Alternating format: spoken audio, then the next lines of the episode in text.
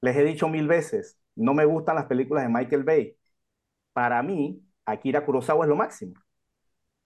Ok, Joe, cálmate. El problema es que encontramos la evidencia en tu cara. Ah, la colección de Blu-rays. Sí, Armageddon, Bad Boys, Transformers, todo el repertorio de roñas de Michael Bay. Y solo las tengo por si toca hacer episodios de las repetibles con ella. Ajá, ¿lo admites entonces? Ok, me declaro culpable. Joe, vas a freír por esto. Loco por Mary. A continuación, por las repetibles.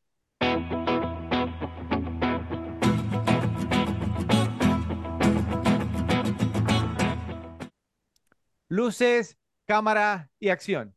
Bienvenidos a una nueva edición de Las Repetibles, el podcast dedicado a analizar las películas que son tan entretenidas, divertidas e interesantes que las podemos ver varias veces sin cansarnos. Aquí es donde mantenemos conversaciones sobre por qué son tan repetibles.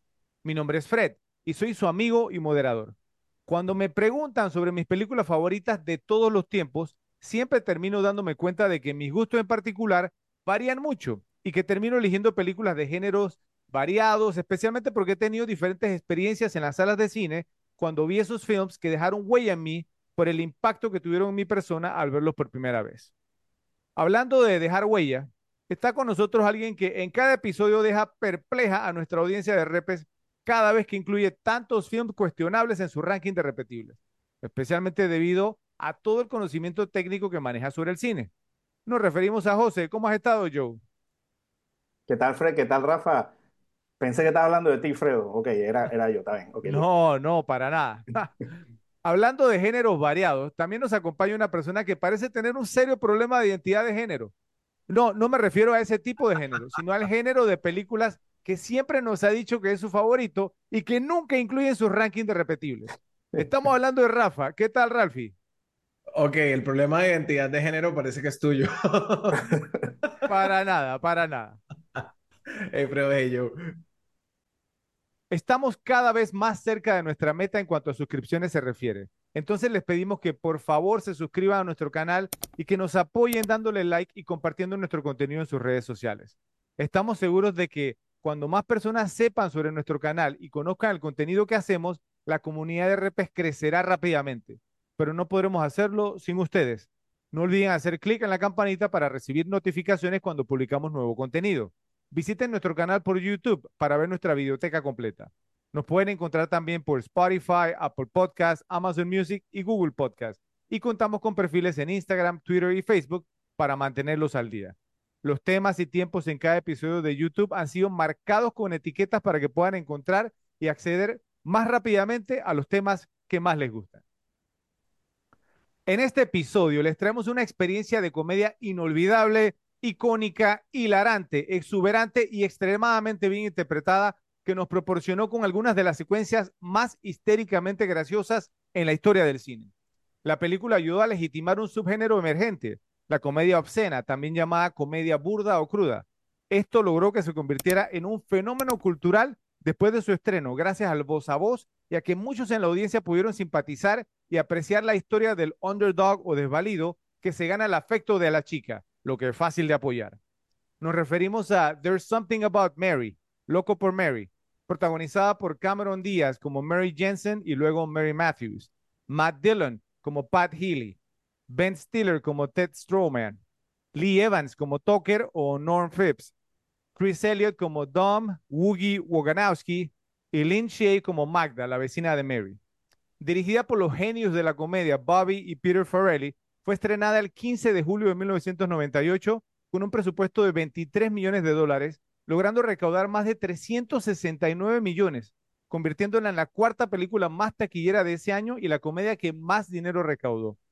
En estos momentos cuenta con un rating de 7.1 sobre 10 en la página imdb.com, luego de haber recibido más de 315 mil votos por parte de los usuarios de dicha página, mientras que en el tomatómetro de Rotten Tomatoes Cuenta con un rating de 84% por parte de los críticos profesionales y un sorprendente rating bastante bajo de 61% por parte del público general.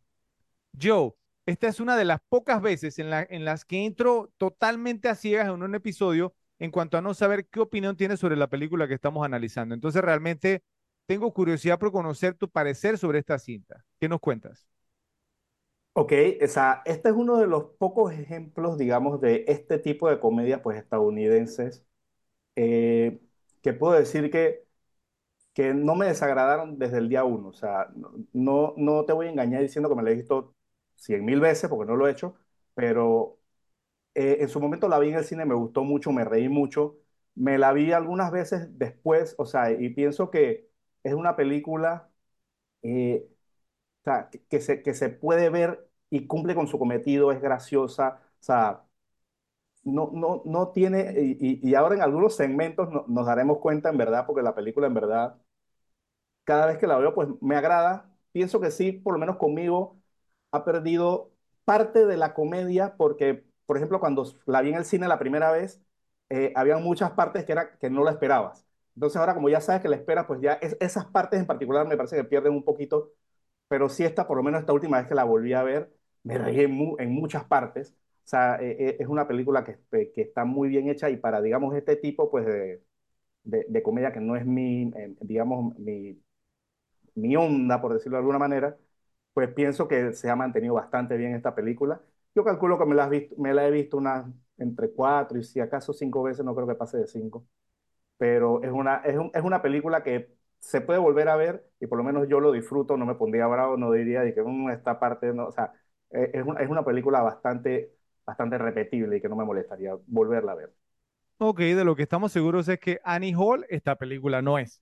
Así que No, no, no, no. No. Y, y- verdaderamente y no. esta, y, y esta película la fui a ver en el cine precisamente porque yo tengo un amigo que, que también, o sea, no, no es tanto como mi gusto de películas, pero es un tipo que le gusta más la película de acción, todo este tema. Eh, y él sí es medio fanático de Michael Bay. Eh, eh, le gusta más ese cine de acción y esto. Y fue a ver esta película y me dijo, y que man, ve a verla porque me reí un montón. Yo fui a verla un poquito, ¿no? Eh, eh, eh, de mala gana, pero cuando la vi lo pude confirmar, pues una película fue muy, muy graciosa y fue un exitazo total. Ok, lo importante es que te reíste un montón. Sí, total. Ok. Ralphie, en tu caso me pareció detectar cierto nivel de entusiasmo en tu persona cuando decidimos dedicarle un episodio a esta película. Entonces cuéntanos si estaba en lo correcto o no y por qué. Bueno, mira, sí, en efecto, esta película me da entusiasmo. Eh, a mí me gusta muchísimo. Trato de no repetirla tan seguido porque puede, puede uno quemarla fácilmente, pero cada par de años como que vuelvo a ella.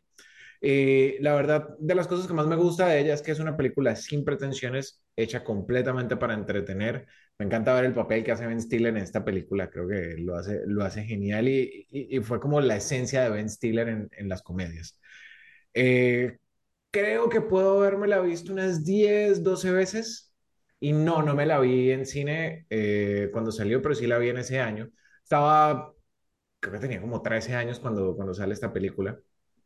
Entonces no, no recuerdo haber ido solo a verla al cine, pero sí con mis amigos regularmente alquilábamos los estrenos y los veíamos en una casa. Entonces esta fue de esas y cuando la alquilamos, la vimos dos veces seguidas. Ok, Su- su- suena bien, suena bien. Bueno, eh, como mencioné durante el episodio de Boogie Nights, eh, que fue una película de 1997, o sea, un año previo al estreno de esta, yo en ese momento estaba viviendo en San José, Costa Rica, por trabajo. Entonces yo vi There's Something About Mary, la vi allá, ¿cierto? Y les puedo decir con total seguridad que fue una de las tres experiencias más memorables de mi vida en una sala de cine y sin duda alguna la vez que más me he reído y he disfrutado ver una comedia en un cine lleno de gente. Esta película me tuvo convulsionando de la risa y eso para mí es algo especial, pues pocas veces me sucede viendo una película. Creo que es por eso que lo aprecio tanto, pues me encanta cuando una película tiene como la capacidad de tomar el control, borrar mis dudas y objeciones y obligarme a reír, logrando que tenga como una reacción física y no intelectual. No tengo duda de que es la comedia que más me he repetido en mi vida. Creo que puedo haberme la visto más de 20 veces y aún me saca carcajadas cada vez que la veo. Hay tanta libertad como en reírse tan fuerte que queda uno sintiéndose hasta desahogado, como si le hubieran drenado toda la tensión del cuerpo y causado una reacción física que liberara todo el estrés causado por las preocupaciones. Para mí, eso es lo que espero de una comedia y esta logró hacerme sentir así. Como vimos en el rating de Rotten Tomatoes, la película cuenta con una de las disparidades más grandes de todas las cintas que hemos hecho en el podcast entre la opinión de los críticos de cine profesionales y el público general. usualmente terminamos concordando con la opinión del público, especialmente porque los críticos suelen seguir tendencias del momento, particularmente las que se asocian con lo políticamente correcto, la cultura woke o las causas de justicia social que nos quieren meter entre ceja y ceja como audiencia. Pero en esta instancia es el público general quien parece tener problemas con esta cinta. Según algunos comentarios detectados en blogs sobre la película, al parecer ah, hubo personas que no apreciaron el humor dirigido a las discapacidades mentales, hablando específicamente de Warren, el hermano de Mary, discapacidades físicas con relación a Tucker, o mejor dicho, Norm, quien obviamente estaba fingiendo, y el supuesto maltrato animal con las escenas que comparten Puffy con Pat y Ted. La discapacidad mental de Warren nunca es la broma en sí misma, está en cómo la gente reacciona ante él y revela su propia ignorancia.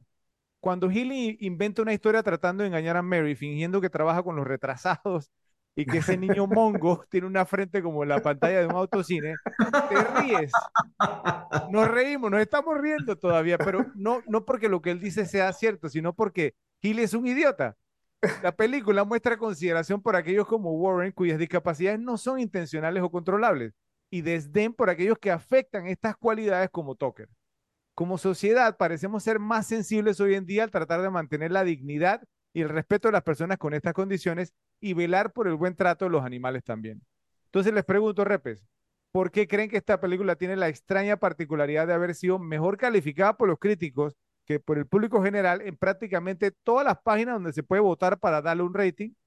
Considerando que la película fue un éxito de taquilla cuando se, estrenó, ¿a qué creen que se deba que las audiencias hoy en día no le hayan dado ratings más altos. Vamos a empezar contigo, yo.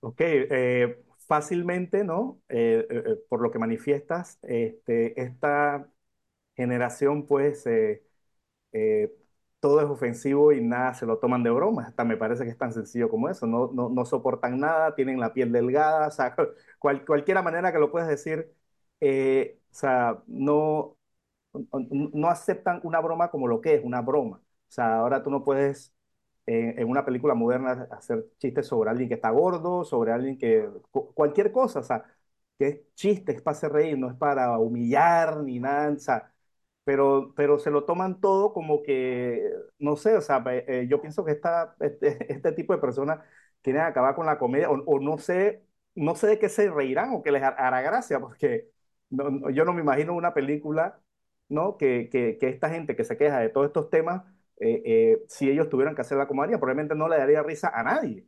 Eh, pero, o sea, pienso que es eso, o sea, todo el tema de, estas páginas que se mueven de, de, manera digital y que la gente vota, pues es eso, o sea, cada vez, digamos, más gente de, de, cierta edad hacia abajo comienza a, comienzan a ser nuevos votantes. O sea, yo pienso que por lo menos por esta película ya todas las personas de X ya para arriba votaron ya que les gusta o, o, dieron su rating.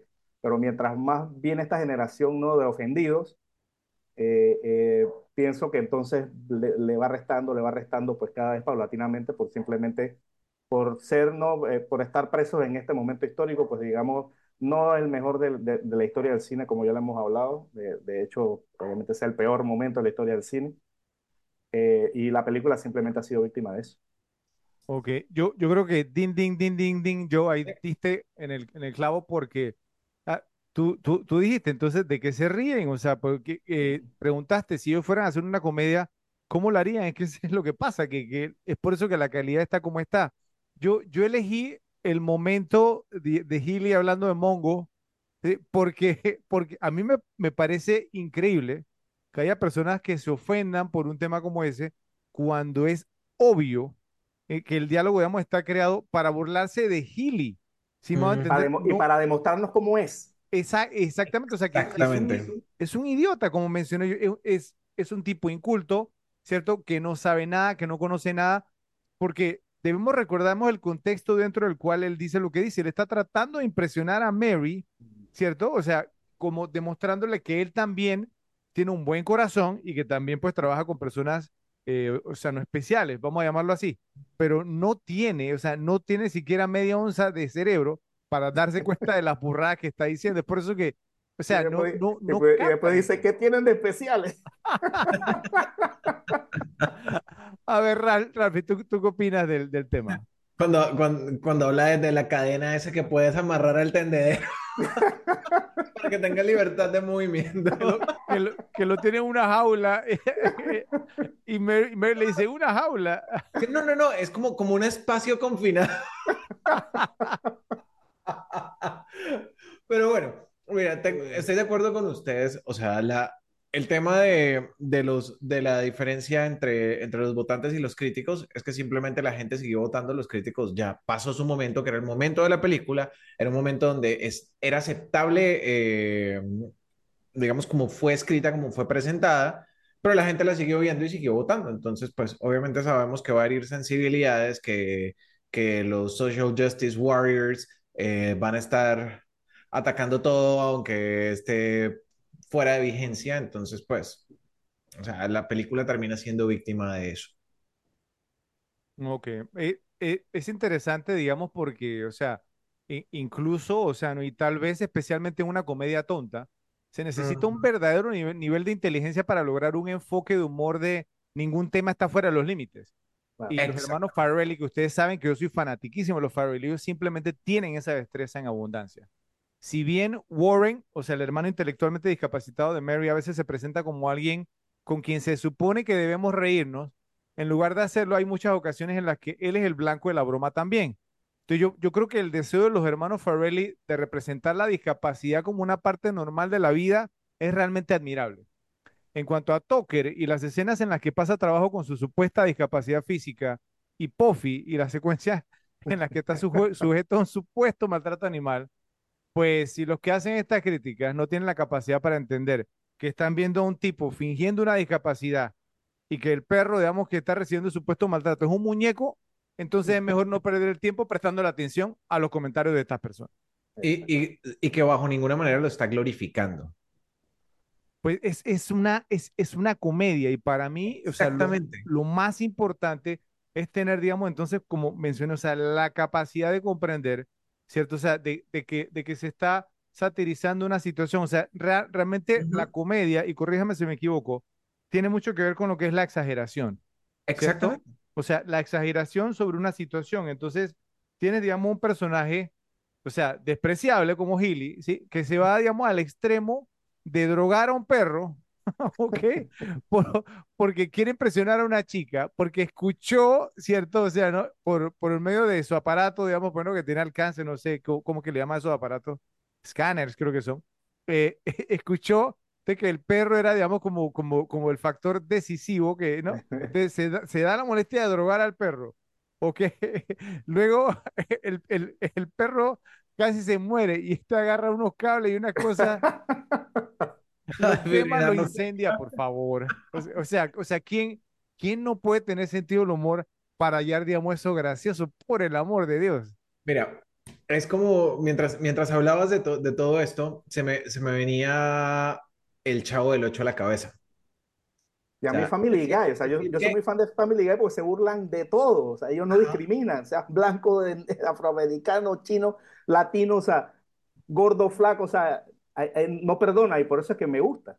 Pero mira, hablando, hablando del Chavo del Ocho, eh, ¿qué pasa si el Chavo del Ocho, o sea, todavía lo transmiten, pero qué diría un, alguien de, de la nueva generación? Uf, Entonces, apropiación cultural, porque entonces son, ni- son adultos haciendo el, el papel de niños.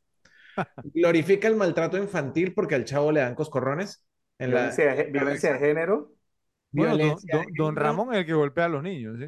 Exactamente. Entonces, o sea, en su momento era bien, no está hecho de mala intención, no está hecho para glorificar ese tipo de cosas, simplemente es una manera hiperbólica de representar las situaciones de, de un niño o de unos niños que viven en una vecindad o, en- o que están en una escuela. Y si la gente no logra ver eso, pues creo que el problema no es el contenido, sino la gente. Sí, en pocas palabras, y para concluir, por favor, desarrollen un sentido del humor, get over it y vamos adelante. Al principio, There's Something About Mary podría verse como la mejor comedia romántica masculina, ya que la vemos desde el punto de vista de Ted persiguiendo a Mary, su enamorada de la escuela secundaria. Pero, luego de repetirla varias veces, uno puede llegar a la conclusión de que esta película puede también ser vista como la mejor comedia romántica para mujeres, pues expone mucho sobre lo que es ser una mujer soltera y tener citas mientras deshace los estereotipos de la cultura pop presentada en las rom-coms. En la mayoría de las comedias románticas es la mujer en el centro de la historia la que suspira por el hombre. Por ejemplo, algunas de las que más le gustan a Ralphie, Sleepless in Seattle, Sintonía de Amor, My Best Friend's Wedding, La boda de mi mejor amigo, y esta que le encanta a Joe, While You Were Sleeping, mientras dormías. Por lo general también la mujer es torpe. Never Been Kissed, jamás besada, una de las favoritas de Joe también. Y trabaja en alguna publicación. How to Lose a Guy in 10 Days, esta la has mencionado tú, Ralphie, cómo perder a un hombre en 10 días. There's Something About Mary cambia por completo los roles al poner a un hombre a suspirar por la mujer. Hablando de Ted, quien trabaja como escritor en una publicación y que es sumamente torpe, como vimos en la escena del zipper, entre otras. Mientras tanto, Mary es una cirujana ortopédica que ama su vida en Miami y no pondrá en peligro su relación con su hermano Warren, que tiene problemas mentales, por alguien que no la mantiene a ella ni a su familia. Es decir, Mary es el tipo de mujer, eh, digamos, o sea, que otras mujeres pueden aspirar a ser. Entonces les pregunto, Repes, el consenso general parece indicar que esta película la disfrutan más los hombres que las mujeres. Habiendo dicho esto, ¿les parece que la cinta ofrece algunas cualidades que podrían hacer que resultara atractiva para las audiencias femeninas? ¿Cómo creen que es percibido el personaje de Mary por las audiencias femeninas actuales? Empecemos ahora contigo, Ralphie. Bueno, mira que ese, ese es un tema, digamos, un poco complejo, ¿ok? Eh, el tema de qué la hace atractiva para los hombres es el hecho de que sea raunchy, ¿ok? Predominantemente, los raunchy comedies están enfocados en una, en una audiencia masculina. Entonces, y como lo mencionabas tú, está contada desde la, desde la perspectiva o el punto de vista de Ted. ¿Ok? Eso asumiría yo que la hace más atractiva para el, para el público masculino. ¿Cómo puede ser percibido el personaje de, Mary por, por las audiencias femeninas actuales? Pues, digamos que asumiendo, creo que debería ser, debería ser un personaje bien percibido. Porque es una mujer empoderada, es una mujer que pone primero su, su carrera, su familia, su vida, antes de, de cualquier cosa. Una mujer independiente y, y creo que, bueno, también eso la, la, hace un personaje supremamente atractivo, tanto para mujeres como para hombres. No sé ustedes qué opinan. A ver, yo. Sí, sí, totalmente de acuerdo. Mi respuesta para, para esa parte de las audiencias actuales precisamente la, la dijiste tú, Ralfi. O sea, pienso que representa a, ¿no? A, a, a, la onda esa del tipo de mujer de ahora, ¿no? La mujer empoderada que no necesita a un hombre al lado, todo este tema, que, que, tiene otras prioridades antes de una pareja. Entonces pienso que en, en ese punto eh, eh, hay gente que pudiera identificarse con eso, pero con lo otro que no, sobre el tema de, de por qué le gustan más a los hombres a las mujeres, pienso que parte de lo que tú dices, Ralph, es parte como de, de la, es, la, es la historia de él, pero hay algo también con Mary, salvo lo que dijimos, ¿no? Que es una mujer empoderada, profesional, todo el tema, eh, que tiene muchas cosas, pienso que, yo, yo pienso que está un poquito idealizada como la mujer ideal de un hombre también. De cualquier hombre. Porque, sí, sí, no, y no me refiero, y no me refiero físicamente. O sea, me refiero que era, era una mujer que con todo lo que tenía, era una mujer sencilla, con gusto sencillo, que le gustaba comer corn dog, que dice que su hombre ideal era una que la llevara a un juego y tomara cerveza. O sea, eso, eso es como el ideal de cualquier hombre. O sea, una mujer que le guste la cerveza, le, que le guste la cerveza, que, que, que le guste ver juegos. Y, y, y, digamos, y que, y que sea Cameron Díaz, obviamente, o sea, eh, o sea o, obviamente eso es, es, una mujer ideal, o sea, o que muchos hombres idealizan, pues sobre todo nosotros los fanáticos de los deportes y la cerveza. Entonces, pienso que desde ese punto de vista, yo pienso que en, o sea, en ese aspecto puede que algunas mujeres se identifiquen un poquito menos con ella, o sea, con, con ese aspecto de su vida. Entonces, eh, eh, porque no tiene, digamos, tantos gustos de mujer. Eh, eh, eh, entonces pienso que ese pudiera ser un motivo porque de repente, porque de repente los hombres pues tienden a gustarle más las películas que las mujeres. ¿Saben qué, qué, creo yo? Ah, bueno, y, y, de paso sí, Mary es una mujer perfecta. O sea, hay un par de cosas, ¿no? Primero, ese tema hoy, hoy por hoy, como tú mencionabas, Joe, de que no, que no puede hacer chistes o bromas, digamos, de las personas por el sobrepeso, este tipo de cosas, y que, que ¿cómo es que es? O sea, que, que la, la, la belleza es relativa a todo lo demás. Yo le digo una cosa, Cameron Díaz, o sea, es, o sea, es un pie, es un pastelón, ¿sí? O sea, sí, o sea, quieras admitirlo o no, es una mujer sumamente atractiva en esta película, o sea, es, o sea, no, no sé, es el epítome, digamos, de lo que es una mujer atractiva en esta, en esta cinta. Entonces, eh, bueno, y, y, Mary como tal tiene un solo defecto, ¿no? después, después se lo, después le diré cuál es, pero un defecto grande, grande, Ralph, y acuérdame, y más adelante lo, lo voy a decir, un solo defecto tiene nada más. Pero yo creo que, que algo que hizo bien esta película y que, que puede lograr, digamos, porque le parezca atractiva a las audiencias femeninas, y yo creo que Cameron Díaz fue, fue vital en, en este aspecto, es que si nos ponemos a ver los raunchy comedies, ¿cierto? O sea, las comedias obscenas o vulgares, que hemos hecho un par también nosotros, ¿sí? Digamos, un ejemplo, en Superbad, ¿cierto? Que hicimos un episodio, los invitamos a que lo, que lo vean, super cool. Eh, eh, o sea, e, Emma Stone aparece en esa cinta, ¿cierto? Entonces Emma Stone, digamos, es como el straight man, ¿cierto? O sea, como la persona seria de la película. En otra, que yo sé que le gusta a Ralph, que es ligeramente embarazada, knocked up, ¿cierto? Que aparece Catherine Heigl con el, el amigo, digamos, de, de, de, de Joe con, Seth, Rogen. Entonces, igual, o sea, Seth Rogen y sus amigos son los locos, los que se divierten, ¿cierto? Y Catherine Heigl, entonces, como la serie, así me a entender. Entonces, es como que, o sea, las mujeres están como on the sidelines, ¿cierto? O sea, están a un lado viendo a los hombres divertirse. En esta película no, en esta película Cameron Díaz se divierte también, ¿cierto? Eh, la escena, digamos, con, con, el gel de cabello, sí me va a entender, o sea, Eh, eh, todas estas cosas, o sea, ella es parte de la demencia, ella es parte de, la locura, pero, pero yo pienso que la clave es Cameron Díaz porque Cameron Díaz es una excelente actriz de comedia. Sí, o sea, ella tiene, tiene un comedic timing que es muy bueno. Y eso es algo, digamos, porque no lo puedes hacer con todas las personas. Yo mencioné una película que yo no sé por qué a ustedes no les gusta, que se llama Bridesmaids, ¿sí? como Damas de Honor, algo así. Es que no me gustaba. Eh, que, que también, digamos, o sea, pues bueno, creo que fue yo el que lo dijo, que también es muy graciosa, ¿cierto? O sea, y que tiene, digamos, momentos también bien raunchy, ¿cierto? Bien, bien, bien opcional y funciona muy, muy bien. Entonces, y ella tiene otra película también que se llama The Sweetest Thing, como la cosa más dulce, algo así, que es con Thomas Jane, Christina Applegate, que también tiene escenas, digamos, o sea, porque son una ponchera. Hay, hay una con el, el, el Glory Hole, sí, como el, el, el hueco de la gloria, eh, eh, y ella está ahí. Sí, de, Cameron Díaz es una excelente actriz de comedia y yo pienso que esa es la clave.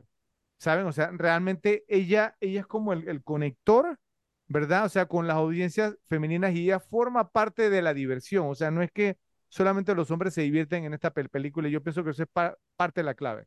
Entonces, eh, eh, para, digamos, entonces darle un término al tema, yo creo que esta cinta tiene un poder de permanencia porque funciona para una amplia variedad de espectadores. O sea, los hombres, como mencionó Ralphie, aprecian el toilet humor, así como le llaman el humor del baño, ¿cierto? Así como el atractivo de la protagonista femenina, como pues lo dejamos bien claro, y las mujeres aprecian el ángulo romántico y la dulzura del protagonista masculino. En última instancia, la película reveló que las mujeres también disfrutan del humor con el fluido corporal, ¿cierto? Al menos si es relevante para la historia como esta, y que los hombres también disfrutan o les puede, les puede gustar el romance si lo hacen, digamos, de una manera graciosa. Entonces la película al final funciona porque se nota que los Farrelly siempre se divierten tratando de hacernos reír. Las cosas se ponen crudas, pero nunca pasan a ser crueles. Lo que evita que se convierta en algo vulgar o insípido es que hay una dulzura debajo y un cariño por sus personajes. Su bullicio es contagioso y ver hasta dónde están dispuestos a llegar con sus situaciones extravagantes es parte de la diversión. Loco por Mary, al igual que muchas de las otras comedias de los hermanos Farrelly, podría ser acusada de ser obscena, políticamente incorrecta y muchas otras cosas más, pero nunca de carecer de corazón o de un buen mensaje de fondo al final. Sin embargo, también hay un lado oscuro en la historia de Mary que habla de lo que atraviesan las mujeres en el romance, revelando verdades relevantes para las citas modernas, especialmente en esta era de conocer personas por medio de aplicaciones y redes sociales. Después de la universidad, Mary Jensen se ve obligada a cambiar su apellido a Matthews, después de un encuentro con un acosador, que termina siendo el mejor amigo adulto de Ted, Dom Woogie Woganowski. Pero eso es solo la punta del iceberg, ya que Mary tiene una gran cantidad de hombres obsesionados con ella, incluido Tucker, anteriormente conocido como Norm, su repartidor de pizzas, que ajusta toda su personalidad de tipo surfista para asumir el papel de un arquitecto británico con el fin de conquistarla el investigador privado Pat Healy, a quien Ted contrata para averiguar qué le pasó a Mary. Healy termina abandonando su negocio como investigador privado en Rhode Island y mudándose a Florida para tratar de estar con Mary. Estos hombres son consumidos por Mary y cómo ella los refleja logrando una versión más perfecta de sí mismo. Y, sin embargo, en una versión con cambio de género de esta comedia romántica, parece poco realista que un grupo de mujeres esté tan obsesionado con un hombre. Las estadísticas muestran que uno de cada seis mujeres o una de cada seis mujeres ha sido acosada en su vida en comparación con uno de cada 19 hombres y tener la audacia de desquitarse con el hombre. Dice eh, eh, eh, Pat Healy en la película, si se me permite, tengo una propuesta. Yo digo que ninguno de nosotros salga de esta habitación hasta que nuestra joven Mary deje de molestarnos y decida de una vez por todas a quién quiere realmente. Todos sienten que merecen su amor en, en algún aspecto, pero nunca consideran sus sentimientos. Dice Ted, no soy mejor que ninguno de estos tipos. Ninguno de ellos te quiere realmente. Simplemente están obsesionados contigo por cómo los hace sentir acerca de sí mismos. Eso no es amor verdadero. No sé qué es eso. Entonces les pregunto, Repes, ¿dirían que en esta película termina predominando el buen corazón y mensaje que siempre tratan de inculcar a los Farrellis a sus films? ¿O el lado oscuro, gracias a la presencia y comportamiento de acechadores, impostores y hasta un asesino en serie? A ver, Ralphie, ¿qué opinas? Bueno, mira, estaba, estaba analizando y, recordando un poco eh, las películas de ellos y yo creo que, que aquí termina siempre siendo principal el buen corazón. Porque incluso tú ves a los tres stalkers estos y, hasta ellos tenían un código moral, ¿no? O sea, acuérdate de la escena donde, donde estaban precisamente preocupados porque creían que la pitón se había comido el perro y están hablando de que, de que ninguno va, va a jugarle sucio al otro. Entonces, o sea, son, son tipos que, que tienen su código de ética dentro de todo y son buenos, ¿ok? Dentro de su posición como, como stalkers.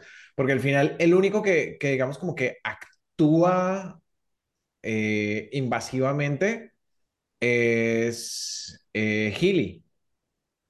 Tucker eh, básicamente quiere estar cerca de ella, pero nunca da como ese paso extra. No lo hace aceptable, pero, pero pues tiene como sus propios límites. Entonces creo que, que el tema del buen corazón siempre va a perdurar. Ted al final la, le trae a su antiguo novio porque cae en cuenta de, de que el tipo no era culpable, etcétera. Entonces creo que el buen corazón siempre está encima. Ok, ahora, eh, sí, lo, lo de Pat Hill es difícil encontrar como al, al, alguna cualidad que lo redima.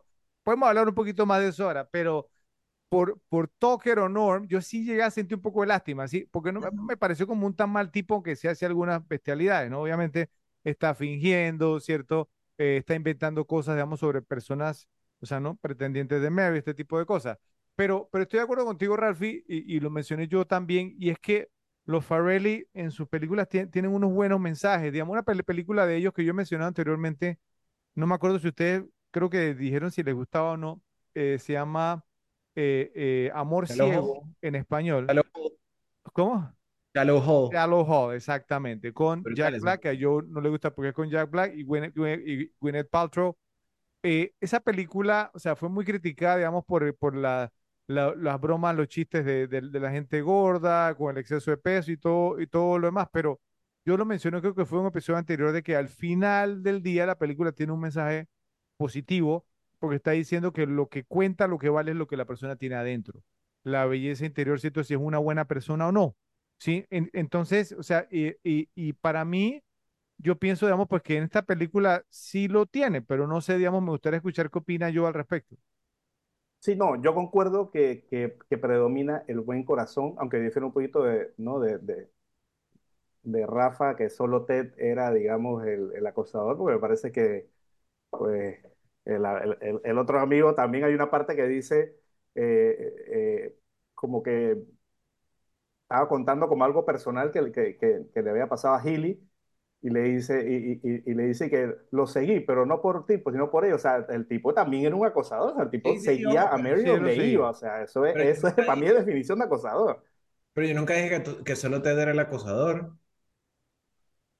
Dij, bueno, dijiste que Pat, Pat era el acosador. O, ah, bueno. o, o, el invasivo, el, a lo, a lo era muy invasivo, dijiste. Es que Exacto. Al final, al final Ted se medio redime eh, con el tema de que trae al, al exnovio de ella, sabiendo pues que todo, todo había terminado por un rumor, pero todos son una- unos acosadores. Y decía yo que dentro de lo que se puede llamar acosadores y dentro de lo que se puede llamar buenos entre acosadores, pues tenían como su código moral, por decirlo así.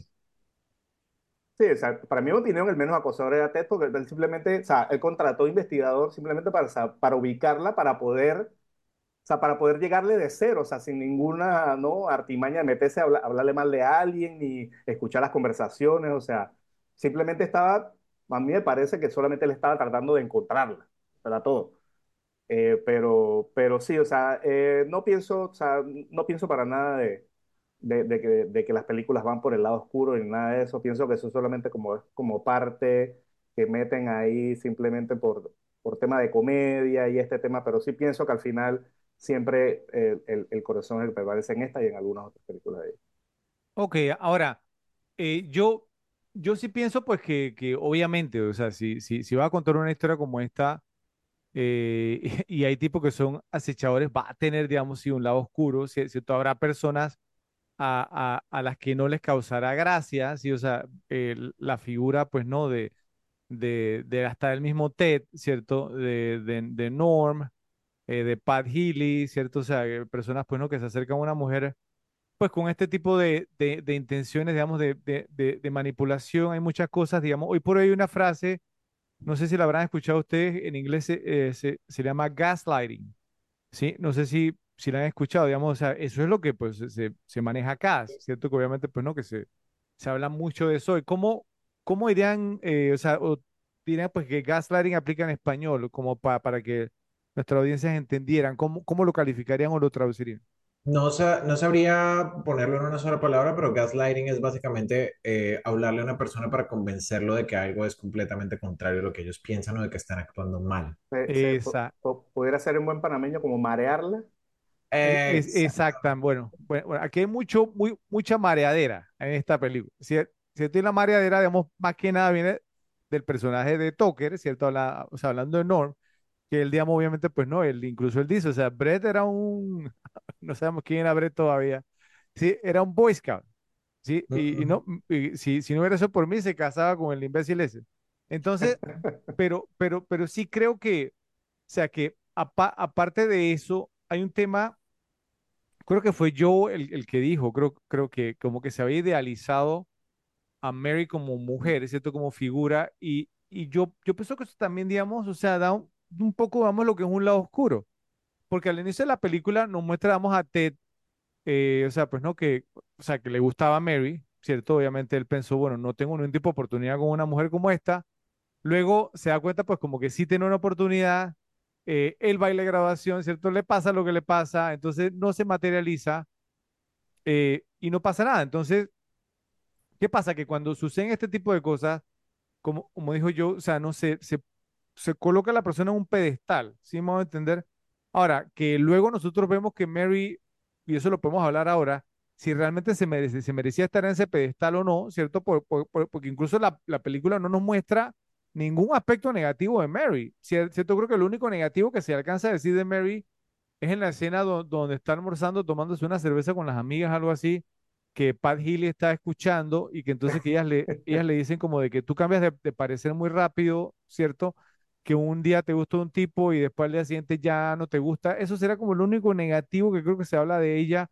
La pone como una, mujer, digamos, pues no, que, que le preocupa a la gente, ¿cierto? O sea, pues no, que es dadivosa, eh, que tiene un buen corazón, ¿cierto? O sea, pues no, que es inocente, o sea, que no tiene una malicia es inteligente, ¿cierto? Entonces, eh, eh, yo sí pienso que eso es peligroso porque miren lo que le pasó a Ted, cier- ¿cierto? Ted tenía cierto grado, digamos, pues no, de, de éxito, 13 años, o sea, un poco difícil, digamos, de entender también porque 13 años después fue que vi- vi- vino, como a pensar en buscarla, ¿cierto? Pues si, si le había eh, gustado tanto, obviamente el mismo Ted no había avanzado o no dejó atrás, digamos, a Mary en su propia vida, a lo mejor, digamos, renunciando también a posibles relaciones, ¿cierto? Eh, eh, con mujeres o con otras mujeres, porque idealizó a Mary, la puso en un pedestal, ¿sí?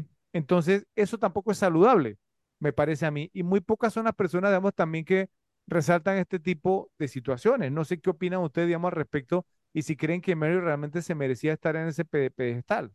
¿Qué opinas tú, Ralph? A ver. Ta- Pues mira, como, como el tema es una comedia de que se merezca o no estar en el pedestal, al final, yo creo que lo que nos están buscando mostrar es, es esa versión ideal que tenía Ted en la cabeza de Mary. Y eso nos, nos pasa a todos probablemente cuando estamos en una relación, estamos colgados por alguien, pues idea- idealizamos y, y muy probablemente ignoramos cualquier, cualquier bandera roja que pueda estar ahí. Y pienso que, que eso pudo haber sido la razón por la cual Mary es pintada como picture perfect, como, como pues la, la perfección de, de, de persona. O sea, que, que, que, puede, que, puedes como, como dejar a un lado cualquier, como dices tu bandera roja, que aparezca un ejemplo que Mary diera la impresión de que era Big Bone, como dijo Pat Hill, o sea, que fuera de huesos grandes. Sí. Ajá. Sí. O, ok, a ver, Joe, ¿tú qué opinas? Y sí, o sea, te- tengo, tengo que, que concordar, o sea, no, no, no, no, no me parece que, o sea, que Mary estuviera, en- o sea, ob- obviamente sí, la- o sea, está en un pedestal y, y, o sea, yo, y yo pienso que, que, o sea, que lo que quiere poner la película es que, o sea, eh, por lo menos lo que tú decías, Fred, de que, de que le decían que, que eh, salía con un tipo y después no le gustaba, yo pienso que la, la película también eh, eh, hace como un esfuerzo en demostrar que Mary era una persona de, pues, de gustos diferentes. Eh, o sea, digamos, no le gustaba, si un tipo se veía bien, no solamente era que se veía bien, sino que tenía que tener ciertas cosas que ella pues también idealizaba de su hombre ideal, de cómo, de cómo sería, y que, y que pocos hombres cumplían con esos requisitos. O sea, cuando dice, o sea, cuando vemos, ¿no? Este personaje que yo tengo a- a- a- aquí atrás de Ben Stiller, pues que cualquiera diría, pues que no se come ni una rosca, que es imposible que anduviera con, con, con una chica como, como Mary pues ella lo dice después, wow, es que cuando está hablando de él, sí, me salí porque me encantaban, me encantan los hombres con freno, o sea, e- es- esos eran los gustos de ella, era muy raro, entonces yo pienso que, que e- e- en parte ese era, ¿no? Este, e- el- incluso el feeling de la película, o sea, de que es una mujer que es diferente y que no le gusta, digamos, el tipo de hombre normal y por eso eh, no, no, no diría normal, sino que pues, el, considerado por todos como, digamos, hombre eh, hermoso, por decirlo así, desde el punto de vista de la mujer. Ese no era su punto de vista. Entonces yo pienso que esa era la parte también un poquito que tenía un poquito a, a, a Ted enganchado con ella. O sea, que, que es- esa era su chica, que aparte que también a él le gustaba por, por todo lo que ella era, ¿no? ok. Para finalizar, o sea, yo sí quiero, o sea, ustedes saben, y lo mencioné, esta comedia a mí me encanta, ¿cierto? Es- puede que sea mi favorita de todos los tiempos. Pues sí tengo una pequeña queja y es como la, o sea, porque yo sí pienso que sí hay un lado oscuro y, y una luz negativa, vamos, en la, en la que se presentan los hombres. No, no estoy hablando nada woke, ¿cierto? Nada, nada de eso. Pero, pero sí me parece, digamos, obviamente, pues no, que no, no, no nos deja bien parados, ¿no? Porque incluso el final de la comedia es un claro recordatorio de que los hombres, eh, digamos, suelen recurrir a la violencia, ¿no? Cuando se trata de conseguir lo que quieren. En los momentos finales de la película, ¿qué pasa? El vecino de Mary saca una escopeta y la apunta a Ted, admitiendo a la Magda que solo se acostó con ella para llegar a Mary. Termina fallando el disparo y le da a Jonathan Richman, ¿no? El cantautor que narra los acontecimientos de la película. En 1998, este fue un final oscuramente cómico. Hoy por hoy es oscuramente realista, pero aún más cómico. Así que, por favor, Repe, nos dicen en la sección de comentarios si están de acuerdo con nosotros o no. En honor al año de estreno de Loco por Mary, les traemos el primer ranking de este episodio. El ranking es Top 10, Top 10 películas repetibles del año 1998. Entonces, como es costumbre, Ralphie, vas primero, adelante. Bueno, miren, eh, yo- la frase de cajón, la vieja confiable, estuvo muy difícil de hacer este ranking porque, a ver, ¿cómo les explico? Es Explicando. probable- probablemente el ranking con peores calificaciones que hemos hecho o que he hecho, pero para mí fue tan significativo por la edad que tenía y consumía tantas películas que, pucha, tengo como 10 menciones honoríficas que voy a decir muy rápidamente. ¿Qué tienen Pero, significado para mí? Pueden no ser las mejores, las mejores películas. cua- cuando dices peores calificaciones, no puede ser peor que, que, Que que- la de Gary Oldman. exactamente. No, no, no, y no, no nada ¿Cómo era más que se eso. ¿Cuál llamaba fue? esa? No, no, no, creo, creo, creo que fue, ¿cuál, Unborn. cuál, cuál fue el año que vimos? Creo que fue el 2009, ¿cierto? Cuando, cuando hicimos el ranking en el episodio de, de, de Watchmen. 2011 creo que fue. No, creo- No, no, no, 2009. no, yo, yo creo que el 2009. 2009 fue peor que el 2011. Sí, sea- sí, sí. O sea, no, no estoy diciendo que haya tenido la peor calidad de películas, pero ha sido en total probablemente el ranking con la mayor cantidad de películas malas que he metido, pero que me vi muchas veces. Ah, ok, ok. por- porque te iba a decir, si tú consideras que este es un año de malas pe- películas, este es un banner year al lado de 2009. Sí, Sí, no, no, no, no, no, no, no, no. Y, sea- y se van a dar cuenta, pues, por, por mi edad, eh, todo lo que tengo ahí, el, el consumo de películas era, era bien interesante. Ok, o, ok, espérame un segundo, porque yo creo que ya yo sé por dónde tú vienes, ¿cierto? Entonces, entonces, entonces ¿puedo, puedo, puedo adivinar si vas a mencionar un par o no, ¿sí? Eh, dale, dale, dale. Aquí va. Así- Solo para que quede on the record, no voy a decir nada. Ok, esta sé que va porque la mencionaste en un ranking anterior y es Patch Adams. Y cuidado que es tu número uno, ¿cierto? está con, está, está con poker, poker face. Ok, eh, esa es una. La otra, la otra, ¿cierto? Eh, y yo creo que esta, no, no creo que yo la tenga porque a él no le gusta eh, eh, este tipo de película, es A Night at the Roxbury, ¿sí? Una noche en el Roxbury, que también, mira en la cara, ¿viste? La sonrisa lo delata. Ahí está. La sonrisa lo delató, lo delató. Y obviamente, y la otra es el Doctor Dolittle con Eddie Murphy que tiene que haberle pegado. Así que bueno, esas, esas son tres. Hay más, ¿no? Obviamente, pero lo vamos a ir hablando. Dale, Ok, entonces vamos a hacer las, las menciones honoríficas rapid fire, ¿ok? dale. Porque no, no, no quiero tirar mucho tiempo acá. Entonces, la primera película que me encantó eh, de niño era muy, muy fanático de estas películas. Eh, al decir los directores van a saber quién es el- la estrella. Entonces, uno de los directores es Benny Chan y el otro Jackie Chan, ¿ok? Eh, una película que se llama Who Am I? Who Es am una- I? ¿Quién soy yo? Exacto, una película Rafi, me hubiera podido decir el cast y no sabía qué película es. Es una, una película de Jackie Chan con unas, digamos, unas escenas en un carro bastante, bastante cool. Él ¿Pero era un animada? rally que se estrella, pierde la memoria y resulta en una conspiración de, en una teoría de conspiración que él trabajaba para el gobierno. No voy a decir mucho más. ¿Ok? Listo. Eh, a ver, para Fredo que decía lo de la identidad de género, aquí va una de mi género favorito, ¿ok? Que no llegó al, al ranking por la cantidad de veces, no por calidad, ¿ok? Fue una película dirigida por Hideo Nakata, seguramente Joe sabe quién es, ¿no? Buenísimo. ¿Ok? Los protagonistas fueron Nanako Matsushima, Miki Nakatami, Yuko Takeuchi y Hitomi Sato. Sue- Suena como el sueño mojado de Joe. Exactamente. No me suena. güey. No sé si saben cuál es. ¿Cuál? Ringu. Es la Ah, versión. Ringu es el, es el aro japonés. La versión del aro ja- japonesa. Ok, perfecto. Dentro de, de ese género, de director Jamie Blanks con Jared Leto, Alicia Witt, Rebecca Gayheart, Michael Rosenbaum. Ok, por supuesto del año 1998, Urban Legends.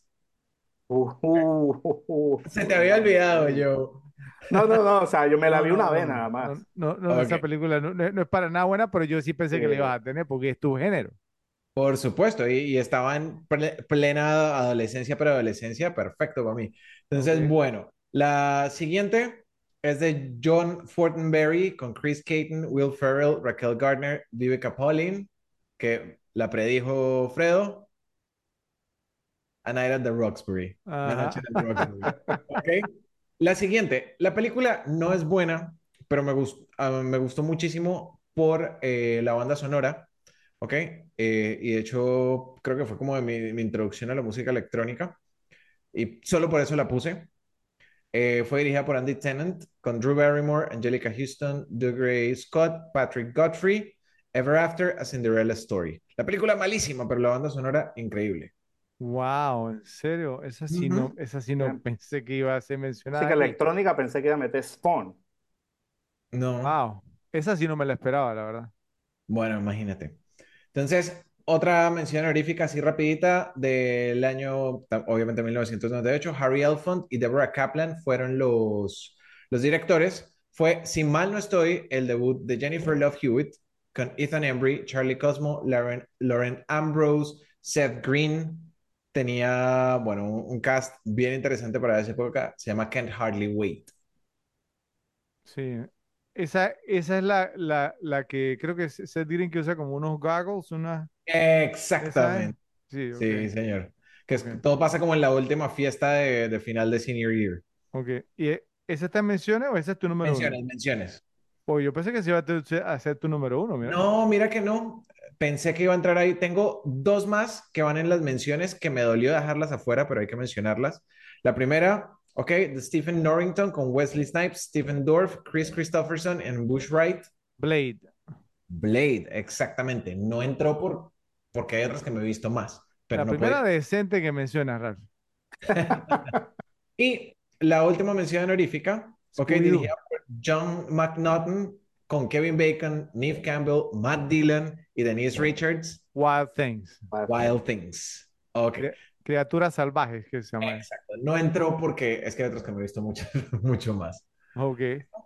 Ok, entonces vamos con el ranking. Ok, la número uno de ese año creo que no es un secreto. Fácilmente la pueden decir sin que yo la mencione. Dale, Joe. Lock, Stock and Two Smoking Barrels. Exactamente. Del director Guy Ritchie con Jason Fleming, Dexter Fletcher, Nick Moran, Jason Statham and Sting. Lock, Stock and Two Smoking, Smoking Barrels. Pronto hacer un episodio aquí en Las Repetibles. Sí, señor. Cerquita a Lock, Stock viene la número dos, ¿ok? Que yo sé que probablemente los tres la vamos a tener en el ranking. El ranking fue dirigida por Joel Cohen e Ethan Cohen, con Jeff Bridges, John Goodman, Julianne Moore Steve Buscemi. The Big Lebowski, el gran The Big Lebowski. Lebowski. Ajá. Listo. Esa no tengo duda de que ustedes la tienen. Y sí. muy alto. Probablemente Fredo la tenga de uno. La risa lo delató también. Sí, sí, sí. Espérate. You're stealing my thunder. Ok, la número tres, también altamente mencionada en nuestros rankings y en nuestros episodios, dirigida por Tony Kaye, con Edward Norton, Edward Furlong, Beverly D'Angelo, Jennifer Lynn y un tren más de buenos actores, American History X, Historia Americana X. Sí, esa, esa película es, es muy buena. Muy buena. Aquí va la siguiente que estoy seguro que Joe la tiene y se sabe hasta los diálogos. Pero, pero, Ralphie, y, y disculpa, o sea, pero, o sea, ¿en serio tú te has visto más Historia Americana X que Can't Hardly Wait? Sí. ¿En serio? Ok. Ese es el offset del, del día.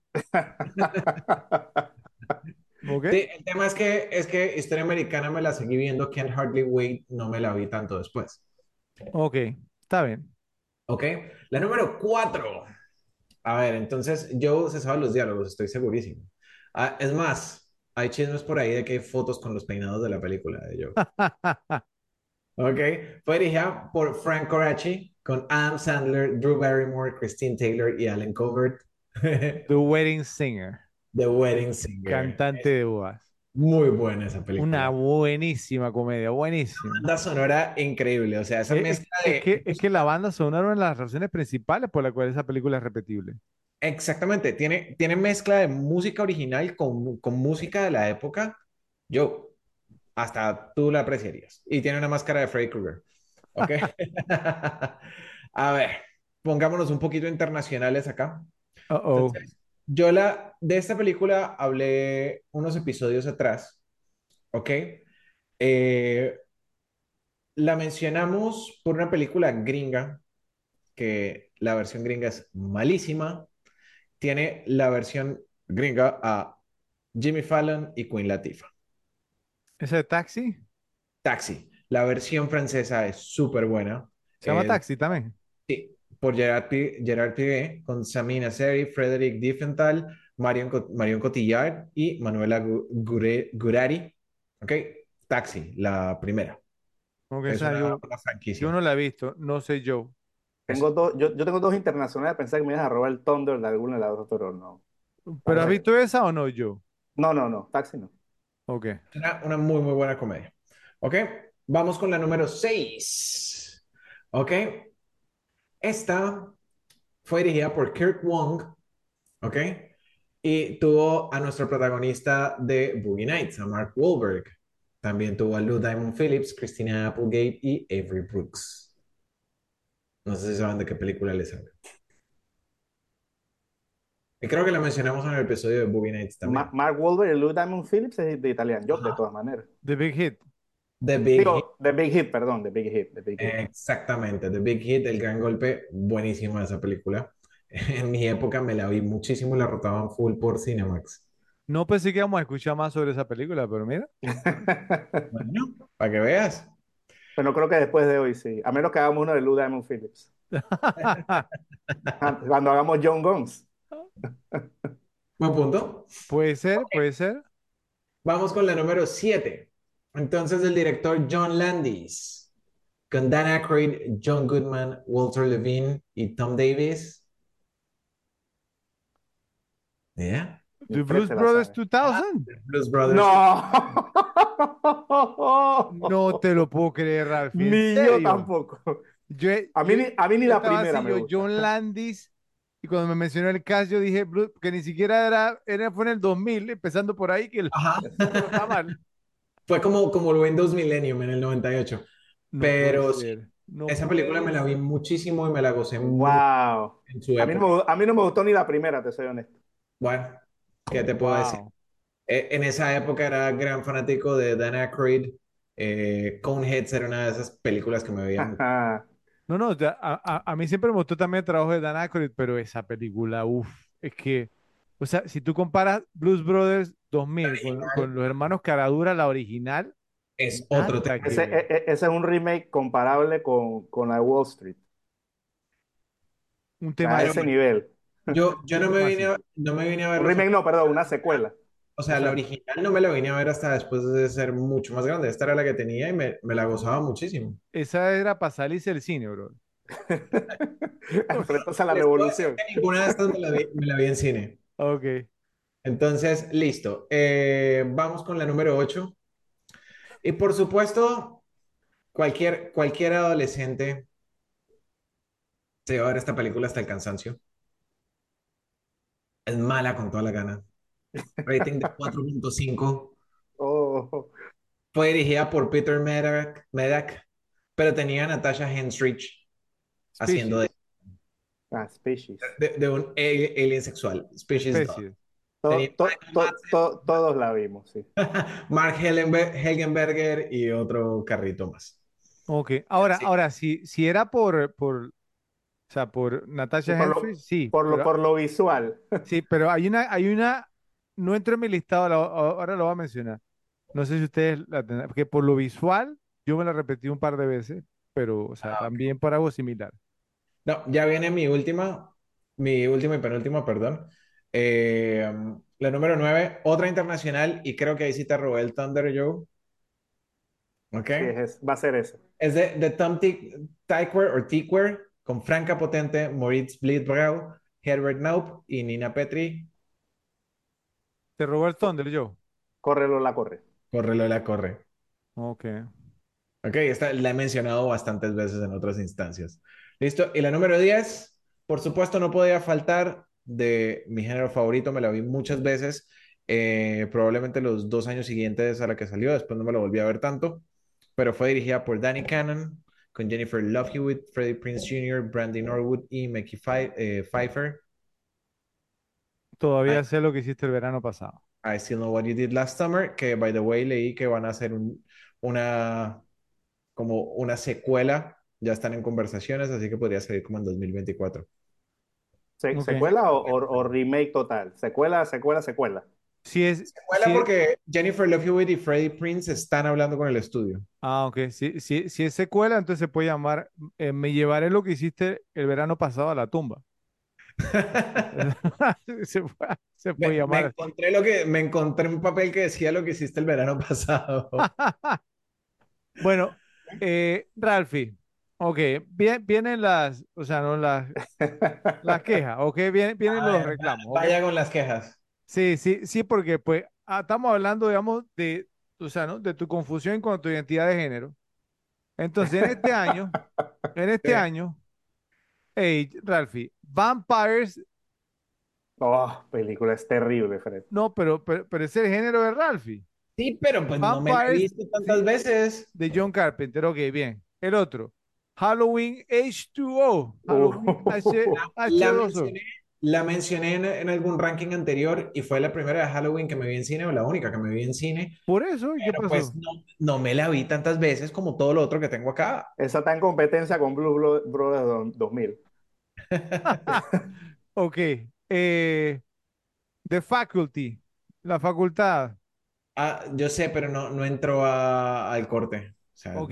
Y, y esta, Ralphie, o sea, porque realmente, o sea, porque este, este es, un- este es una, a- una, un personaje que tú lo has mencionado en varias ocasiones. ¿sí? ujú. Ey, Bride of Chucky, la novia de Chucky, Puede ser con Jennifer Tilly. con Bride Jennifer Tilly, me la vi una vez. Ok, Ra- bueno. Que conste que toda está en la lista de Fred, por eso te la está reclamando. No, no, no, no, no, no, no, no, no, pero, pero, bueno, bueno, bueno, esos eran los, los reclamos medio en broma y medio en serio. Ahora vienen los reclamos serios. ¿Está bien? A ver. Y esta, creo que hasta Joe, digamos, me, me, me va, digamos, entonces a apoyar, porque Ralph, digamos, la, la mencionó en varias, en varias instancias. ¿Y Ujú. cómo no la va a mencionar ahora si estamos hablando, Joe, cuando Ralphie habló, digamos, o sea, pues no, de, de, de, de las mejores per- per- persecuciones en carro, ¿a qué- Ronin, yo sé, no me la he visto tantas veces como las otras que tengo acá. Ajá, ese es un reclamo, ese es un reclamo. Ajá. Ronin, no me la he visto tantas veces como las otras. La que- mejor persecución en la historia. Exacto, eso fue lo que dijo el hombre. Sí, Eso fue lo que dijo el hombre. tantas veces como, como la- las que me- las que tengo acá. Bueno, y la otra, la otra eh, que te tenía era, que creo que tú, tú la mencionaste en otro episodio, esta de Meet Joe Black. ¿Conoces a Joe Black? ¿No? Tú la mencionaste en un La episodio, para, para decir que era igual de larga y maluca que Titanic, pero Ah, ok, ok. Bueno, bueno, está bien, está bien. Yo creo Pero que está en la, yo creo que ese sí está en la lista de Fred, Ralphie. Los reclamos, lo- los reclamos están, están complicados acá porque, imagínense, llegan, me, I pulled the Fred, saqué un top 20. ¿Qué pasó? ¿Qué pasó? No, no, no, no, o sea, pero, pero sí hubo varias, hubo varias, digamos, que Ralphie, yo, yo pensé que le iba a mencionar Patch Adams, no- la no máscara del zorro, yo pensé que Ajá. Ralphie la iba a mencionar. Eh, hubo varias, hubo varias, Patch entonces, pero, Adams, pero bueno. Dolittle, me las vi, o sea, me, y me las vi bastante, pero no tanto como estas. Entonces, Polly, la, la, la, la, la del El loro. perico. la del- te lo juro, yo, yo juraba que Ra- Ralphie mencionó a Polly. yo. Eh, El Rey León parte 2, una, una secuela, yo no sabía que tenía Uf. secuela. no me lo vi. ¿Sí? Bueno, No la yo, yo no sé, usted, usted que tanto han defendido al Rey León, que es lo mejor, que no Y sé las, qué. y las sigo defendiendo. No al Rey León 2. Bue- Bueno, que entonces eh, vamos a decir que fue un ranking muy particular, Ralphie, muy particular. Eh, y entonces pues estaremos pendientes a ver qué dicen los rep en la sección Mucha sorpresa, mucha sorpresa. Sí, sí, con mucha sorpresa ese de Blues Brothers 2000. ese no, no pensé que iba a ser mencionado en ranking, pero mira. Eh, para gustos los colores. Bueno, ahora nos vamos con Joe y su ranking. Adelante, Joe. Eh, ok, sí, o sea, año de buenas películas. Yo sé que Fred no considerará a muchas repetibles, Oh, eh, o eh, pero todas tienen, digamos, una justificación. Eh, sobre todo, pues las menciones honoríficas, que vamos a comenzar con la primera. Eh, pues ya yo mencioné aquí, me parece anteriormente, o en conversaciones en privada con alguno de ustedes, que eh, creo que eso lo no me acuerdo si lo mencioné en un programa sobre, ¿no? el Dogma del 95, digamos, un grupo de directores europeos que, que, que dijeron, pues esta es la manera correcta de hacer el cine y pues, ¿no? Entre ellos Lars von Trier, digamos, uno de los más prominentes. Pero algo, este- algo mencionaste así, Joe, pero creo que en el momento que dijiste directores europeos, creo que Ralph y yo nos desconectamos. Sí, o sea, Lars von Trier es muy reconocido, pues, y esta película precisamente que tengo aquí como primera mención honorífica, pues me la he visto varias veces, eh, precisamente cuando, ¿no? Cuando le cogí todo el tema ese del- del- al, al gusto de ese movimiento, y se llama eh, Festen, la celebración. El director se llama Thomas Vinterberg, que es el director de, de, The Hunt, no sé tú lo has visto, Fred, con, con Mads Mikkelsen, Sí, la es, viste. es- es ese director eh, con Ulrich Thomsen y Thomas Bollarsen, pues también es otra película ah, bastante al estilo de The Hunt. Obviamente pe- con otra temática, pero con ese estilo, pues de un- una gente que va como a una ce- celebración de un cumpleaños en una casa, entonces comienzan todos como a, a- a- a salir, digamos, como a sacarse papeles de cosas que pasaron antes y cosas bien delicadas ahí. La película es muy, muy buena, muy interesante. Y obviamente con todo el tema estético que tiene esta película, esta película fue la primera película del Dogma 95, pues de ese grupo de directores. Ok, eh, algo no me quedó muy claro yo, o sea, eh, ¿es mención honorífica o ya empezaste con el, con el top? Mención honorífica. Ok, gracias. Eh, Ralphie, ¿tú has visto esa que, que mencionó yo ahorita? No. Ok, yo Esa era una, esa era una de las europeas que, que, te- que- que tenía, obviamente la otra es la que dijo Ralphie. Ok, Ok, otra mención honorífica, también la he mencionado en otro ranking, creo que era el de thrillers de los 90, no me acuerdo bien cuál era el- la temática, pero la mencioné. Eh, A Simple Plan, un plan sencillo de Sam Raimi, con Bill Paxton, Billy Bob Thornton y Bridget Fonda.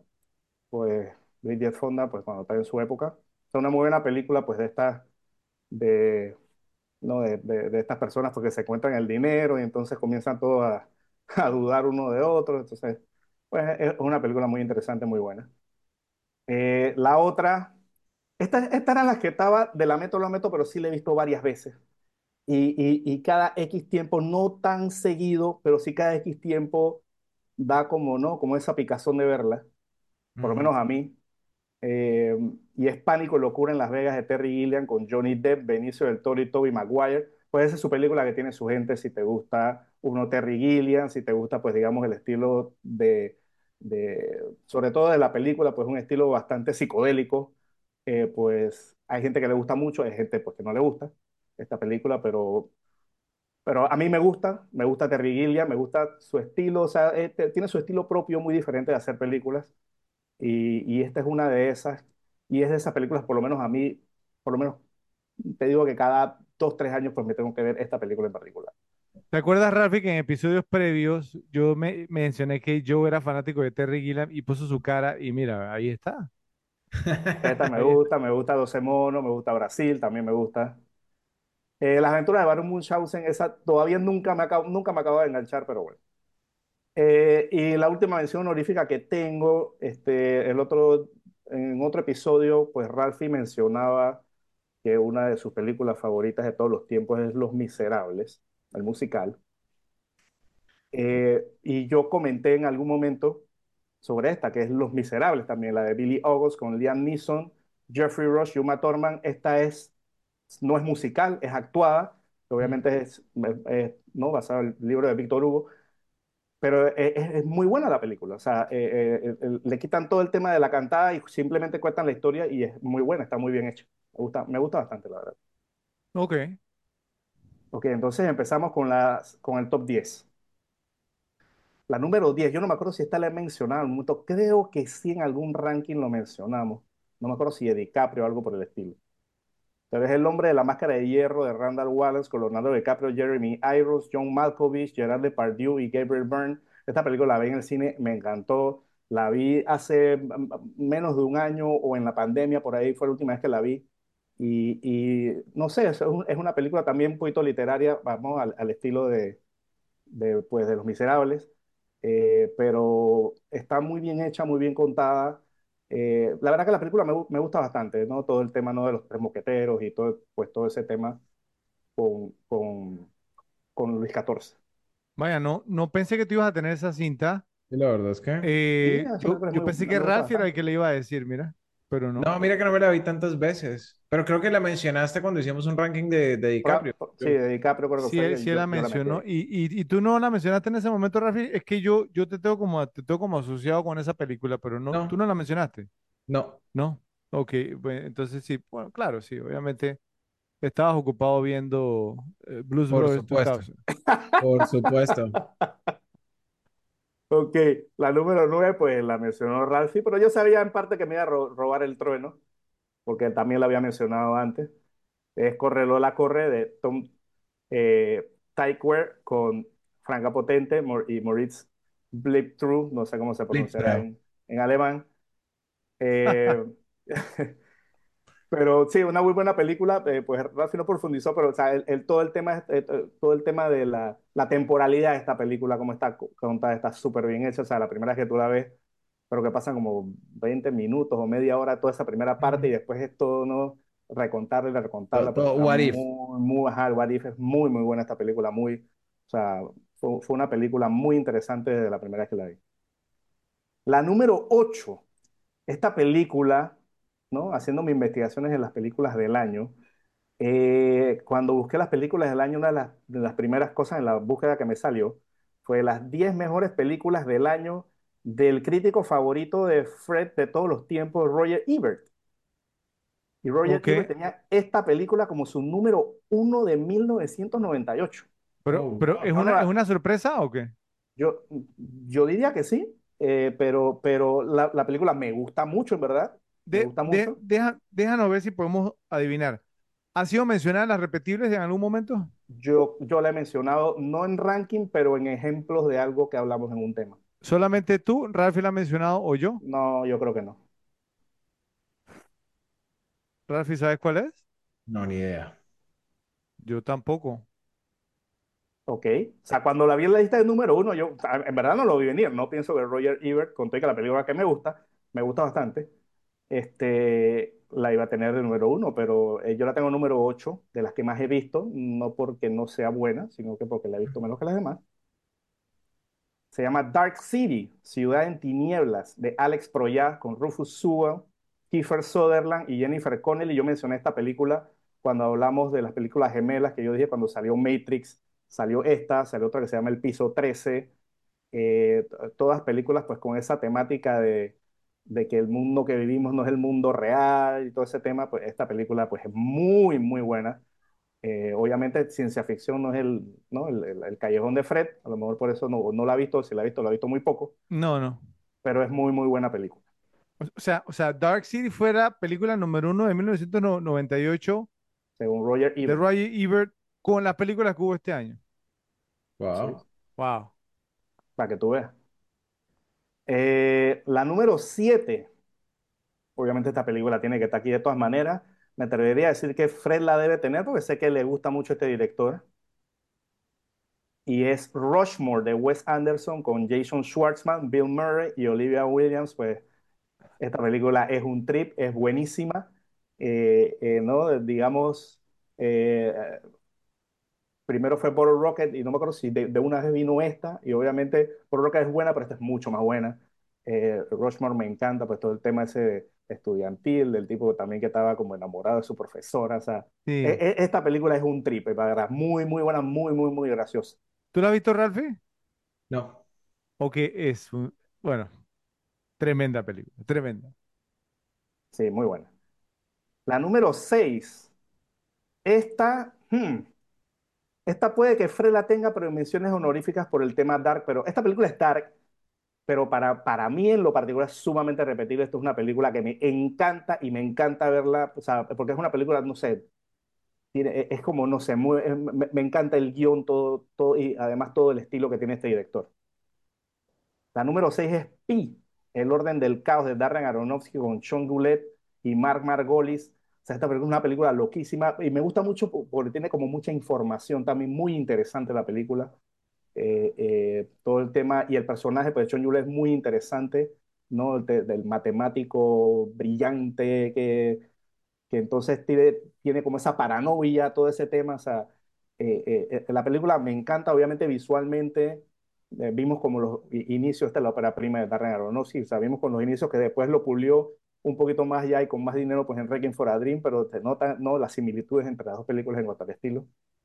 Eh, a mí me encanta, en verdad, eh, eh, pero sí sé que es una, no es una película para todos, es una película en blanco y negro, pues esas tramas así media complicadas no le gusta a todo el mundo, pero a mí en lo particular me encanta, me Sa- muchísimo. Sabes que yo, yo pensé que se iba a estar un poco más alta en tu, en tu ranking. Sí, ¿no? Porque las que vienen son más heavyweights, Vamos a ver. yo pienso que está bastante alta. La número 5, ¿ok? Y esta, mira, esta yo sí se la voy a reclamar a Ralph, porque yo no puedo A creer ver. que él no la tenga en su lista. Patch Adams. The Truman Show, de Peter Weir con Jim No Carrey, me la vi Ed. Harris y Laura Linney. O sea, wow. O sea, Es muy buena. La hemos muy buena, mencionado. muy repetible. O sea, es- es- esta película es brillante. O sea, esta película es una obra maestra. Sí, Pero no, no me la vi tanto como las otras. Wow. O sea, mira, te aceptaría el reclamo si yo hubiera llegado con, con un top 10 cerrado sin menciones honoríficas, Te digo, ¿no? ¿sabes qué? Sí, pero, pero es que saqué 20. Ralph, si sacaste 20, ¿qué te has visto más que The Truman Show? Wow. Exactamente. Pi- Pienso que es menos justificado. Ok, la número 4. Esta es la número 1 de Ralphie. Lock, Stock and Two Smoking Barrels de Guy Ritchie con Nick Moran, Jason Statham y Vinnie Jones. Pues o sea, ya hemos hablado, esta película también, pues, eh, como dijo Fred, pues pronto va a ser un episodio de- con nosotros. Esta película a los tres nos encanta. Así es. Eh, no, muy el estilo, eh, o sea, este es mi estilo de comedia. O sea, este es mi estilo de comedia.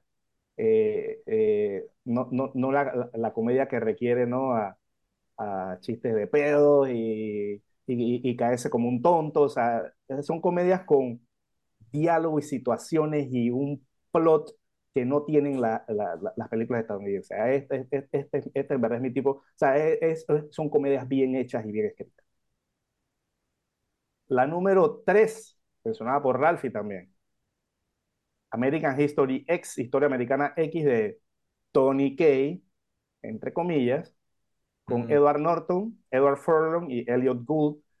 Eh, pues la verdad que una tremenda película. Es de esas películas que, que sí puede haber su gente que no le gusta, obviamente. Es una película un poquito, tiene sus, sus partes violentas, todo este tema, pero es una película muy, muy interesante. Mm. Eh, y no de esas películas que cuando las ves por, la ves por primera vez, pues y ves todo eso y pues que todo como que va por un buen camino y pasa lo que pasa al final, pues la verdad que es muy excelente película. Bueno, y la tenemos en el mismo lugar, de hecho. Yo lo tenía en el 3 también. También de tres, sí. Eh, pues vamos con la número dos. También la tenemos en el mismo lugar, Rafi, el Big Lebowski de los hermanos Cohen, con Jeff Bridges, John Goodman, Julianne Moore, Philip Seymour Hoffman y Ben Gazzara. Wow. Eh, Ben Gazzara es una de mis partes favoritas de la película, me da mucha risa esa parte. Eh, pues sí, ya hemos hablado también pues, de esta película. Esta es, es una de mis películas favoritas de los 90. Bueno, también hicimos un ranking de los 90. En algún momento la tenía también muy alta. Eh, la verdad que esta es una de mis películas favoritas de los Coen. Bueno, la verdad con los Coen, eh, cuando hagamos una película de los Coen y, y hagamos el, el, top, ese va a ser un top muy, muy difícil en cuanto al orden, ¿no? Porque en verdad muchas películas las he visto muchas veces, entonces va a tener que ser como un empate virtual de las 10, o, o, de, o de algunas, pues, o de varias. Oigan, corrígame si me equivoco, ¿hemos hecho alguna de los Coen? No, no hemos hecho nada. No, ¿verdad? O sea, hay, hay que elegir. Sí, total. Pa para mí estaría total. entre esta y Fargo. Hay mucho. Racing Arizona también, o sea, me, me, ¿no? Que tiene todo el tema, o sea... Sí, pero para pa ser la primera que, que, que, haríamos de ella tendría que ser... Yo estaría entre este y Fargo, no sé qué Sí, este, este y Fargo. Estaría de acuerdo.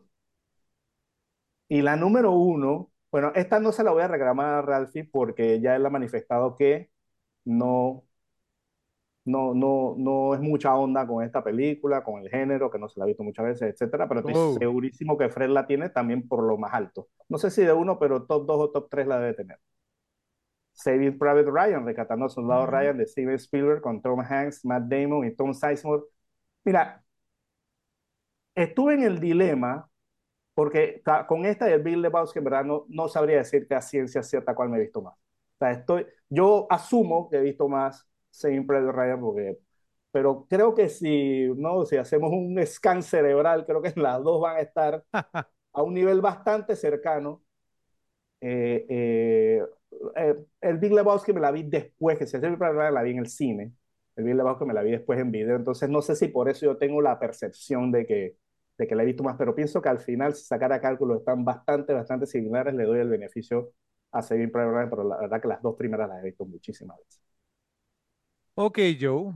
Bueno, eh, al igual que con Rafi, te tengo unos, unos reclamos, ¿cierto? Porque pues tú eres un tipo, pues que le gustamos las películas. A ti, a ti, a ti tú solamente te gusta ver las películas nominadas y, o sea, y no mencionaste la película que ganó el Oscar como mejor película ese año. ¿Qué pasó? 98, Shakespeare in Love. Ajá, no. Shakespeare in Ok. Love me la vi una vez y en, vi- y en video. No la O vi en sea, dos cine. veces. Bien. No, no, no, no. Una vez en video. No Ah, vi una vez en video. Ya, ok. Bueno, esta que, que me extrañó un poquito que Ralphie no la mencionaba tampoco, Rush Hour, ¿eh? Eh, con con Christopher, Jackie ¿no? Chan y Chris Tucker. sí, Sí, yo sé que ti te gusta Chris Chris Tucker, Joe, ¿qué pasó? ¿Cuándo, Sí, pero cuándo no, no me la he, na- me la he visto como dos veces, si acaso. Rush Hour. Es una película chistosa. ok, otra. Ralphie, esta que Joe ha dicho que es una de sus series favoritas en cuanto a películas, incluso eh, dijo que la, la primera parte de esta serie eh, fue la primera película de acción moderna de la historia. ¿Te acuerdas cuál es? Para mí nada más es la 1 y la 2, la de, de 3 adelante no me gusta Ah, Weapon. exactamente. Aquí tuvo la 4 este año y yo ni siquiera la menciono. No, no, la 4, no. Entonces, ¿qué debemos Bien. pensar Yo sobre te eso? reclamo, Ralphie? yo te apoyo. ¿Qué debemos ese- pensar o- eh, sobre eh, eso? eh, o sea, porque yo quiero que en el año 90 o 91 Fred meta que de las mejores películas está El Padrino 3 también, porque le gusta la 1 y la 2, entonces que la 3 la tiene que tener de número 1 también, ¿no? Ok. Otra, otra que pensé que yo la iba a mencionar, no la mencionó, ¿cierto? Pero tenía pues, ¿no? Como, como, como e- esa idea. Bueno, un par.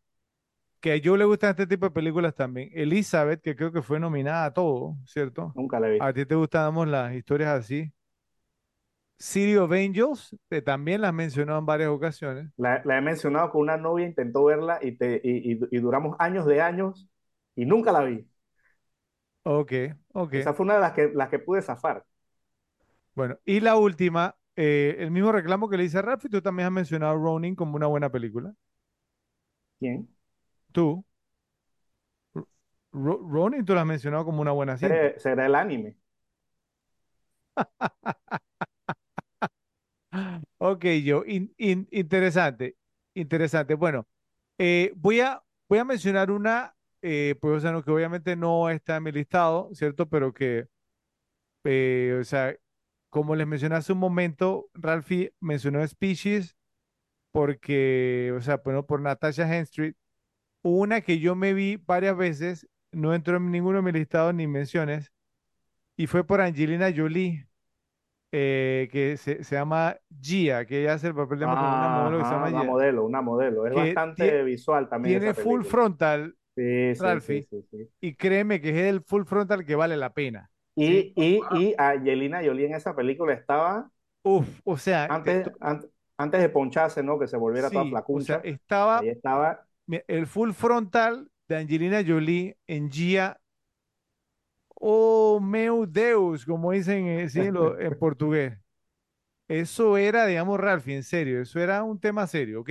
Pero bueno, in- interesante, interesante. Yo, tu, tu, tu ranking. O sea, sólido, un par de descalabros ahí con algunas, digamos, eh, de, de, de estas extranjeras, ¿cierto? Pero bueno, pero bastante bueno. Al final, o sea, no, you brought the bacon, you brought lo- home the bacon. Los Descalabros de Fred son películas altamente aclamadas por much- muchísima gente. No, no, tranquilo, tranquilo. Ok, vamos entonces. Me toca a mí con mi ranking. Eh, Yo tengo, ver. digamos, también algunas menciones honoríficas, ¿ok? Algunas de ustedes, algunas que ustedes ya, ya mencionaron, otras que no. Entonces aquí vamos. La primera no la mencionó nadie. Esta película, o sea, a mí me gustan las comedias, ustedes lo saben, ¿cierto? Este, lamentablemente, el actor principal de esta falleció hace poco, ¿cierto? Y también el, director. Dirty Work, Trabajo Sucio, de Bob Saget con Norm Macdonald, Jack Warden y Audie Lange. No sé si la han visto ustedes. Es una ponchera esta película, o sea, hay una escena en la que Norm Macdonald y Audie Lange van a dar a la, a cárcel y, entonces agarran a Norm Macdonald y le, no, y ya sabe usted lo que le pasa en la cárcel, ¿no? Y gente sale Norm Macdonald y que, que, oye, ¿cómo se le ocurre hacer esto? O sea, ¿no? Despreciable, despreciable las cosas que hacen aquí en esta cárcel, ¿no? Por favor. Entonces, muy graciosa esa película. Eh, otra también mención honorífica, creo que también tú la tenías en menciones, Ralphie. Wild Things, Criaturas Salvajes, ¿cierto? John McNaughton con Matt Dillon, Kevin Bacon, Ned Campbell, Dennis Richards y Bill Murray. Me sorprendo a mí mismo, digamos, que tanto, o sea, no, Bill Murray sale apareciendo en mis rankings, ¿no? Cier- ¿Cierto? Es un tema que es repetitivo, ok. Mención honorífica, creo que también Ralphie la tenía mención. Blade, Cazador de Vampiros, de Steven Norrington, con Wesley Snipes, Steven Dorff y Chris Christopherson. También, digamos, pues, ¿no? Una, o sea, una, una buena cinta de acción. ¿cierto? Tiene unas escenas ahí muy buenas y repetibles. La pelea carnicería. Y, y, y tu amigo ese que una vez le dimos el bote, Fred, ¿cómo se llama? Estaría orgulloso de ti escuchándote en este momento. Pero, Oye, pero, oye, pero, pero, él dijo, ¿tú él dijo que la, que la favorita de él de todos los tiempos era Blade Trinity. ¿sí? Oh, wow. Que Oye, yo- esa sí no se la perdono. ¿ok? No, estoy, oli- estoy oliendo como que Fred me quiso hackear el computador, ¿no? Blade, Blade, o sea, o sea, Sí. Blade es buena, Blade Trinity no es buena, ¿ok? Y él dijo que Blade Trinity era su película favorita de todos los tiempos. No va a mencionar nombre por, por proteger no los dejarlo mal, no dejarlo mal. Sí, sí. Bueno, eh, sabe y, quién es. y el, y el último dos, eh, o sea, lo- las últimas dos menciones honoríficas, ninguno de ustedes la mencionaron. Yo pensé que al menos uno de ustedes iba a mencionar una de las dos. La primera que va a mencionar, yo juraba que yo la iba a mencionar porque es un director muy bueno, ¿cierto? Se llama Out of Sight, un romance peligroso de Steven Soderbergh. ¿Qué pasó yo? Soderbergh. Con la actriz. Bueno, George Clooney, Jennifer López, ahí a quien se refiere, Ralphie, Vin Rames y Don Cheadle, pero el resto de- del elenco, Joe, tiene a Denis Farina, tiene a Steven San, eh, tiene a Luis Guzmán, ¿cierto? O sea, esta película es muy, muy buena. Yo sé, yo sé lo que vas a decir, eh, Jennifer Ahí hubiera podido meter hasta Michelle Pfeiffer, hubiera sido mejor. Oh, por- ¿cómo que hasta Michelle Pfeiffer? Con Michelle Pfeiffer, Pfeiffer hubiera sido ganadora del Oscar, bro. Pero, pero aún, aún, aún, digamos, no, con, con la actuación, digamos, no muy destacada de, de Jennifer López, la película es muy, muy buena, muy repetible. Con un, con una Michelle Pfeiffer hubi- hubiera sido, hubiera sido top 5, top 5. Bueno, y la otra, miren, esta película, yo le voy a ser sincero, no es que así que, que me, me haya gustado tanto, pero por haber razón, a mi círculo, digamos, de amistades y también por haber razón, ¿cierto? La, o sea, no, las novias que tengo en mi vida como que les ha gustado mucho esta película, la mencionan mucho y terminé viéndola más veces de las que debería porque no es que me gustara tanto. ¿Saben cuál, cuál fue? Fallen, Poseídos, de Gregory Hall, Oh. Denzel Washington, John Goodman, Donald Sutherland y James Gandolfini. Les estoy diciendo, o sea, simplemente porque no sé qué tiene esa película, pero a la gente le gusta mucho. No, no me digan que no han escuchado que a la gente le gusta esa película. Eh, Eso sí, eso sí es la definición de un descalabro. No, no, no, en serio, en serio. O sea, o sea, eh, de verdad, hay que ser sincero aquí en la repetible. O sea, me, o sea, eso, o sea, he tenido un círculo de amistad que le gusta y me la he visto, ¿ok? Pero así que me la vea solo, no. ¿Qué va? Bueno, empieza el top 10. La ese número cuento no 10. cuela, ese cuento no cuela ya. La número 10. Joe, yo no puedo creer, ¿cierto? Que tú no incluiste esta película, ¿ok? Estamos hablando de Snake Eyes, Ojos de Serpiente, del gran, pero gran Brian De Palma con Nicolas Cage, Gary Sinise y Carla Gugino. O sea, esta, esta película, o sea, no es la mejor de Brian De Palma, Ralphie, pero yo creo que hemos, hemos dejado La establecido de mejor que, de nada, de que aún, Nada, o sea, aún, aún el De Palma que no es el mejor De Palma, es un gran De Palma y la peli, o sea, esta película, yo no, No llega ni a penca. Yo tengo que decir que no es la mejor de nada. No es la mejor de nada. yo, yo, el visualmente esta película no es valentía, Fred. interesante, visualmente, ¿no? Sí, pero es que eso no es todo. O sea, si quieres visualmente, ponte a ver Bergman, Ah, no, O claro, sea, o Andrei claro, pero- Tarkovsky. pero- o sea, si pero- quieres ver visualmente, ve- vete a Tarkovsky. Claro, pero, pero tú vienes y mencionas Pi y dice que visualmente no sé qué, y ahí sí no pasa nada. Pues, pues, pero ahí, para ahí es un peliculón. Esa es la diferencia. Bueno, la número 9, Rushmore, Tres son multitud, así lo pusieron en español, Joe, de Wes Anderson con Bill Murray y Jason Schwartzman. Esta película, o sea, es para mí muy, muy especial porque primero, o sea, no introdujo a Jason Schwartzman, ¿cierto? Como, como actor, y también le dio como una segunda vida a la carrera de Bill Murray. Sí, porque si no me equivoco yo, esta fue la película, la primera vamos en la que él hizo como este tipo de personaje, cier- ¿cierto? Con este tono y obviamente que empezó a trabajar con Wes Anderson, Sí, en muchas películas de Wes En Anderson. muchísimas películas, ¿cierto? Una de esas actúa- Fantastic Mr. Fox que te niegas a verla. Eh, no, pero eso no. Eh, eh, pero no, de The Life Aquatic, ¿cierto? O sea, eh, Sí, o sea, no, es que Bill. Murray es... O sea, claro, si tú no has visto Ru- Rushmore, No te la visto. tienes que ver. O sea, el tono de la película es fantástico. Es muy graciosa. ¿no? Es fantástico, o sea, es tremendo. Bueno, la número 8, esta es una... A mí esta película, o sea, yo me la he repetido varias veces porque me gusta el póker. Creo que ya saben, digamos, obviamente qué, qué película es. Me extrañó que ninguno de ustedes la, la mencionara porque un cast, un elenco bien cool. Digamos, un director cool también, ¿cierto? El, el protagonista es un tipo cool, los dos protagonistas son tipos cool, ¿cierto? Y estamos hablando de Rounders, apuesta final, de John Dahl con Matt Damon, Edward Norton, ¿sí? John Turturro y John Malkovich. Miren ese cast, ese elenco. ¿Qué pasó, Joe? ¿Nunca viste Rounders? ¿No, No, no te gustó Rounders? No, no, no, no me suena, no me suena como nombre con los actores. Tendría que verla, pero no me suena que la haya visto. O sea, Edward Norton, Matt Damon, John Turturro, Yo John no veo películas por actores, Fred, Yo no veo películas por actores. Wow. Ralphie, ¿tú la has visto, Rounders? Estaba ocupado viendo A Night at the Roxbury. Wow, increíble. Ok. Bueno, en la número 7, yo la tengo un poquito más abajo que usted precisamente por la, por, por la temática, o sea, es fuerte, pero es una gran película, ¿cierto? Y es American History X, Historia Americana X de To- To- Tony Kaye con Edward Norton, Edward Furlong, Beverly D'Angelo y Elliot Gould. Esta película, ah, o sea, como dicen en inglés, it's not an easy watch, ¿cierto? O sea, no, no es fácil verla, ¿cierto? Obviamente en blanco y negro tiene una temática fuerte, pesada. Eh, y, o sea, ahora lo, lo gracioso es que hoy por hoy tiene mucho que ver con lo que está pasando en Estados Unidos, hoy por hoy, cier- ¿cierto? O sea, la, la temática ha envejecido muy bien, Muy o sea, eh, o sea, es muy vigente la película, eh, eh, pero, pero bien, digamos, o sea, pues no como una película como esta se nos presagia porque creo que en la película ahí hablan, digamos, so- sobre la affirmative action, ¿sí? Que, que está como, ya llevaba unos años que se había iniciado en los 90, la acción afirmativa y demás. Y miren, digamos, o sea, pues no, o sea, como una cosa como tan bien intencionada, ¿cierto? Sí, me- me- la película mencionaba que no te escogían por talento, sino por cuota.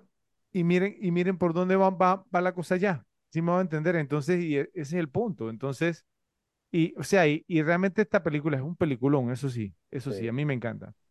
La número 6 está una cinta que yo la he mencionado en varios rankings previos. Yo creo que ustedes, digamos, no, no la han visto todavía. Eh, yo la, la recomiendo altamente. Se llama Return to Paradise, Regreso al Paraíso, Mm. de Joseph Ruben con Anne Heche, Joaquín Phoenix y Vince Vaughn. Creo que la he mencionado, digamos, de los amigos que estaban en, en Indonesia o en Malasia, no me acuerdo dónde era, y que entonces, pues, no, que estaban consumiendo hachís, ¿cierto? Y que entonces, que obviamente, pues, que no sé, dos se vuelven a Nueva York y el otro, digamos, entonces, pues no se queda y entonces le echan la culpa a Joaquín Phoenix, ¿cierto? Por ser traficante, que teníamos una cantidad, digamos, de, ha- de hachís sustancial y que entonces que, no, que, que, que lo van, digamos, a, eje- a ejecutar y que no lo hacen a menos que los otros se regresen, ¿sí? Vince Vaughn y el otro. Entonces la película presenta un dilema tremendo, o sea, la temática de esta cinta es tremenda y se le ha puesto a varias personas, digamos, en mi vida y a todos les, les ha gustado. La número 5 que creo que estuvo top 3 de ustedes o top 4, Lock, Stock and Two Smoking Barrels, Juegos, Trampas y Dos Armas Humeantes de Guy Ritchie con Jason Statham y Vinnie Jones. Esta película es un trip total. Eh, o sea, a, a mí, en, en- no sé, o sea, saben que, o sea, si a mí me gusta mucho Snatch también, obviamente sí, pero, pero no sé, por alguna razón esta me gusta más y lo, lo hemos hablado ya, ya anteriormente y yo creo que no sé, que tiene que ver, digamos, con Brad Pitt, ¿sabes? O sea, pues que, que y, y- sí, sí, o sea, que yo creo que el personaje de Brad Pitt es como un poco forzadito, ¿sí me voy a entender? Como, un- o sea, No, un poquito, un poquito, un poco forzadito, ¿cierto? O sea, eh, eh, forzadito por el punto de vista de que él quería trabajar con Guy Ritchie y Guy Ritchie le dijo, eh, este es el papel claro, que me, que me claro, exactamente. O sea, bueno, era un personaje importante también. ¿eh? no, no, o sea, sí, Sí, sí, pero, pero, estuvo pero bien yo- hecho. Pero no, no, yo no estoy diciendo que no esté bien hecho. Lo, lo que estoy diciendo es que yo, siempre que veo Snatch, me llevo como la impresión de que el personaje de Brad Pitt no era, o sea, no era como tan sustancioso, ¿cierto? Y que lo agre- le agregaron cosas porque era Brad Pitt, ¿sí? Siempre, siempre me llevo como esa impresión. Eh, y que también, digamos, entonces, o sea, pues que, o sea, es que es, que es como que, o sea, Guy Ritchie, estas dos, eh, estas dos películas, él las hizo como, como con un ensemble cast, ¿cierto? Como, o sea, con un elenco, digamos, poblado. Y entonces, no sé, como que, no sé, siempre me da la impresión como que no encaja. Y ustedes saben que yo soy fanático de Brad Pitt y me gustan, digamos, su- sus películas y, y sus actuaciones. Pero en, en Snatch, no sé, obviamente Yo- me yo- encanta la es que yo, película. yo a Joe Snatch, o sea, las dos me encantan y las dos son súper graciosas, pero yo, yo a Joe Snatch más graciosa. Por, eso pienso que me gusta más. O sea, am- yo, yo creo que Lock, Stock and Two, Two Smoking Barrels, o sea, está mejor contada, ¿cierto? O sea, me, me, me, me parece. Y yo, y yo pienso pues que como sea, que, que no hay nadie, digamos, en el elenco como que sobresalga, ¿cierto? Yo creo que ese es el propósito de un ensemble cast. Eh, es por esa razón, por esa razón, pero Snatch me, me fascina también, simplemente que esta me, me gusta más.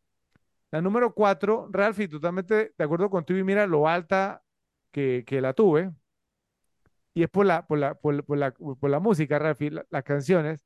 The Wedding Singer, el cantante de bodas, de Frank Coraci con Adam Sandler y Drew Barrymore. Esta película, yo, si tú, ¿tú la has visto o no la has visto? The Wedding Singer No, creo que la vi una vez. mira, mira, o sea, eh, si, si la llegas a ver, es muy, es muy graciosa, es muy cómica, tiene mucha referencia de los años 80, o sea, mucha, o sea, los Sí, yo, yo, peinados, yo la como vi una dijo vez, sé, sé Ralphie, que, sé que cantaba mucho esta, la, la de Boy George, eh, Ajá, la Do You banda, Really pero Wanna Hurt Me? You Wanna Hurt Me, tocaba mucho, me acuerdo de eso. hay una canción que él, que él canta ahí, que es la de Somebody Kill Me Please. Lo- Love Stinks. Ah, no, Y, eh, ah, no, eh, ah, ah, ah, ah, no, no. Somebody Kill Me Please, esa es original de Adam Sandler. ajá, que Sí. es buenísima y todo el contexto no es que estaba escuchando mucho de Cure en esa época, muy bueno. Ey, el cambio de Steve Buscemi, eh, ¿no? También ese es un trip. No, hombre, no. Esta película es un trip. La verdad, esta película es un trip. O sea, no, eh, no sé. Yo creo que esta, eh, mi favorita de Sandler estaría de las comedias, ¿no? Entre esta y Happy Gilmore. Yo diría, pues no, porque es que está, sí, está entre estas dos. tiene muchas. Sí. Bueno, no, no tampoco, pero bueno. No, para mí, de los noventas tiene muchísimas. Ok, esta que viene es mi número 3, ninguno de ustedes la mencionó. Quiero, o sea, tengo curiosidad por, por saber si ustedes la han visto o no la han visto. Es una muy buena cinta, incluso tuvo una nominación al Oscar. A mí me encanta esta película, tiene un elenco tremendo, ¿sí? Eh, y no sé, desde la primera vez que la vi como que tocó un nervio conmigo, me la, me la muchísimas veces, está número 3 y se llama A Civil Action, una acción civil de Steve Salian con John Travolta, Robert Duvall, William H. Macy, aparece Tony Shalhoub, aparece James Gandolfini, aparece, o sea, tiene un elenco tremendo esta cinta y es, o sea, es una historia sumamente interesante. A Robert Duvall lo, nominaron al Oscar como mejor actor se- secundario en esta cinta. ¿Tú, tú la has visto, Ralphie? ¿No?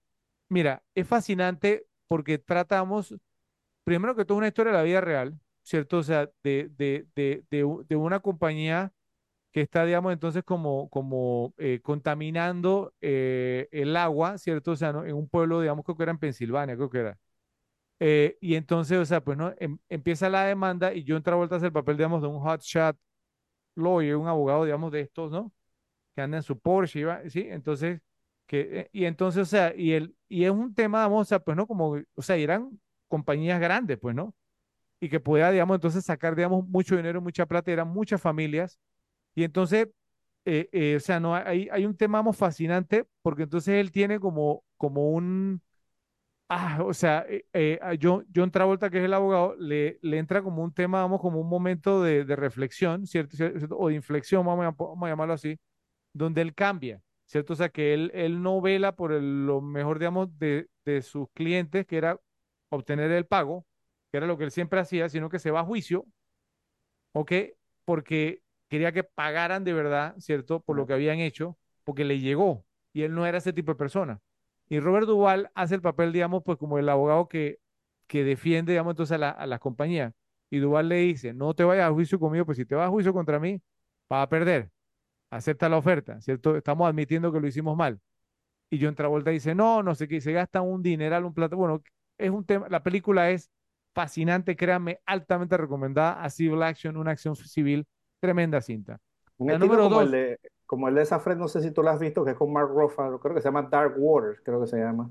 ajá, pero sí, pero, Era pero también es, así de que pero, contaminaban. pero y- esta es mejor, esta es mejor porque el elenco es que esta es tremenda, o sea, es, es tremendo el elenco y, o sea, es lo que les digo, o sea, la temática, digamos, el, el personaje de Robert Duvall es tremendo también, creo que era en Boston, sí, sí, sí creo que era en Boston, era- no, no era en Pensilvania, era en Massachusetts, porque re- recuerdo que Robert Duvall era como fana- fanático de los Red Sox, ¿sí? Y, esta Medias dicen, y en esta sí dicen claro que era DuPont. Y también fue un caso de la vida real. Ajá, no, no, es, es que, es que es tremenda la película, o sea, altamente recomendable a, a Civil Action, eh, o sea, y, y pasa una, una historia de la vida real, o sea, tiene unas escenas memorables, la verdad. Bueno, la número dos, Joe, eh, creo que ahí invertimos, ¿no? Saving Private Ryan, Rescatando Soldado Ryan de Steven Spielberg con Tom Hanks, Matt Damon y Tom Sizemore.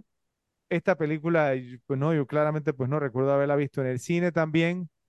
eh, y yo me acuerdo que después de esos 15 primeros minutos yo estaba así, yo, wow, o sea, wow, en mi vida había visto una, una secuencia, vamos, como esa eh, estaba boquiabierto, ¿cierto? Obviamente ahí el ritmo de la película baja un poco, ¿cierto? Pero aún así es una gran cinta.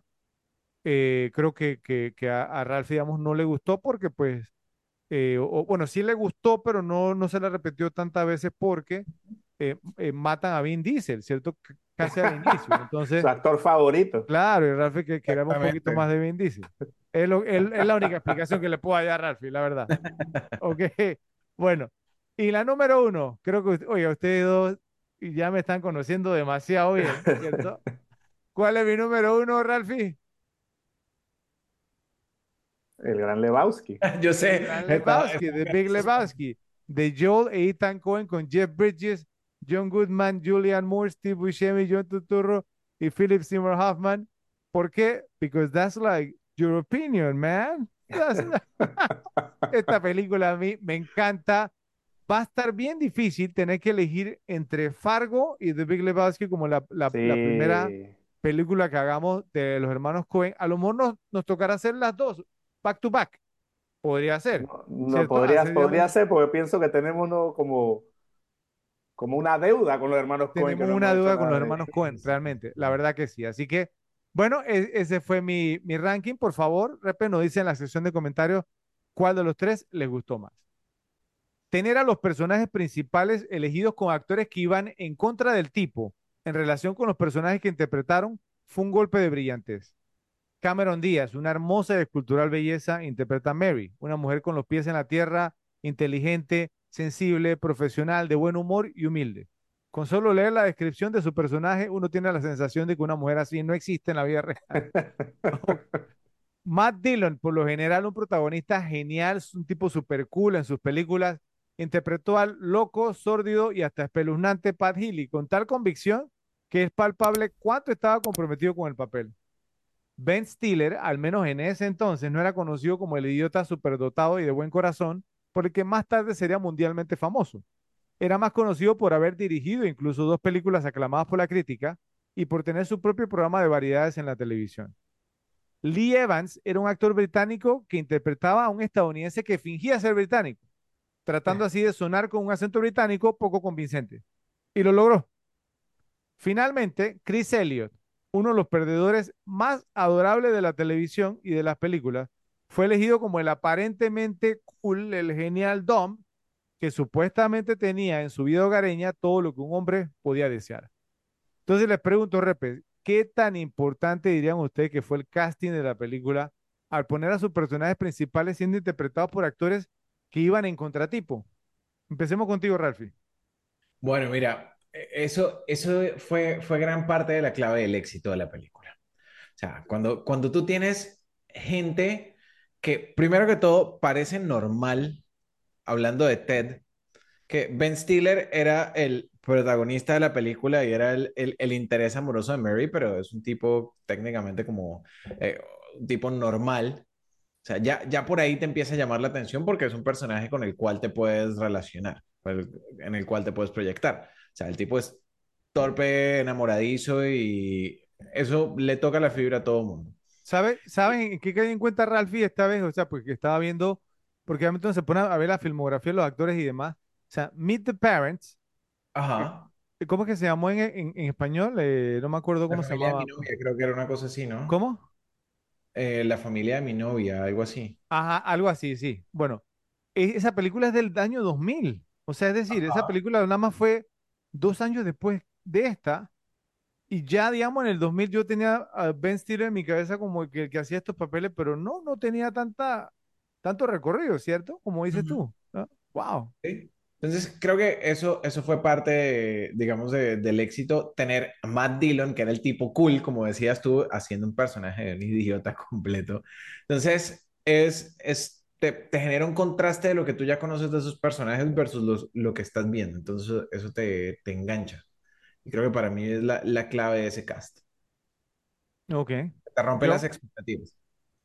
yo, Sí, o sea, para responder, yo pienso que simplemente, o sea, yo, yo, yo creo que no hay película que le guste mucho a una gente que, que el tema del casting no sea básico en eso. O sea, eh, eh, creo que siempre que una película es exitosa es porque el cast es muy bueno. Digo, hay una que otra excepción en cuanto a, en cuanto a química, ¿no? En, cuanto a eso sí, pero, pero por lo general es un cast bueno donde cada papel, cada personaje esa persona que lo interpreta pues fue como buscado al dedillo o- o- o fue una de las mejores elecciones, elecciones que se pudieron haber tomado para ese personaje.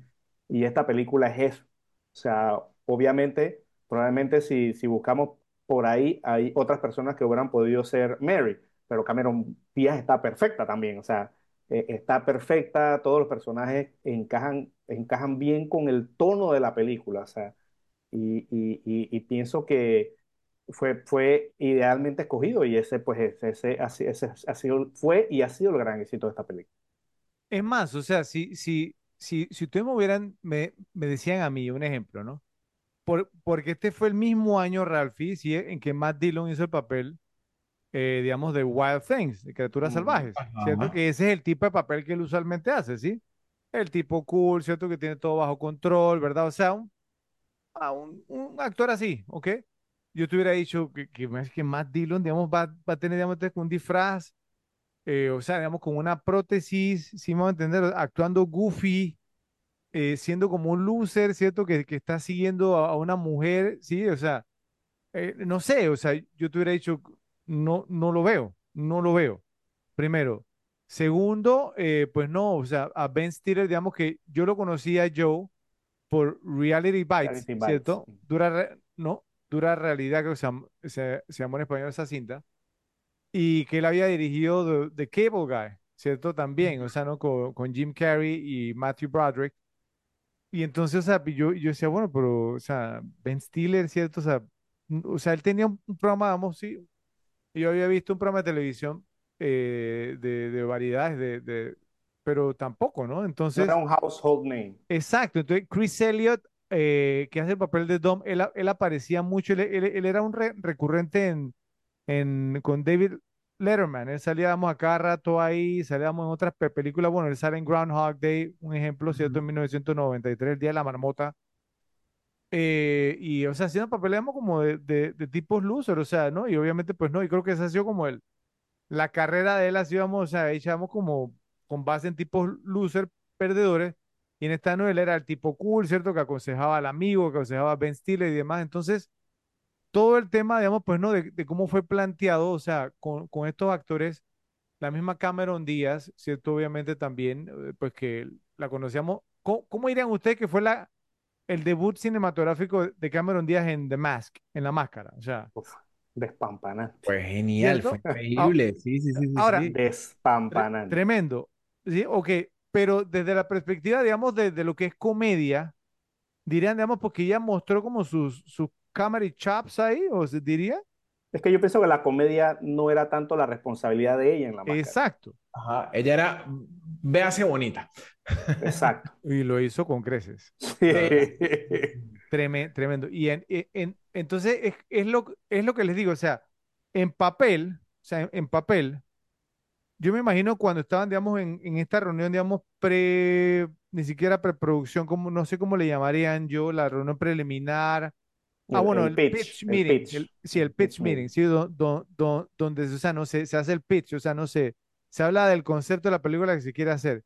Y los estudios habrán di- dicho, o sea, espérate un, un segundo. Entonces estamos hablando de que Cameron Díaz en el lead, ¿cierto? Haciendo, digamos, entonces, porque un papel cómico, Matt Dillon haciendo comedia, o sea, haciendo un- el papel de un tipo goofy, Ben Stiller, digamos, sí, o sea, que ha estado, eh, un director, ¿cierto? O sea, ah, haciendo el papel de, ¿sí? Eh, eh, Chris Elliott, el que aparece en, en Late Night con David Letterman, ¿qué? Están locos, ¿sí? Pero, pero realmente, digamos, o sea, pues, fue, fue la diferencia. In- incluso, digamos, eh, eh, es más, yo creo que Ben, Ben Stiller creo que fue una de las claves también. ¿Sabes por qué? Por- por- porque, digamos, un ejemplo, la escena, digamos, del zipper en el baño, ¿sí? Ajá. O sea, no sé, o sea, pues qué otro actor podría hacer, hacerte pensar que realmente está sufriendo tanto. Sí, vamos a entender, o sea, o sea, y, y o sea, el castigo físico que recibe Ben Stiller en esta película es, Por es todo el mundo. es- exacto, o sea, es tremendo, es tremendo, tremendo, tremendo. Entonces, yo, yo no sé, lo que sí yo le digo, digamos, es que para mí, como mencioné, o sea, los más destacados del grupo fueron, como mencioné, Dylan, demostró que su rango era mejor de lo que nadie esperaba al ser considerado un actor casi hecho de madera antes, ¿sí? Sí. Díaz, Cameron Díaz, que había encontrado su lado cómico el año anterior con su papel Ralphie en La boda de mi mejor amigo, ¿cierto? Y después demostrando que en dra- drama también es muy bueno. Claro, totalmente, o sea, es una muy buena actriz. Y obviamente Stiller, que como mencioné anteriormente, había tratado de establecerse como protagonista serio en películas como Reality Bites, pero no había tenido suerte. Entonces esto fue como, pareció como un caso como de que atraparon, como le dicen en inglés, a light- lightning in a bottle, ¿cierto? Un rayo en una botella, un relámpago en una botella, ya que cada miembro del elenco principal estaba en un punto de sus respectivas carreras que les permitió a los Farrelly arriesgarse y darles papeles que normalmente no interpretarían. En retrospectiva, There's Something About Mary fue probablemente inevitable. La década de los 90 estuvo dominada por un resurgimiento de comedias románticas brillantes y un aumento de la sensibilidad sociopolítica, también conocida como cultura PC o politically correct o políticamente correcto. El mundo estaba preparado para algo que pudiera perforar toda esa seriedad y compasión. Y ese algo vino en la forma de chistes sobre semen y violencia canina de los directores de Dumb and Dumber, dos tontos muy tontos. Peter y Bobby Farrelly se propusieron recuperar el humor de fraternidad orgullosamente crudo de Animal House, Colegio de Animales, solo para, sin darse cuenta, inventar un estilo completamente nuevo de comedia romántica. El público nunca había visto algo como Loco por Mary y no podían darse abasto con lo original de esta cinta. Había nacido la comedia romántica lasciva y repugnante y decididamente llegó para quedarse. There's Something About Mary no fue solo un colosal éxito comercial y de crítica en el verano de 1998, fue toda una sensación cultural. La escena de Cameron Díaz con el cabello parado se convirtió en una de las imágenes definitorias de la comedia de los noventas, y la cinta todavía se ubica como una de las comedias románticas más taquilleras de todos los tiempos. Sin Loco por Mary, todo el panorama cómico de los años podría haber sido muy diferente. Junto con American Pie, el año siguiente inició una nueva era de comedia que incluía películas como Wedding Crashers, Los Rompebodas, The 40-Year-Old Virgin, Virgen a los 40, y Super Bad, Super Cool, un episodio que fue aquí en las repetibles. ¿Quién sabe cómo habría resultado la carrera que definió el espíritu de una generación de actores y comediantes? Hablando de Judd Apatow. Si There's Something About Mary no hubiera allanado el camino para las comedias románticas que usaban su calificación R como una cuestión de hecho, como When Harry Met Sally, cuando Harry conoció a Sally, que hablamos en su momento, en su episodio, que era increíble que tuviera una, un rating de R. O Pretty Woman, Mujer Bonita, una de las favoritas también de, de Joe, sino como una insignia de honor vanguardista. Entonces les pregunto, ¿qué opinión les merece que Loco por sea considerada como la precursora de las comedias burdas? Teniendo en cuenta que en Hollywood siempre se dejan llevar por las tendencias y lo que produce en taquilla, ¿creen que sin el éxito de esta película hubieran existido otras de temáticas similares, como la serie de American Pie, las que hicieron los miembros del Frat Pack y los films de Joe Apatow? Empecemos ahora contigo, Joe. Oh, la verdad que es difícil determinar. Pienso que definitivamente, eh, si no, si no fue, digamos, eh, eh, eh, una película inspiradora para estas, pues que tú mencionas, eh, o, o- o, digamos el motivo por la que se hicieron, pues por lo menos fue muy inspiradora. O sea, eh, si no fue el motivo total, fue muy inspiradora porque pienso que a- antes de este en particular, obviamente el género ese no estaba tan explotado. O sea, al- algunos posteriores más tirando más a juventud, porque esta, por lo menos la parte que es de juventud en teoría es, solamente el principio, ya después son un poquito más adultos. Pero sí pienso que tomaron de esa base, a lo mejor los vieron en el colegio y dijeron, ¿sabes qué? Porque no hacemos algo de gente de colegio, ¿entiendes? O sea, y, y, y, y- siguieron con esa ruta, digamos, por, por hasta varios años después, pues, más de 10 años después de esta, pues todavía se hacían ese tipo de comedia. Eh, entonces sí pienso en verdad que, que fue altamente influenciante, pues, para esos realizadores que decidieron, pues, ir- irse por ese y que vieron o sea, y que, y que vieron, a diferencia, digamos, de épocas anteriores, vieron de repente eh, que su película fuera R, una libertad para hacerla. O sea, dijeron, eh, ok, tengo hasta aquí, le voy a sacar el jugo ¿no? A, a todo lo que le puedo sacar hasta que llegue a la R y que no me la pasen, porque ya si le ponen NC17, pues ya ti- tienes más problemas. Pero, pero pienso que supieron jugar muy bien con eso y con qué temática podían explotar y hasta dónde podían llegar. Me parece que eso fue importante en todas esas películas que, que tú dices, Fred, desde, desde, desde American Pie, digamos, hasta Superbad, pues que, que, que digamos que, que le sacaron un poco, ¿no? la, la- la inocencia que podían tener unas anteriores con tal de que no le pusieran la R precisamente. Así es. Bueno, eh, me interesa saber qué opina Ralphie porque, o sea, sin esta película, muy probablemente su comedia favorita, muy probablemente de todos los tiempos, American Pie, no hubiese existido. Es probable, no lo sabemos. Entonces me interesa saber la, opinión de, Ralphie y les tengo una pregunta ahora después que se me acaba de venir a la cabeza. Adelante. Ok, bueno, mira, eh, no, no estaría seguro si Loco por Mary fue el que dio el nacimiento a, a los raunchy comedies o a la nueva generación de raunchy comedies, pero sí, sí tuvo una alta influencia eh, en todas las que vinieron después. Estoy completamente de acuerdo con eso. Y, y creo que, mira, el, el paradigma que rompió Loco por Mary fue el tema de los fluidos corporales. Sí. Y, y el tema de, de mostrar partes de la anatomía sin mostrarlas del todo, ¿ok? Y si, si tú ves, por ejemplo, entonces tienes en Loco por Mary la escena del, del gel para cabello y tienes en American Pie la escena del pie. sea, y estoy seguro que esa escena no, la escena del pie no se hubiese dado tan fácilmente si no hubiésemos tenido el precedente de, de, de la escena del hair gel. Ahora, tam- también American Pie tiene, tiene su escena, digamos, también del, del De, de, de Hell. Sí, de Eh, su pero, escena pero- con Hell también. exacto, pero digerible. exactamente. Que eso micheló la cerveza, pues, pero, pero Así sí es. vuelven a entrar los fluidos corporales y, y- y mostrar, pero no mostrar. Y creo que Loco por Mary fue, fue de alta influencia y, y- y puso, digamos, bases para eso.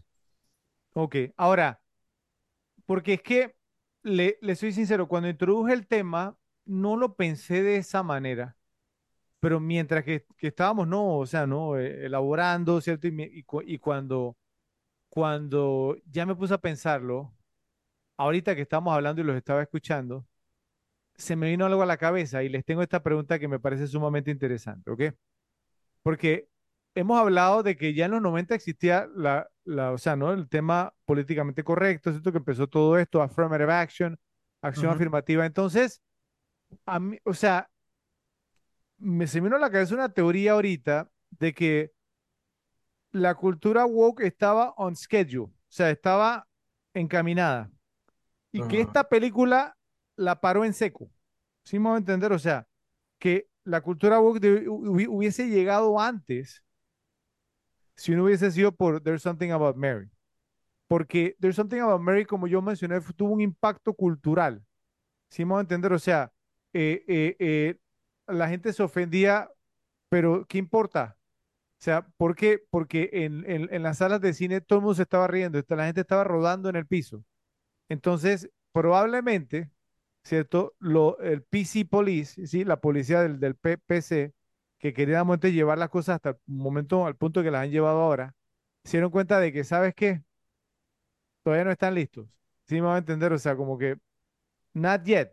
Y tuvieron que, aguantarse American Pie, y tuvieron que aguantarse todas estas comedias, digamos, pues no, Wedding Crashers, todas las que, que mencioné yo, Virgen a los 40, todas estas comedias que son políticamente incorrectas, ¿cierto? O sea, ¿no? Que, que, que son de mal gusto, entre comillas, si me voy a entender, y que incluso ahora los mismos actores que aparecieron en esas pel- películas, como un ejemplo, Jonah Hill, que dicen que se avergüenzan de aparecer en esas, de haber aparecido en esas películas. Entonces, les pregunto, ¿ustedes creen o considerarían, digamos, o sea, pues que There's Something About Mary tuvo incluso un impacto cultural más grande del que nosotros mismos pensamos y que le habrá puesto un alto, por lo menos temporalmente, ya que aquí está, a la cultura woke que parecía estar, digamos, como right on schedule, que estaba, iba encaminadita y esta película le puso así como que todavía no.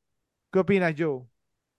No, yo, yo diría que no. Yo pienso que sería un poquito, un poquito especular. pienso que, o sea, sí sé que para esos años estaba comenzando lo que tú dices de Fred, el PC, ¿no? Lo, lo, lo Ya llevaba políticamente un corre- tiempo, ya correcto, llevaba un pero tiempo. sí, pero pienso que, pero, pero pienso que la escala era muy, muy inferior. Eh, eh, no creo que una película eh, cambie un curso de acción pues, de, de- personas. Yo pienso que, que en- por lo menos en el caso, digamos, de las, de los estudios, si tenían intención, pues tampoco lo sabemos porque no, no pienso que había ninguna prueba ni nada, ni nada por el estilo, digamos, en años tan tempranos de hacerlo como, como política, me refiero, eh, de, de empujar este tipo de contenido, pues que es la, la basura que nos tiran ahora, eh, eh, que una película como Loco por Mary haya podido hacerlos desistir un poco, yo digo que siempre el dinero habla y yo pienso que eso es lo que lo que va a pasar. Yo sé que en algún momento de esta no, actualidad oscu- oscurantista que vivimos en esta época, pienso que en algún momento alguien se va a atrever a hacer una película como Loco por Mary y que ese estudio va a hacer mucho dinero y va a decir, tú sabes qué, Esta, este- estas porquerías que estamos haciendo simplemente no dan dinero. O sea, si la gente le quiere, las quiere, o sea, si, si, si la gente las quiere, las, las alaba por correctas, pero son malas, porque solamente las alaban por corrección y no por calidad. Si las alaban porque son correctas y, y, y- y son malas y no hacen dinero, entonces esa no es la manera de ir. Entonces pienso que, que eventualmente, yo pienso, ya lo he dicho, yo pienso que todo llega hasta un, no, hasta un punto de quiebre. Espero que el de las películas malas sea pronto pero, pero, pero creo que sería un poquito, ¿no? Como se dice, un stretch decir que por Loco por Mary aguantó, digamos, todo un, todo un movimiento social. No, no creo que sea el caso. Pero, pero, pero digamos, eh, y, e- es por eso que, que, quise traer el punto a colación. O sea, ya que tú estás hablando, digamos, de que fue una película, o sea, obviamente yo estoy hablando, digamos, de, de la película, pero me refiero también a que el éxito de la película, porque el éxito de la película, digamos, entonces propició una serie de películas que la siguieron, ¿sí me hago entender? Y que, y que entonces, digamos, sea, pues no solamente fue una película, sino que esta película, como, como, como dije, abrió el camino para que llegaran otras ¿sí? Y que obviamente, digamos, entonces, pues que estas personas, ¿verdad? O sea, el PC Police se dieran cuenta como de que saben que, o sea, no es el momento adecuado, ¿sí me van a entender? O sea, miren, digamos, lo- la popularidad de estas películas. Obviamente, y Joe lo sabe, ¿cierto? O sea, eh, eh, o sea, desde una película, vamos, como Bajo Instinto, es un ejemplo, ¿sí? O sea, había gente afuera, digamos, del cine, si quieren lo buscan, ¿cierto? O sea, protestando el tema de que cómo estaban, digamos, entonces mostrando, digamos, entonces a las lesbianas en la película. Siento que la villana en la película era una lesbiana. Siempre ha habido personas que protestaban fuera del cine. Ah, sí, Siempre ha no, habido películas, aludidas, ¿no? es, exactamente, siempre, siempre, siempre. Y entonces, o sea, no era un tema tan nuevo en ese momento yo. Estamos hablando como que Bajo Instinto es del 91, si no me equivoco. Esta Sí. película es del 98. ¿sí? Eh, in- in- incluso lo que mencionamos hace un momento, Historia Americana X, se habla, digamos, de affirmative action y todas estas cosas, ya llevaba un tiempo, que es lo que les, les- les estoy diciendo. O sea, las cosas iban encaminadas bien, ¿cierto? Y luego, digamos, entonces, o sea, in- incluso yo recuerdo que hubo un par de películas que fueron criticadas, eh, digamos, pa- al pasar, digamos, de los 80 a los 90 y que había empezado con el, con con el tema, y eso lo hablamos, no me acuerdo en qué episodio fue de que las raunchy comedies se habían extinguido hasta que salió esta. Siente, Pero, salió pero esta, ¿cuál- ¿en cuál fue? El Superbad, ¿no? Sí. Ahí, ha- habíamos hablado de, de eso y que llegó esta y volvió, digamos, entonces, pues, ¿no? Como a inyectarle fuerza al género. ¿Por qué? Por- porque ya habían apaciguado todas las aguas y traían a la gente así bien, bien sumisa. Entonces, como les digo, o sea, no es tanto, digamos, como la película, pues, digamos, que haya impulsado el tema, pero también fueron las que vinieron después.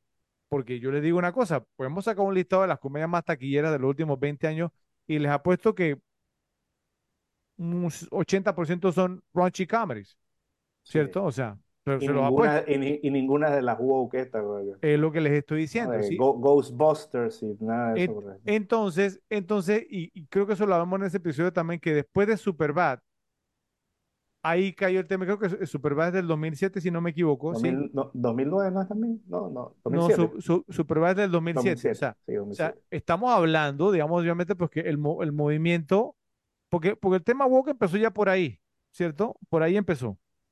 Eh, eh, o sea, no, empezó, est- estoy diciendo, o sea, pues no, que, que empe- empezaron con el tema y luego ya después se, se volvió mainstream. Explotó en el 2015. Eh, exactamente, sí, pero ya venía. Entonces, ya venía. como, como les digo, es descabellado pensar, digamos, que, que la agenda se haya retrasado, digamos, unos 10 años por, por- porque una pe- película, entonces les digo que la gente todavía no, ¿cierto? Esta generación todavía no, que éramos la generación X, ¿cierto? Que es la, es la nuestra, Joe, ¿cierto? Como que pensaron, digamos, que nosotros todavía éramos impresionables y se dieron cuenta que no. ¿Sí me hago entender? Y se dieron Claro. como que no. Tienen que ser los que vienen detrás, ¿eh? Los millennials. Y a eso fueron los que agarraron. Y, Y que, los, y, redonditos. que los, y que los adoctrinan desde niños. ¿eh? Claro, y que cayeron redo- redonditos. Entonces, e- es por ese lado que yo lo digo, ¿sí me entiendes? O sea, va más allá. Creo que me malinterpretaron ustedes, o por lo menos pues, pues, Ralphie no ha hablado, pe- pero, pero yo que dijo que una película. No tanto eso, sino o sea, pues como lo que la película hizo y lo que vino después de la película. ¿Qué opinas tú, Ralphie? Pues mira, sí, tengo que estar de acuerdo con Joe en que, como decir que la, que la película detuvo un movimiento cultural como el woke, complicado, porque, o sea, es que había tantas cosas no woke en ese momento que terminaron siendo criticadas que en esa época estábamos, por ejemplo, no sé, todavía con Friends y, y Friends era la locura del momento Y, y y... Seinfeld, que era lo más políticamente incorrecto, ¿no? Seinfeld fue hasta el 99, ¿no? Ya se estaba acabando Seinfeld. Es que es, es- es que, es que ese es el tema. Incluso en Seinfeld, hacia su, su temporada hacia el final, ya había un par de episodios, digamos, el, el de, el de que, que pisan la bandera De Puerto Rico. puertorriqueña y el Exacto. tema, vamos, de, de- de que créeme que no se quiso po- poner el, el, el qué, Ah, sí, era, el, el- el pin de la, de la, de la marcha gay. el Ajá. pin de la marcha gay, ¿sí? Y eh, eh, ya ahí estaba. Es lo que le estoy diciendo, ya ahí estaba. Sí, pero no creo, no creo que haya llegado a ese nivel de influencia, la verdad. O sea, digamos, pa- pa- para mí, o sea, yo lo soy sincero, o sea, est- estoy haciendo memoria o tratando, digamos, digamos, como de hacer un poco de memoria y yo, yo pienso que sí, por, por- por- lo que los estoy diciendo, porque es que las cosas iban, digamos, encaminadas, o sea, como les digo, cua- cuando hablamos, digamos, de que si un momento, de que si un, ¿cómo le llamaron ustedes? Un movimiento cultural, ¿cierto? Recuerden, digamos, o sea, pues no de que eh, o sea, cua- cuando tú quieres cambiar, digamos, o sea, o sea, una cultura, com- digamos, yo, yo les pregunto algo, si hace 20 años, o no sé, 25 años, ustedes se hubieran parado, digamos, en, en, no sé, en plena ciudad de Nueva York, o no sé, o, o en Estados Unidos, sí, en, en, en, cualquier ciudad capital de cualquier estado, y hubieran dicho, yo soy socialista, ¿cierto? ¿Cuál hubiera sido, digamos, como la respuesta de la gente en ese momento? Repudio. Repudio total. ¿Y hoy en día qué? Más de la mitad del país es socialista, ¿cierto? O por lo menos, digamos, o se identifican con, con, con esa corriente. Hoy, hoy, hoy, hoy estuve, hoy estuve escuchando un, un testimonio de una chica en, en CNBC, no me acuerdo qué, qué cadena era, hablando de los Grammys. O sea, supuestamente ellas están de vuelta, que no sé qué, Oh, Dios. y, y- y son los terceros menos vistos de la historia. Pero la chica soltó un comentario y dijo, la izquierda ganó la guerra. Es que, es que O por, sea, e- eso es por un eso le comentario estoy que sale en diciendo. televisión. En televisión, o sea, o sea, y en, y en, cala- en, en networks, o sea, en network television, en canales, digamos, estaciones, digamos, de cadenas, y vamos a entender las, de las cadenas más, más importantes, que obviamente no tiene el mismo peso que tenía en ese momento, digamos, por la variedad, digamos, de, de programación que hay, pero de, de igual manera, o sea, es, es lo que les, le- les estoy diciendo, eso no pasa, si vamos a entender, sin ayuda, sin ayuda de Hollywood, sin ayuda, digamos, obviamente, pues no, o sea, de la, de las figuras influyentes en la cultura popular. A eso yo me refiero, o sea, porque es que yo entiendo lo que ustedes están diciendo, así que un movimiento político, ¿cierto? Pero recuerden, digamos, o sea, pues que lo que más ha impulsado, si me preguntan a mí, la cultura woke, ha sido Hollywood, han sido los actores, han sido el tema, digamos, pues no, de que, de que ellos han apoyado el tema y que, se, y que está plasmado en las películas y en los proyectos que hacen. Así que, ah, pues si, me preguntan a mí, o sea, me gustaría obviamente, pues no, le- que, podamos leer la opinión, digamos, de los repes en cuanto a este asunto, pero pensándolo bien, ¿saben qué yo creo? Yo sí creo, vamos, que There's Something About Mary, esta pel- película pudo haber, digamos, por lo menos contenido, contenido, por unos años, ese movimiento, y creo que nos hubiera llegado un poquito antes si no hubiera sido por esta película. En honor a las comedias de esta década, les traemos el segundo y último ranking de este episodio. El ranking es Top 10, Top 10 comedias repetibles de la década de los 90. Entonces les digo una cosa, este fue uno de los rankings más poblados que yo he hecho en, o sea, olvídense, cualquier episodio. Y ya Yo, ustedes saben mira, lo que viene, entonces yo no los voy a esconder nada. yo Así tuve que dejar películas Uf. que en mi lista inicial las tenía, las dejé por fuera. Y no solo eso, yo no incluí dos películas que ya dije en el ranking anterior, que, que Ok. obviamente hubiera estado y altas las dos, las saqué. Ah, la sacaste. O- o- ok, por- porque a mí me pasó algo similar, ¿cierto? Sea, Yo saqué no terminé Rushmore, y sa- sacándolas por no saqué, Ro- repetir. saqué, saqué Ajá. Rushmore y saqué Y yo Lock sé- Stock, las dos las saqué. Yo sé, yo- bueno, bueno, yo sí saqué un par, pero hubo unas que no las pude sacar. Pero bueno, para empezar con Ralphie, porque es que yo tengo mucho que decir en Dale. cuanto a esto. Empezamos contigo, Ralphie. Yo, yo mira, yo, yo por ejemplo, Lockstock también la saqué. Sí, sea, como para... es que hay Entonces, demasiadas. Somos hay tres. ¿no? demasiadas. Igual, viene, viene otro largo. Vamos con un, con un rapid fire. ¿Ok? Sí, sí, mire, mire, ha- hagamos eso porque yo le voy a decir una cosa, yo tengo, o sea, no, no hice menciones honoríficas, sino que hice un lista de películas que no las pude meter porque yo decía, uff, pero hice un listado, ¿sí? Pero, pero- pero no vamos, no vamos a hablar de, de, o sea, no de directores, nada de eso, simplemente lo voy a mencionar. Y luego viene, digamos, todo el top. Rapid fire. Dale. Listo. Entonces, vamos. Época MTV. Entonces, esta película yo la he mencionado mucho, es una película que me gustó muchísimo durante todo, toda mi adolescencia, infancia. no me todo. digas, un- una producción de MTV, Joe's Apartment. There you go. Ahí tienes, con Jerry O'Connell, ¿Era esa? Sterling, ¿sí? Ok, vamos con otra, otra comedia así en época MTV que no, no envejeció muy bien, pero me la vi mucho de niño y con, y con varios amigos, no sabíamos los diálogos incluso, con Pauly Shore, Stephen Baldwin, William Atherton. No, Encino Man. tampoco, a- tampoco No. así, Rafi. No, no, no, no, no. El Encino Man es Sean Astin y Brendan Fraser. Ah, ok, ok, Brendan Fraser que sale. ¿Cuál es la que Pero- sale Polly Shore? No, no, no, no, no. ¿Quién- ¿Cuál es la que, la que sale Steven Baldwin con Pauly Shore? Esa sí no sé. ¿Cuál? Biodome. Uh, pues, o sea, uf, o sea, Sí. Shore. Está bien, bueno, comedia Mírala. noventera, pero uf. Ey, estaba niño y eso era lo que consumía y tienen un, un lugar bonito en mi corazón esas películas. ¿Cómo, e- cómo era, cómo, cómo era el stick de, de Pauly? Él, él hace como un, ¿cómo era que hacía él? Que él que tiene le- una que frase, ¿no? asiática, ¿te acuerdas? Pero, no, no, pero él tiene una frase. ¿Cómo era la frase?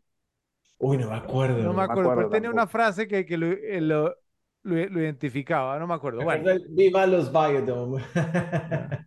Ok, otra.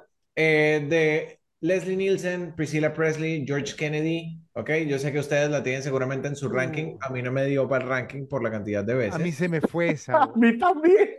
Bueno, Naked Gun, Two and a Half. Eh, 33 and one thirds. Ah, bueno, esa no, esa yo no la hubiera metido, pero, pero, pero a Half es de los 90 o de los 80. 80s, ese es de los 80s. La Ah, bueno, 90 entonces la tercera no me gustó tanto, no, entonces no, entonces no, no, me retracto, ¿no? Está bien que no esté. Sí. No, ok, perfecto. Entonces, Esa es la de Anna Nicole Smith, si no me equivoco, ¿no? Sí.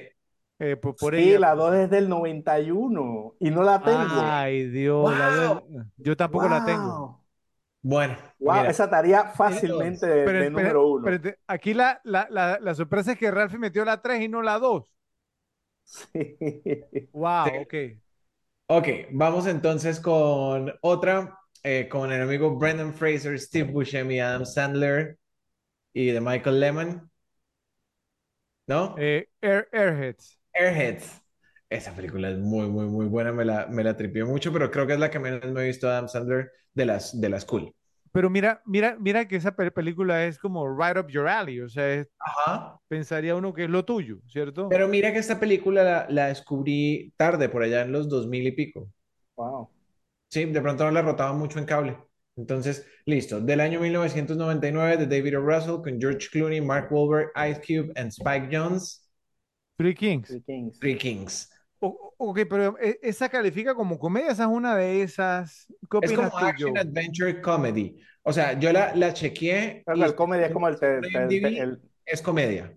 sí, el comedy puede ser como el tercer Eh, eh, Eso es lo que iba a decir yo. O, o- o- o sea, vamos, por, porque esto lo hablamos un poquito antes de, de- de Ujú. grabar el episodio, ¿cierto? Y hablamos de que había algunas películas, ¿cierto? Que estaban como calificadas como comedia, pero que uno dice, no, realmente no son comedias, ¿sí? Entonces, no Ok, sé.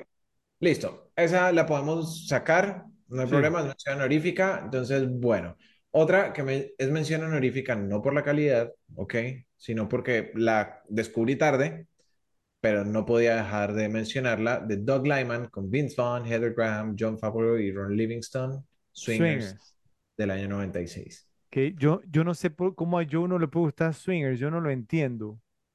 Bueno, ¿qué te puedo decir? Vamos con la siguiente. Yo no sé cómo a ti no te pueden gustar muchísimas, por eso. Miren, del año 1991 esta película me la vi muchísimas veces, la daba muchísimo en cable y para un niño de 8 o 9 años era perfecta. De Peter Follman con Ed O'Neill, Ethan Embry, Jobeth Williams No me Chris digas, Little Giants. no, no, no me digas. Se llama- esa película se llama Dutch, There you go, Dutch. pero no me acuerdo cómo se llamaba en español. No sé, la verdad, creo que nunca me la vi en español siquiera. Sí, Dutch, esa, esa película, sí, sí, yo me acuerdo de esa película. Y además que para mí era chistoso ver a Ed O'Neill, que era el de Married with Children, haciendo este papel. Ajá. Ok, listo. Del número, vamos, la antepenúltima mención honorífica. Ok, de Dennis Duggan con Michael Oliver, John Reader, Jack Warden y Gilbert Gottfried. Ok, la he mencionado, ustedes saben cuál es. Del niño pelirrojo, Problem Child. Problem Child. Ok, la comedia Pero, familiar que me, La, me- la primera de qué año es? del 90. El 90, ok, Sí. ok. Otra que no es por calidad, simplemente Esa es una, esa es una hija de Home Alone. Mírale, mi- mira la cara de Joe, mira la cara de Joe. Ahora, pero, pero ¿cómo Home va a ser Alone hija de Home. Alone si salió Home antes Alone del Home 90. Alone, Joe? Home Alone Ajá, es del 90. Home Alone es del 91. 91. ah, ok. señor. Sa- salió antes, es más, Home Alone es, hi- es hija de Home. Alone entonces es hija de. Exactamente. Listo. Del año 93, ok. eh, vuel- vuelvo, no es calidad, es cantidad. Harold Rami, el director, con Bill Murray, Andy McDowell, Chris Elliott y Stephen Tobolowsky. Groundhog Day, sí. Probablemente es la, la número uno de, de Fredo. O, ok, y, y disculpa que te corrija, Ral- Ralphie, pero es que es, es Ha- Harold Ramis, él, él- corrijo. no es Home es del francés. 90. ¿Cuál? Home Ok, Alone es del 90. fueron del mismo, al mismo Pero, tiempo, sí, pero, pero te- ya que la buscaste, búscate cuál se estrenó primero.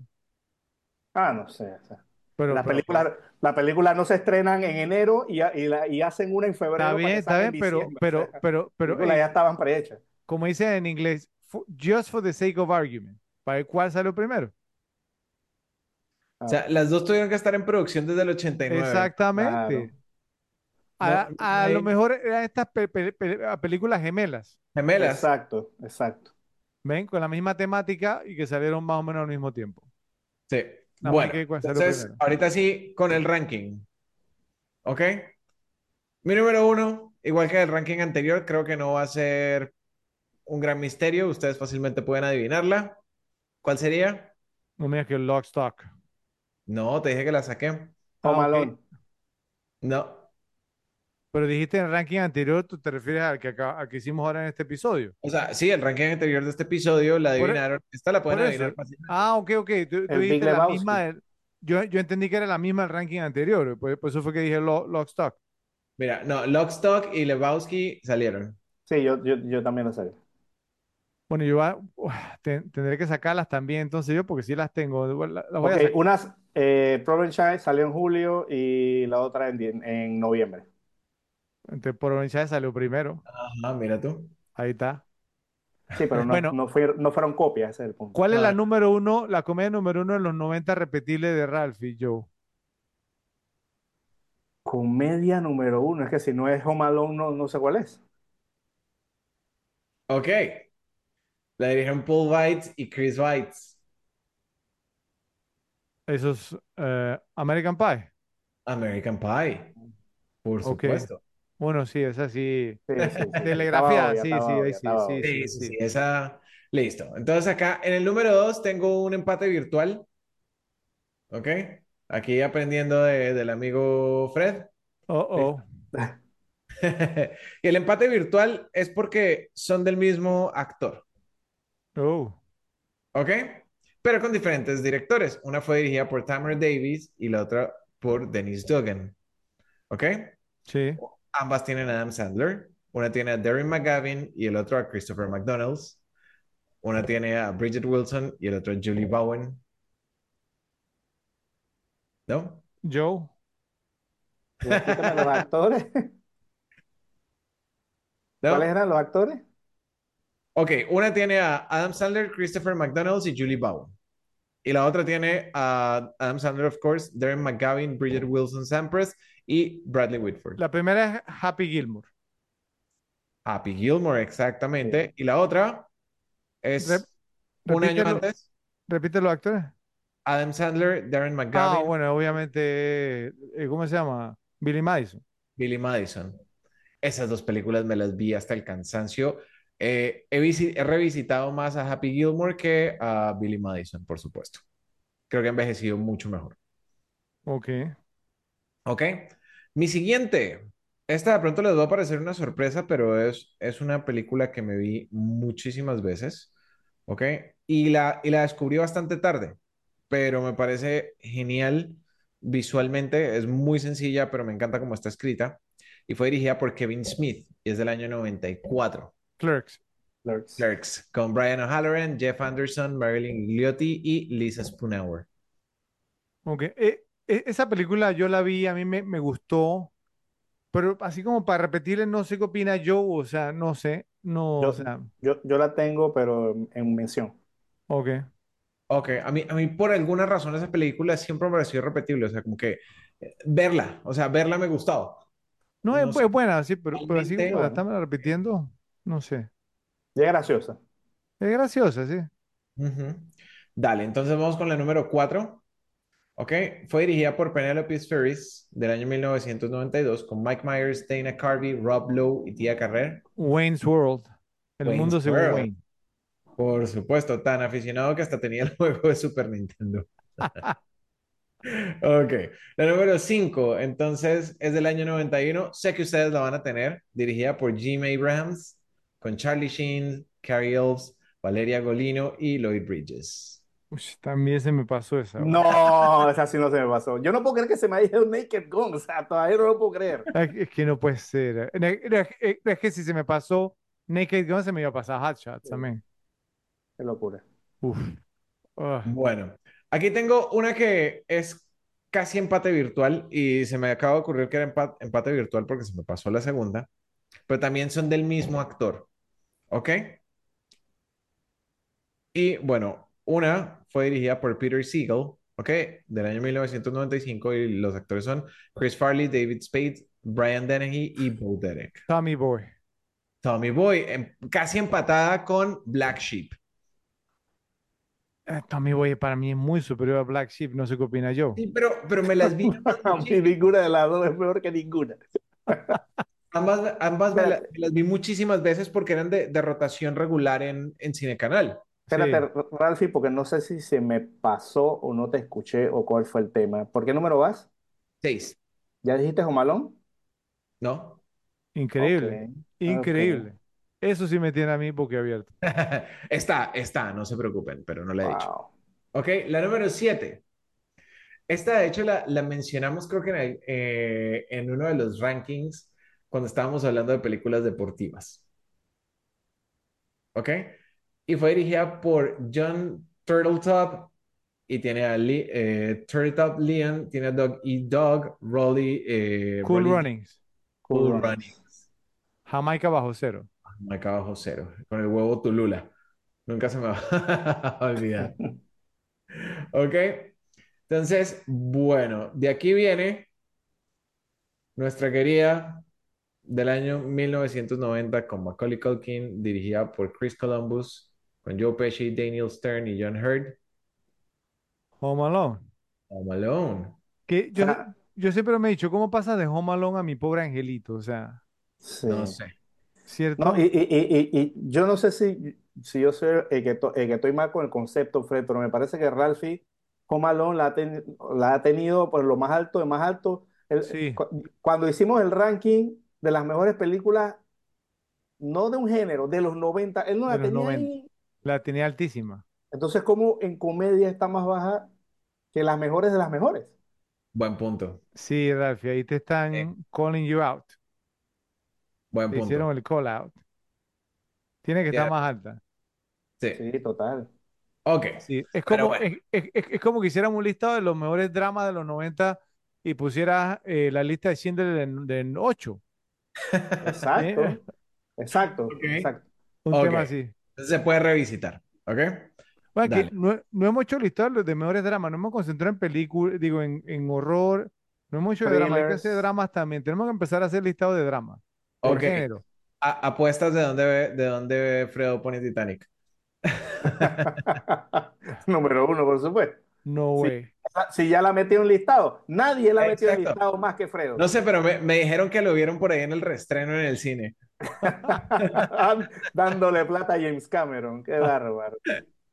Ok, vamos con, con las dos últimas. Entonces sería eh, para el número 8, The Gil Younger, con Heath Ledger, Julia Stiles, Joseph Gordon-Levitt y Larissa Ole Oleynik, Ten Things I Hate. About You. and Things I Hate About You. Ok, Pues por, por Heath Ledger la capté, porque de una yo decía, no, no puede haber otra, ¿cierto? Ujú. Diez cosas Y que odio sobre ti, creo que se llama en español. exactamente. Ustedes hablaron, creo que fue yo que habló antes de esta película, eh, que la comparó con, con otra que no me he visto. Pero Sí. esta es de Wes Anderson con Luke Wilson, Owen Wilson, Ned Dowd y Shia Fowler del año Ba- ba- Battle 1996. Rocket. Bottle Rocket. Bárbaro. No, Pero, pero, bueno, es que no la has visto, ¿no? Pero para mí, Bottle Rocket, eh, Bottle Rocket y The Royal Tenenbaums, para mí son un poquito las menos que me dan risa de Wes Anderson. ok, ok. Pero ¿De yo sí me la... verdad? O sea, la Sí. de The Royal Tenenbaums, estoy de acuerdo con- con- contigo, aunque Bottle él Rocket tiene hizo sus una- momentos, pero no es, no, no es tan constante. pero él, pero él hizo una Joe con, creo que era con Adrian Brody, Jason Schwartzman y Owen Wilson, así como que de Jar, Dar- Darjeeling, acuerdo. Darjeeling Limited. Esa, esa, en un esa, tren. esa no me gustó tanto. Eh, esa también está ahí. Esa también A, está a ahí. mí me, me parece que esa está por debajo de The Royal Tenenbaums y obviamente por debajo No, bueno, yo sí no me iría tanto ahí. Bottle Rocket sí tiene sus momentos. De, de Royal Tenenbaums tiene, me parece que menos momentos. Ok. Bueno, entonces ese era el ranking. Ok, Ralphie, pues eh, sí, interesante, interesante. Ahí te, yo saco el call out, yo dijo, bueno, vamos a poner orden aquí. ¿Cómo es el tema? Entonces, bueno, pero interesante. Ahí eh, un par de sorpresitas, ¿cierto? Por suerte no hubo ningún, me parece, no sé, ningún Blues Brothers 2000, ¿cierto? Ningún on-board. Aunque, au- exacto, aunque Oveja Negra, que fuera mencionado Oveja Negra aquí, bueno, fue, fue mencionada, fue mencionada. Hey, a mucho orgullo. Ok, bueno, a ver qué dicen los repes en la sección de comentarios. Nos vamos ahora con el ranking de Joe. Adelante, Joe. Ok, yo sí me, yo sí me mantuve ¿no? en los parámetros de mis 10, metí 5 menciones honoríficas, tuve que dejar un par afuera, que pues que, y que hubiera quedado otra afuera si me hubiera acordado Naked Gun, otra de estas hubiera quedado por fuera. Obviamente Naked Gun hubiera sido la número uno, Sí, yo no y que la número uno aquí, yo he dicho, yo he dicho que mi número uno la he visto muchísimas veces, Bueno, es Naked donde está el policía dos y medio, no, no la sí, primera. O Na- sea, Naked Gun dos y media, correcto, sí, Dos- Naked que es la mejor de las tres, en mi opinión, sí, también. es la más graciosa.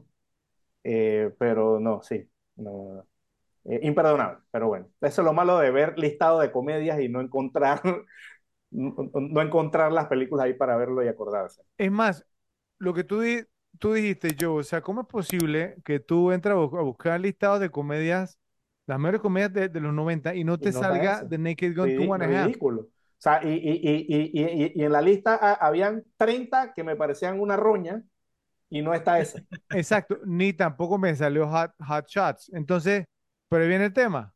Pues miren lo que estamos hablando hace un momento, ¿por qué creen que no aparece? ¿Por qué? ¿Será que, que fueron censuradas posteriormente por... Eh, pues precisamente eso. Por Eso es lo que les estoy diciendo.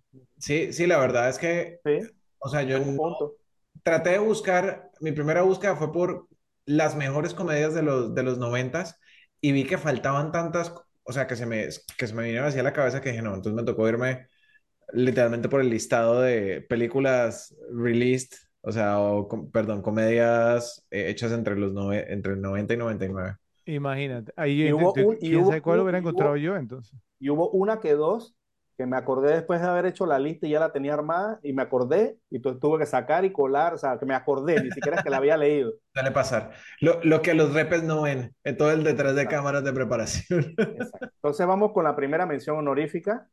Pues no la mencionó Ralphie, eh, pues y, y- y mi brother Fred, yo estoy seguro que la debe tener. Creo que lo he escuchado hablar sobre esta película y creo que le gusta mucho. Mi primo Vinny de 1992 de Jonathan Lynn con Joe Pesci, Marisa Tomei Ralph Macchio, pues creo Oh, que yes. también en otros rankings también la hemos mencionado. Sí, pero es una correcto. película muy, muy buena, muy graciosa, muy interesante, que fue como una, fue como una bomba ese año, pues todo, sea, la película pegó bastante, mucha gente me lo comentaba, de hecho esta fue una de esas películas que vi por recomendación, muy, muy, muy graciosa. Otra mención honorífica, la mencionó Ralphie como una como de las dos o tres que, di- que, que dijo que, que, que he visto. Este es Jamaica bajo cero. cierto shade en tu comentario. Este es Jamaica bajo cero de 1993 de John Turtletop con John Candy, Leon, ¿no? así como Beyoncé, y Doc y Doc. Esta película tiene unos nombres muy, ¿no? muy, muy Eh. Pues bueno, la película también creo que la hemos mencionado en otros rankings, pues sobre todo el tema del equipo de Jamaica, pues que fue una competición de, eh, de, de, ¿cómo se llama? De Olimpiadas de, de invierno. O sea, eso, eso, es lo, ¿no? lo, lo, interesante de la película. Con Jamaica, un país como, como Panamá, porque lo, no hace, pero que nada de frío. Entonces, eh, eh, no, ese fue interesante la película, aparte que fue una historia de la vida real. Eh, la número, eh, otra mención honorífica, también seguro que tiene Fred, porque en algún momento me ha comentado esta película, sé que le gusta mucho. Analyze This, Analízame, de 1999, de Harold Ramis, con Robert De Niro, Billy Crystal y Lisa Kudrow. Pues, una película que fue tremendo concepto, ¿no? El tema de, Sí. de, de meter una mafia comedia y digamos que el don o el, el, el, el máximo ¿no? de la familia, porque tenía, ten, tenía sus su, su problemas, entonces Billy Crystal era el psicólogo de todo ese tema. Es muy bueno, hay, hay eh, ¿no? alusiones al padrino también. Sí. Muy, muy buena la película. Y lo más importante, yo, que corrígame si me equivoco, que me equivoco, pero creo que salió el mismo año que Los Sopranos, o sea que hablando de tema del, de gemelos, ¿cierto? El concepto, este fue un concepto gemelo porque Los Sopranos fue una serie, obviamente, y no era comedia. Pero, Ralphie, Joe Stealing My Thunder.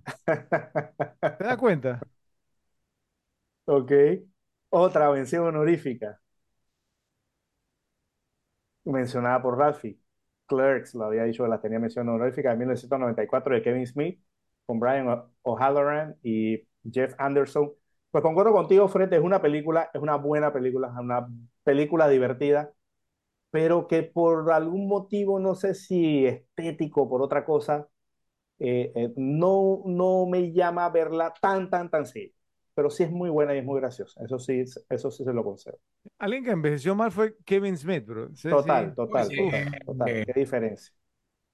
Qué diferencia. Sobre todo, o sea, sobre todo viendo Clerks, to, toda la temática que tiene esa película, que es una película, es una película noventera en su máxima expresión. Tú no podrías creer que es el mismo que está llorando ahora en redes sociales. Sí, ¿no? increíble, Increíble. o sea, increíble, increíble, increíble.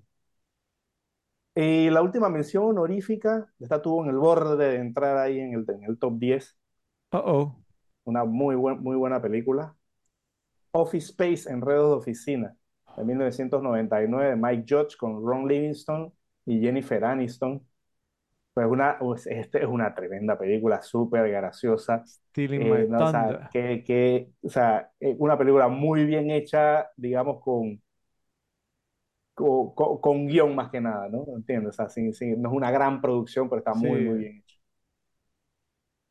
sea, Fred, ¿cuántas te roba varias? Yo, yo creo que Ya me como hackeó Fred. Yo cuatro. que que Fred me hackeó. Entonces comenzamos con el top 10. Esta película a lo mejor le, le, le, le sorprende, pero en verdad es que esta es una película, me la vi en el cine y después en cable la pasaba mucho también y, y por, y es muy, muy graciosa. Queremos pistas. Uf. Eh, ok, yo comenté en algún momento que me extrañaba ver a un actor, digamos, de, de- del estilo de actor que era, verlo haciendo algo que hizo en esta película. Eso yo lo mencioné en un episodio. Pero eso es una, pista, pero No, te puedo, es que si te, te doy cualquier pista, O sea, ok, la, dir- Vamos, vamos como en 53 episodios. sí, oye, te- por favor. te, te voy a decir la, la menos reconocible, pues, Año. porque todo está reconocido. Ok, es del 96. Es del 96. Comedia del 96. Es que no, este. Uno de los actores o actrices secundarios, No, no, no te puedo decir nada. ninguno. Ni director tampoco. El director es Mike Nichols. Ah. No, yo me perdí. O sea, iba a decir The Mask, pero No es Wag the Dog por, por- porque no es de ese año. No. Ay, ay, ay, ay, ay. Ma- Magni- no. Eh, ¿quién es? ¿Cuál es? Ok, mi número 10 es The Birdcage, La Jaula de los Ah, Pájaros de Ah, uy, 1996 esa es buenísima. de Mike Nichols con Robin Williams, Nathan Lane y Gene Hackman, que yo dije que, que yo jamás me imaginé a Gene Hackman vestido de mujer en una película. Lo, lo mencioné en algún capítulo que hablamos de Gene Hackman. Esa se me fue también, ¿ah? Y es, esta Bueno, película es súper graciosa. También sale Hank Azaria. Hank Azaria, sí. Como- O sea, esta película da mucha, mucha, mucha risa. es muy fue buena El película. Muy, muy buena, muy graciosa. También es, es, es una, eh, no, es un remake gringo de una película francesa. Sí, sí. Y lo, y lo más triste es que, o sea, si es que no, no haya por dónde. O sea, si, si hubieran mencionado a Robin Calista Flockhart, Williams- ya Ralphie hubiera sabido también. Robin Williams siempre la bota en esta la bota, pero Nathan Lane fue el crack aquí. Sí, O sea, sí, Nathan sí. Lane la botó. Total, total. Ok, la número 9. Yo sé que esta Fred va a sonreír. A lo mejor no por la posición, porque se va a ofender, pero está en la lista y está en el top 10. Groundhog Day de 1993 de Harold Ramis con Bill Murray, Andy McDowell y Chris Elliott. De En algunos lugares se le dice El Día de la Marmota y en algunos lugares se le dice Hechizo en el Tiempo, ¿verdad? Hechizo del tiempo. Eh, sí, pues como he dicho, es una buena película, pero que no me la repito tanto. No sé si por el tema de... Bill Murray no me cae mal, o sea, no es, Bill Murray no es, ¿cómo se llama el, el otro que, que sí me cae mal de ese combo, el de, el de pelo blanco? Steve Martin. Steve Martin, no, no. Bill Murray a, a mí me cae bien, pero no es un tipo que, pues, que me mate ver sus películas. Pero esta película es buena, o sea, es buena, pero no tiendo pues a repetírmela tanto. Pero siempre. O- ok, entonces aquí sí sucede algo, porque Ralphie también la mencionó, Ujú. ¿cierto? Y la, la tenías en tu listado, ¿verdad, Ralphie? No menciones, En no las menciones. honoríficas, en las honoríficas. Menciones, bueno. Entonces yo la mencionó. Entonces, pues un episodio de la repetible, Sí, por fácilmente. supuesto, por supuesto. por Sí, supuesto. sí, sí. Bien, bien. Total. La número 8. Eh, eh, eh, antes estaban hablando cuál era la mejor. Para mí, esta es la mejor.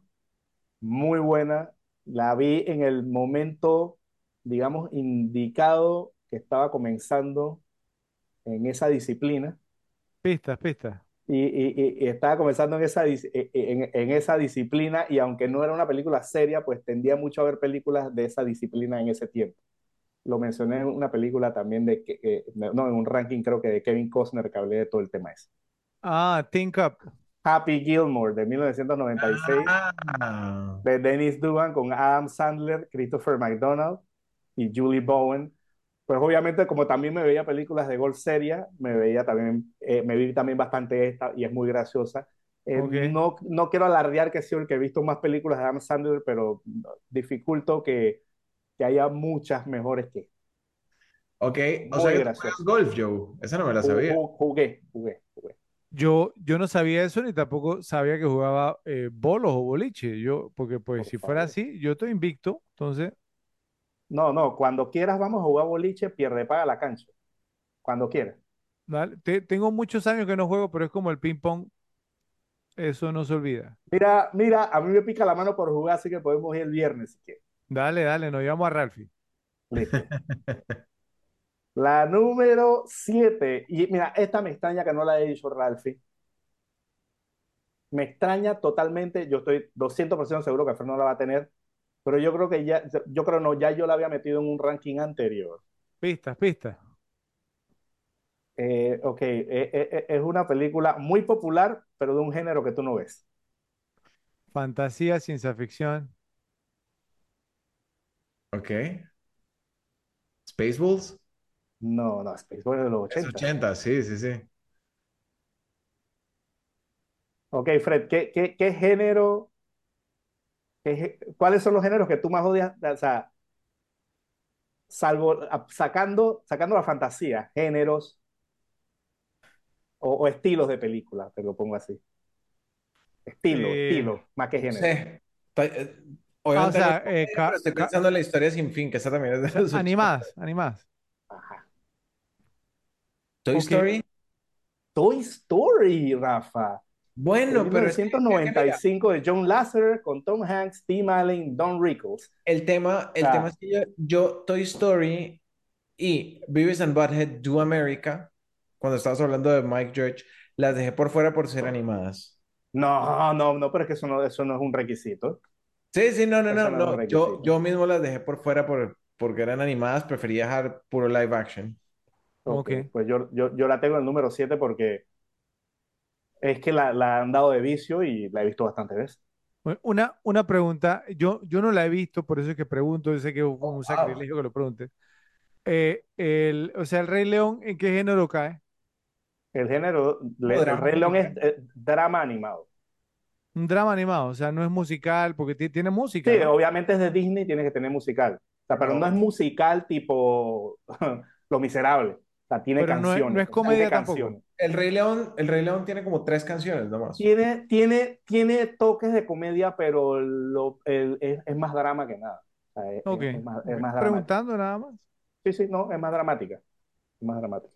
O sea, es un tipo que, es un león que le asesinan al papá. O sea, Fredo, Fredo quería, quería ver cómo nos acaba el reclamo del Rey León. yo, yo, yo, yo creo que se, yo, yo creo que debimos hacer el intro con él y el Rey León, el, el, el DVD en el carro. Yo creo que eso es más posible que yo con, una, con la colección de, de Michael Bay.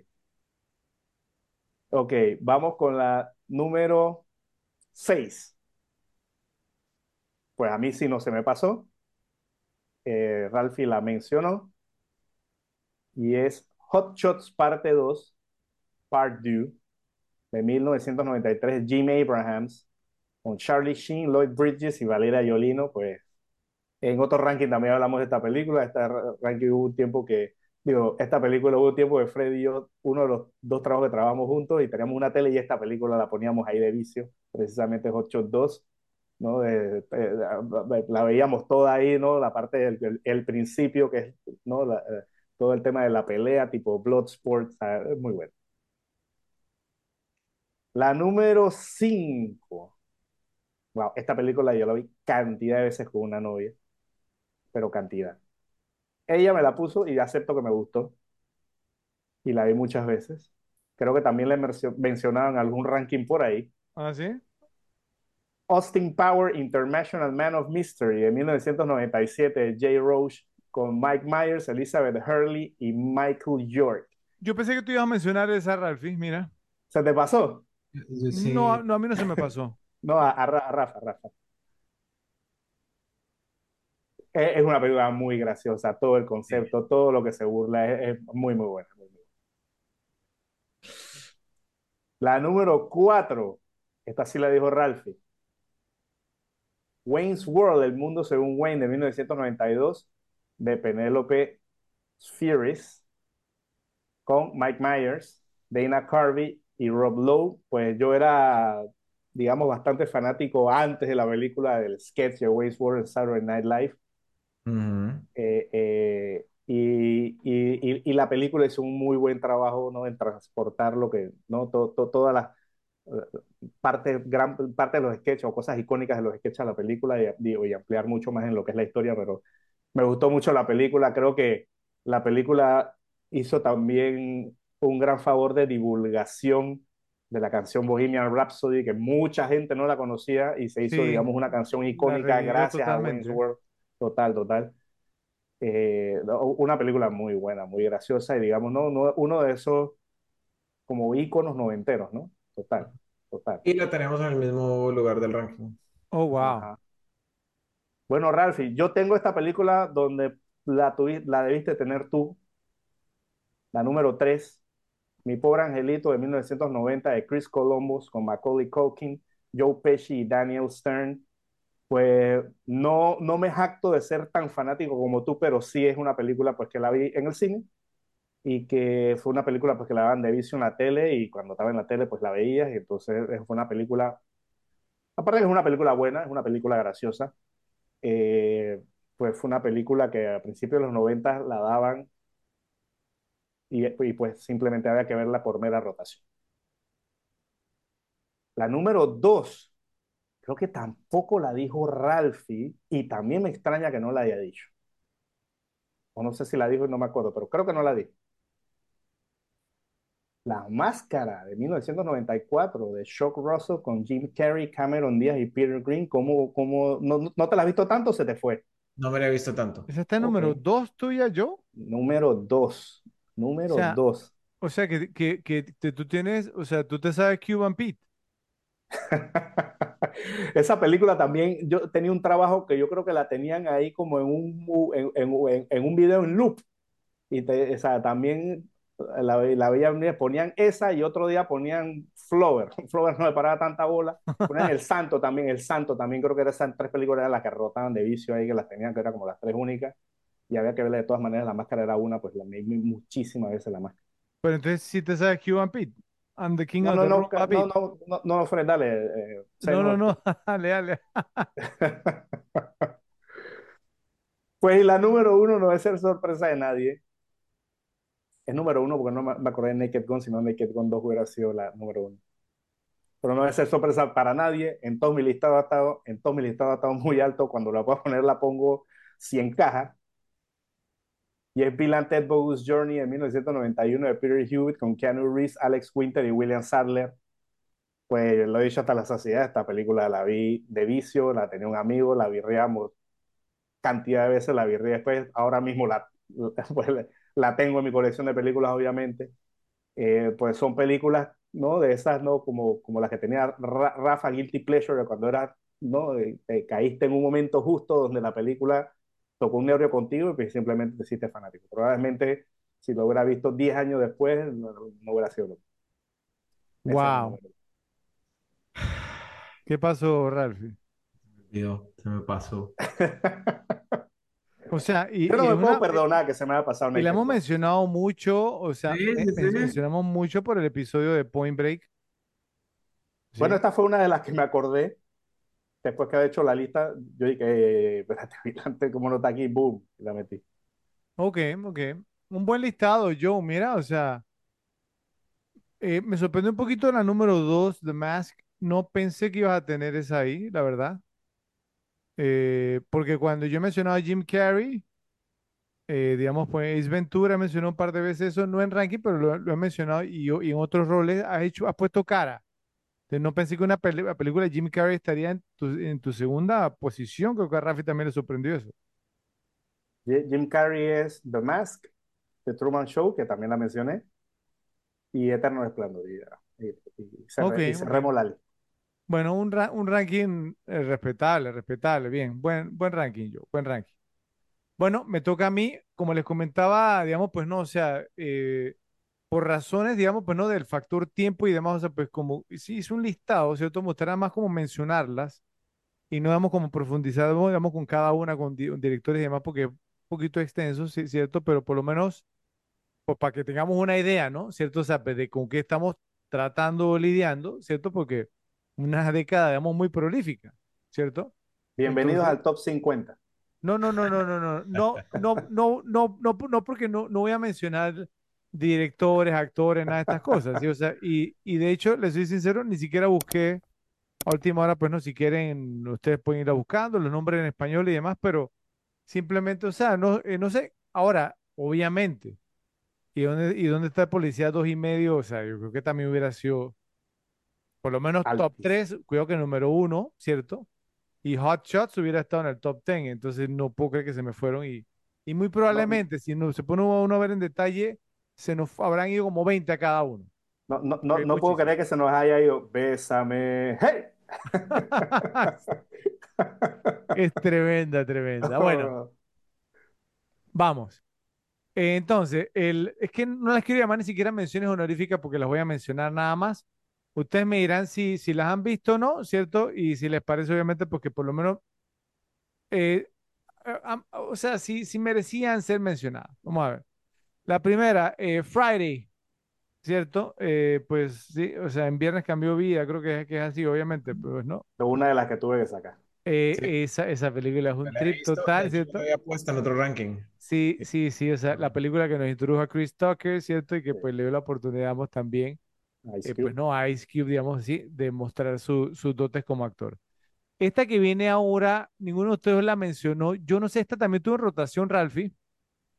El- eh, tú mencionaste al actor en otra película, o, a ver, no, al actor no, Eh, pero alguien que trabajó con, con el actor. Fui fanático de las, las películas de él. Les, les voy a dar una pista, a ver. Este año recibió una nominación y ganó el Globo de Oro. Primera vez en, en su vida, la gente está muy contenta por él. Brendan Fraser. Brendan Fraser, exactamente. Ahora, una película noventera, comedia, Brendan Fraser. No es más, Ralphie me- mencionó una de él, pero no es esta. Yo- No es esta. George, George de la Selva. George of the No, Jungle. no, no, no, no, no. Eh, le, voy- le voy a dar una pista. Actúa con una de nuestras actrices favoritas de los noventas aquí, Very Lucious, que trabajó también en Clueless. Con Alicia. Alicia Silverstone. Ajá, la película se llama Blast from the Past. Uf, Es con, Christopher Walken. Eh, eh, es, treme- es tremenda esta película. Muy, es de que, Christopher Walken y también actúa, ¿cómo se llama? Sissy Spacek. Hacen los, lo- los papeles, digamos, de, de los padres de Brendan Fraser, Joe. Y que entonces, ah, pues no, eh, Christopher Walken como tipo un inventor, entonces él tiene como, como un bomb shelter, como un refugio antibomba. Y entonces como que piensan, digamos, como que venía la guerra, no sé qué, entonces se meten allá abajo y tenía un mecanismo y que, que no podía abrir como en 30 años, una cosa así. Y tenía de, de la, radio- abajo. ra- la radiación y tema. Sí, sí, y de repente sale, ¿cierto? O sea, no se abren las puertas y todavía no estaban seguros, entonces manda a Brendan Fraser, que era el hijo, ¿cierto? Y entonces se encuentra con Alicia Silver, Silverstone, entonces es un trip, la película es un trip, un trip total. Esa me gusta. Eh, oye, me extrañó un poquito que ninguno de ustedes men- mencionara esta, creo que la, incluso la habían me- mencionado en episodios anteriores o ranking anteriores. Sí, City Slickers con Billy Crystal, ¿cierto? Eh, y también Jack Palance. Joe, tú sí la has mencionado y sé que te gusta esta película, ¿cierto? También, también quedó fuera. Esta, esta otra también que me costó mucho trabajo dejarla fuera, y sé que ninguno de ustedes la ha visto, creo que a Ralphie se le llamó la atención cuando yo la, la mencioné y dije que era, era como la secuela no oficial de Goodfellas, de Buenos Muchachos, se llama My, My Blue Heaven, Mm, con Steve Martin y Rick Moranis. Esta película a mí me fascina. Eh, una que me la he visto en varias ocasiones también, eh, pues obviamente vamos ahí sí como empujado, ¿cierto? Eh, es, es esta, o- la, la he disfrutado por, por Marlon Brando, yo, ¿sabes? No tanto, digamos, por, por el otro actor principal, y es Matthew. Broderick. Ah, Matthew Broderick. no, esa, esa sí está en mi top 10. Es la Ah, otra comedia que, que hizo en los 90, ¿sabes? ¿Sabes cuál? Una canción de Bryan Adams que fue popular por la película y todo lo demás. ¿No? Don Juan de Marco. Ah, Don Juan de Marco con Johnny Depp. Johnny Sí. Depp, exactamente, sí. Eh, ok, seguimos. Eh, Quick Change, no tengo cambio. Esta pel- película también yo la he mencionado, digamos, también con Bill Murray, la del asalto al banco. Esta me la he visto muchísimas veces. Esta yo pensé que yo la iba a mencionar. Yo no sé, ¿a ti no te gusta esta película? Yo, A League of Their Own, ¿sí? Sí, Un equipo muy, muy pero no especial. entró. Es comedia también, me la he visto muchísimas veces. Me encanta el béisbol, muy buena cinta. Eh, Swingers, la mencionó Ralphie, ¿cierto? Obviamente yo no podía dejar de mencionarla. Es un, peli- un película, una comedia muy buena. Esta me extrañó que ninguno de ustedes la mencionara, porque los dos la han mencionado y sé que les gusta. Y somos fanáticos de- del actor también. Creo, creo que fue como el último gran momento de este actor, incluso lo mencionamos en un episodio de Naughty Professor, el profesor chiflado, Tampoco entró. ¿cierto? Que también, Ralphie, a ti no te gusta esta película, ¿no? Sí, sí, sí, me la vi unas veces, pero no tanto como para Ok, ponerla. Sí, la que yo me la vi viene, un par de veces, pero no entró. la que viene, sí es para reclamo dirigido hacia Joe, Ralphie. ¿Sabes por qué? Porque Joe siempre anda mencionando a este director, ¿ok? Incluso el- el- eh, eh, en un episodio anterior lo mencionó en un ranking, creo que fue el ranking de, Joe- de, de Kea- Keanu Reeves, con una película, Linklater. ajá, ¿y qué película es Joe? ¿De qué año es? De los noventas, hey, They Stand Confused. Oh, se me ultrapasó. ¿Qué pasó, Joe? Yo no, yo no te puedo perdonar que Se dejara me fuera a Richard ultrapasó. ¿Qué pasó? Nada. Ah, Se me ultrapasó. Pero esa también es como que no. eh, tiene, tiene su drama también. Es eh, comedia, es eh, comedia. es, es tan, es tan pura comedia, ¿no? Bueno, otra que tampoco ninguno de ustedes me mencionó, pero que sí mencionaron los dos en ranking anteriores, Clueless.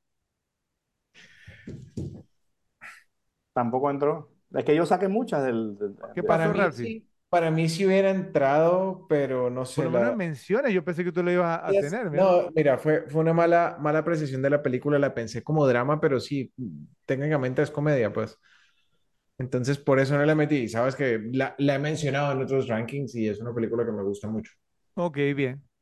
Eh, esta otra yo la he mencionado, creo que ninguno de ustedes la, la, la ha visto en rankings anteriores, con John Cusack, se llama Gross Point Blank. ¿Cierto? Eh, digamos que, que es la, la que le hace el papel de un asesino a sueldo. Esa película me encanta, el tono me encanta, me, me- me fascina también. Casi entra en mi top 10. Esta sé que Joe la va a conocer, Ralphie no. Joe la ha visto porque es de Mike Nichols también. Y la mencioné hace un momento, Wag the Dog, ¿cierto? Porque es con, con, con Dustin Robert Hoffman y. Robert De Niro.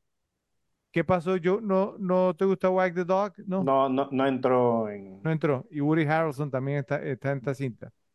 Esta también yo la mencionó en varias ocasiones eh, con Bill Murray y Richard Dreyfuss. ¿Cuál es? Tienen que saber cuál es. Bill What Murray. About Bob? What ¿Qué, about Bob? qué pasó Bob también? Que un otro peliculón, ¿cierto? Eh, esta que viene ahora, pensé que uno de ustedes la iba a mencionar. No la mencionaron. Sí la mencionó en rankings anteriores. The Full Monty. Ralphie, ¿qué pasó? The Full Monty. Tú las mencionaste en rankings Eh, anteriores. se me fue, pero completamente. Joe. Sí, no, no, no, no hubiera entrado. Ok.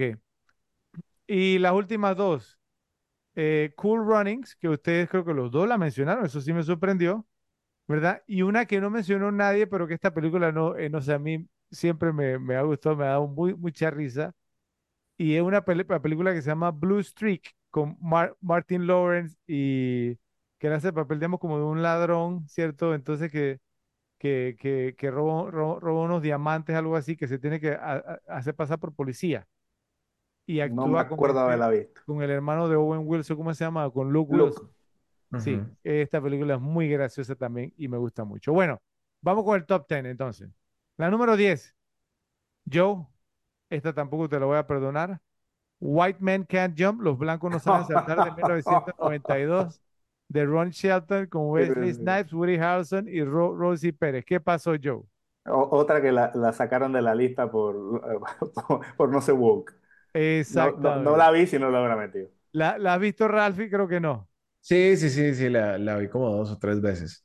Ok, en la número 9, yo, pues no, me robó el Thunder aquí. Analyze This, Analízame, de 1999, de Harold Ramis, con Robert De Niro, Billy Crystal y Chas Palminteri. Esta película, un trip. Yo me, yo me acuerdo que era, el, el trailer era como Robert eh, De Niro, creo que era esto en la segunda que él vendía carros. Eh, era en la segunda. Bueno, pero que, que, que, que, que él- él- él- él vendía carros, creo que es en la segunda, pero no, esta película la botaron totalmente, no, o sea, muy graciosa. Y esta, o sea, no, yo me la vi un montón de veces. En la número 8 tengo mi, mi primer empate virtual, y es porque, o sea, no, no pude distinguir una de la otra. ¿Saben por, por, por qué? Porque es gracioso, ya que la segunda me gustó un poquito más que la primera. Ustedes los dos mencionaron a la primera y ninguno mencionó la segunda. Estamos hablando de Wayne's World, el mundo según Wayne. Tengo la 1 y la 2, ¿cierto? La, la 1 del 92, la 2 del 93 con Mike Myers, Dana Carvey y Tia Carrere. ¿Qué pasó con la segunda? ¿No les gusta la segunda? Sí me gusta, pero pienso que la uno es la más icónica, es la más... No, es icónica. Ah, no sé, la segunda yo la vi muy graciosa. No, sí, Muy la segunda es muy graciosa. buena. Muy, muy graciosa. Bueno, la número 7, creo que mencionada por ambos de ustedes, Happy Gilmore de 1996, de Dennis Duggan con Adam Sandler, Christopher McDonald, Julie Bowen y Carl Weathers. Esta película, yo me acuerdo cuando yo la vi y sa- ¿saben cuál es la escena que se me quedó a mí? Cuando pelea con Bob Barker. Y mamá que le saca la yesa. Exactamente, esa, esa escena cuando pelea con Bob Barker. Buenísima. que le, le dice, The price is wrong, bitch. Y Bob Barker se para y le mete su, su, su gancho y su uppercut. Y yo digo, no, esto es una ponchera, la verdad. ¿No? ¿Qué, qué pasó con la comedia? No, no, no entiendo. Uf. La número 6, esta yo la mencioné también en episodios anteriores, cuando la he mencionado a ustedes, ni fu ni fa. Y no sé por qué, pero esta película conmigo tocó un nervio y me ha gustado, siempre me ha gustado, ¿cierto? Y se llama Election, la elección de 1999 Oh, es muy buena. uy, esa de es buena. Alexander esa es Payne buena. con Matthew Broderick, Reese Witherspoon y Chris Klein. Chris Klein, Ralphie, de American Pie. Sí. Esa Es que yo, lo, es lo que pasa es que yo digo Election, lo primero que me viene no es tanto comedia. Sí, tiene, obviamente tiene comedia, pero también tienen su comedia. parte que son bien serias, ¿eh? O sea, Claro, Sí, pero, pero es una super comedia. A mí me encanta esa película, no sé por Que- qué. E- Esa película tiene su, su parte heavy cuando está el tipo con y se le Sí. imagina en la espalda, esa, esa vaina. Ajá, es tremenda, es tremenda. La número 5, una con el mismo actor eh, principal, Joe, la mencionaste hace un momento, del Election. Matthew Broderick, Ajá, ¿y cuál es? Con Marlon con Brando, Marlon Brando, The Freshman.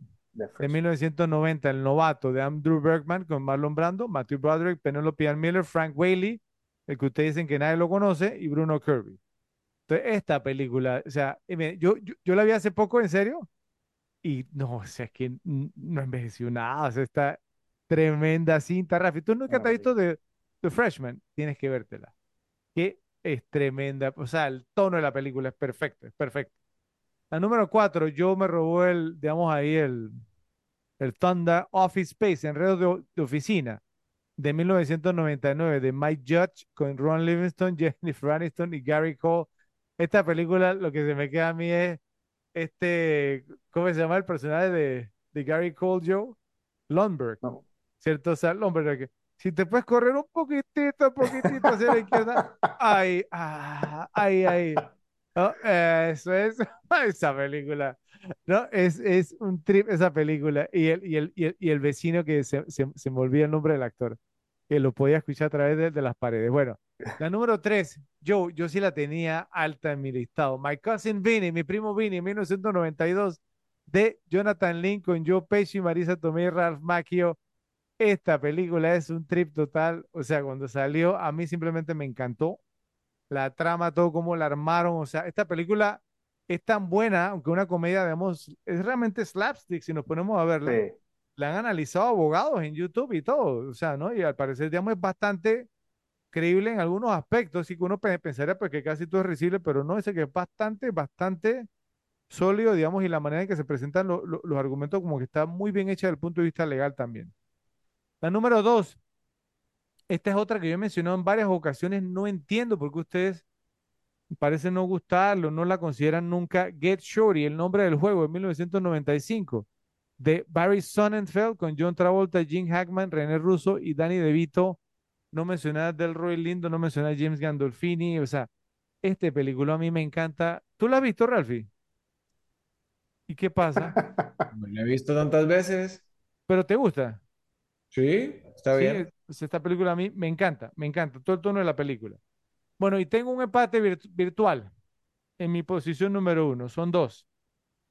Una mencionada por ustedes dos, e- es más, se lo voy a, poner así, el mismo actor, el- o sea, el actor sale en las dos películas. ¿Quién es? Oh, buen dato. Sí. Le, le di hace un momento que era un actor, digamos, que siempre está frecuentemente en mis rankings. Eh, Bill Murray. Bill Murray. Entonces, si ya le dije, Groundhog Day es una. Groundhog Day, exactamente, sí, El Día de la Marmota o Hechizo del Tiempo de 1993, dirigida por Harold Ramis con Bill Murray, Andy McDowell y Chris Elliott, de este episodio. ¿Cuál es la otra? Que también la mencionó muchísimas veces y la dirigieron es más, fue la previa a la que estamos analizando en este episodio.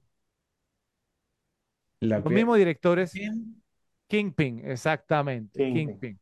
Locos por el juego, de 1996, de Bobby y Peter Farrelly con Woody Harrelson, Randy Quaid, Bill Murray y Vanessa Angel. O sea, esa película, usted ya yo les he dicho lo que a mí me encanta esa película. Son las dos comedias que yo más me he visto en mi vida, sin contar obviamente a Loco por Mary. Ok, así que entonces a mí simplemente me encantan los tonos de la película, de, de eso- esas comedias, y soy fanatiquísimo de Bill Murray. Así que, bueno, Repe nos dice en la sección de comentarios si están de acuerdo con nosotros o si hubo, digamos, algún ranking en particular que les gustara más. Bueno, pasamos ahora a las mejores escenas. Eh, entonces, eh, vamos a iniciar con Ralphie, pero vamos a hacer algo diferente. Y, obviamente eh, no les dije nada con, con antelación porque qui- quiero que sea un tema con espontaneidad, ¿sí? Me parece a mí, ¿cierto? Porque esta pe- película tiene cuatro escenas que son, digamos, pa- o sea, son las cuatro escenas, digamos, donde la gente en el cine, cuando yo la vi, se tiraron al piso, ¿ok? Entonces, lo que Yo, les voy a pedir es, justo cuatro, no sé si serán las mismas. ¿eh? ah, pero, pero aquí en el punto, o sea, la- las cuatro escenas, digamos, más, o sea, más hilarantes son las siguientes. Entonces, les voy a pedir que me las ranqueen, ¿sí? O sea, de la más graciosa y ahí las van bajando o al revés como quieran. Y obviamente, y de ahí pues otras escenas que traigan ustedes, ¿cierto? O algunos momentos, porque esta pe- película, vuelvo y les digo, tiene cuatro escenas grandes de, de mucha risa y las demás, o sea, excelentes momentos de comedia. Entonces, las cuatro escenas son, primero, eh, Ted, digamos, entonces en el, en el baño de la casa de Mary, ¿cierto? Con el tema del, del, del zipper y el Frank and Beans, ¿ok? Primero. Dos, eh, eh, Puffy eh, con, con, con- Pat Healy. Tres, eh, o sea, no, Ted, eh, digamos, con el, el yo con yo, y después llega Mary y el, y el gel de cabello. Ajá. Y cuatro, Ted con, con, con, con, con Puffy, ¿cierto? O sea, con el perro no- nuevamente. Esos son los, las cuatro que dejaron a la gente en el piso, ¿ok? Son mis Entonces, cuatro, son mis cuatro. Lo Sí, que sí, les voy sí. a pedir, claro, que eso es, eso es indiscutible. Como le digo, esta, esta es mi, mi comida favorita de todos los tiempos. Esas son las cuatro. Entonces, le voy a pedir que la arranquen y que, si quieren, pues hablamos de cada una, obviamente, que es genial. Y si tienen otros momentos por ahí que yo también tengo varios. Entonces, empecemos, Ralph, a ver. Ok, entonces tenemos eh, Frank and Beans, las dos escenas del perro, tanto con Pat Healy como, como Pero Ted. ti- tienes que rankearlas. Sí, sí, sí, por eso, pero estoy verificando. ¿Y la cuarta cuál era? El gel. El gel. Perfecto, eso es como básicamente lo mismo, traigo una más. ¿Ok? Bien. A ver, para mí, icónica el gel. Esa es La la número uno. primera, la número uno. La número dos, entonces es la de, la de Pat Healy con el perro. La número tres, Frank and Beans. Y la número cuatro, Ted con el perro. Ok, Ted con el perro es la número cuatro. Ok. Joe, Ok.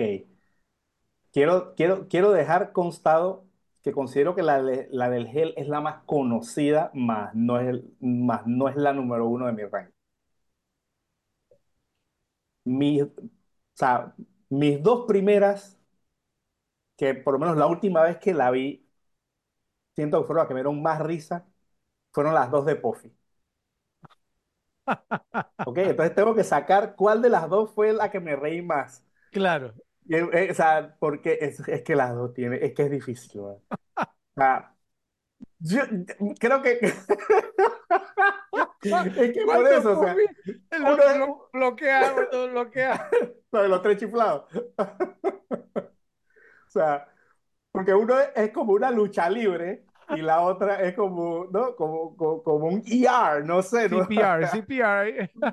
CPR, toda la cosa. O sea, ok, te- te- tengo que irme. Creo que la más graciosa, si tuviera no, no que escoger así obligado, creo que la más graciosa diría que es la de Pat y después la de Ted.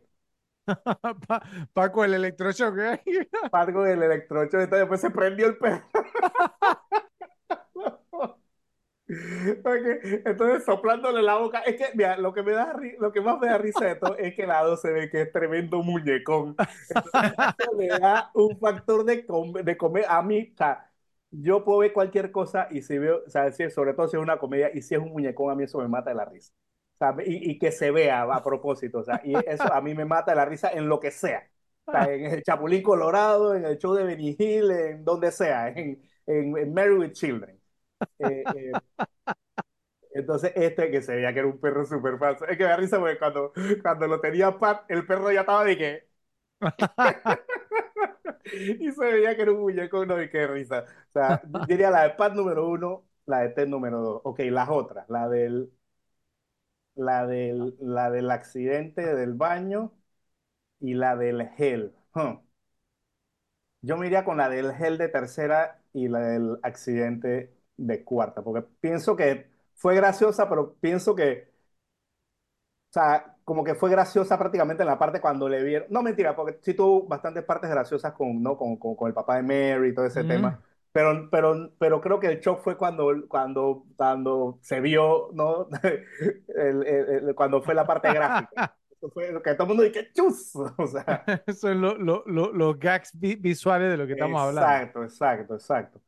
Pero pienso que es más icónico, o sea, y, y, y, y, por ejemplo, eso es lo que decían antes que por, por lo menos en su momento, cuando la vi la primera vez, esa parte de todo el mundo se murió de la risa, pero ahora que la vi, como ya sé lo que iba a pasar, no me dio tanta risa por la parte del gel con Mary, o sea, en la parte con Mary con el pelo.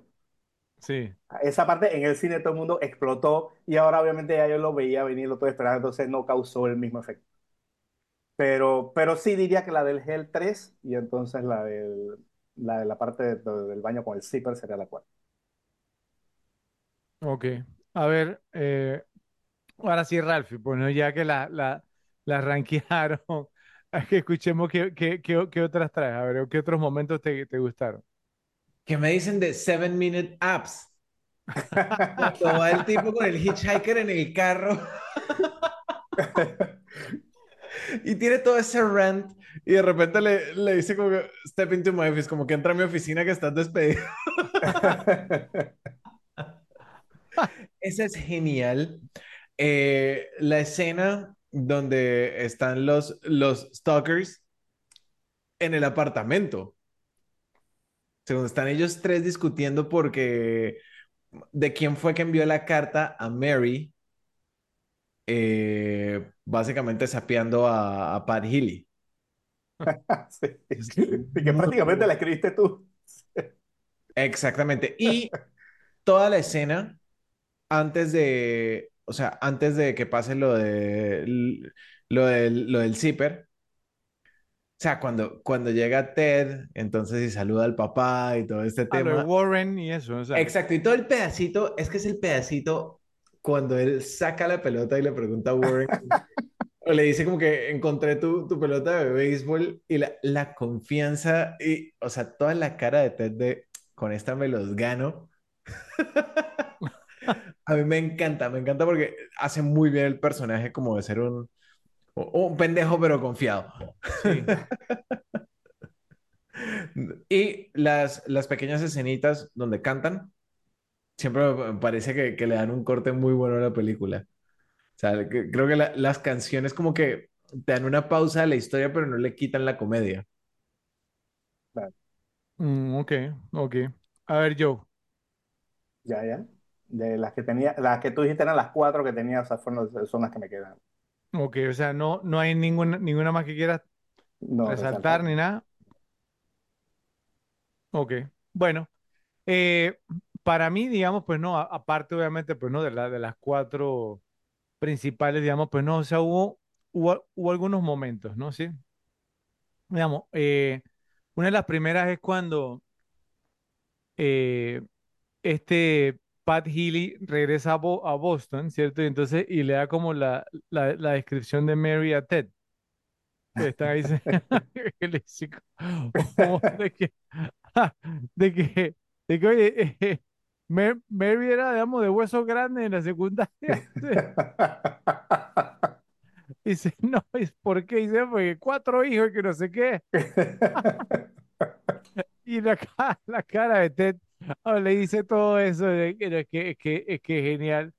Esa, esa será, no, no sé, son, son, son momentos, no son momentos. Bueno, la otra que me gusta muchísimo es cuando, cuando están, eh, Ted, digamos, pues no, que, que, que está como contando lo que le pasó en el baño y entonces eh, el, el psicólogo que era Ri- Richard Jenkins estaba afuera, estaba comiendo y regresa y se mete y entonces todavía comiendo y dice como de que este tipo no para hablar.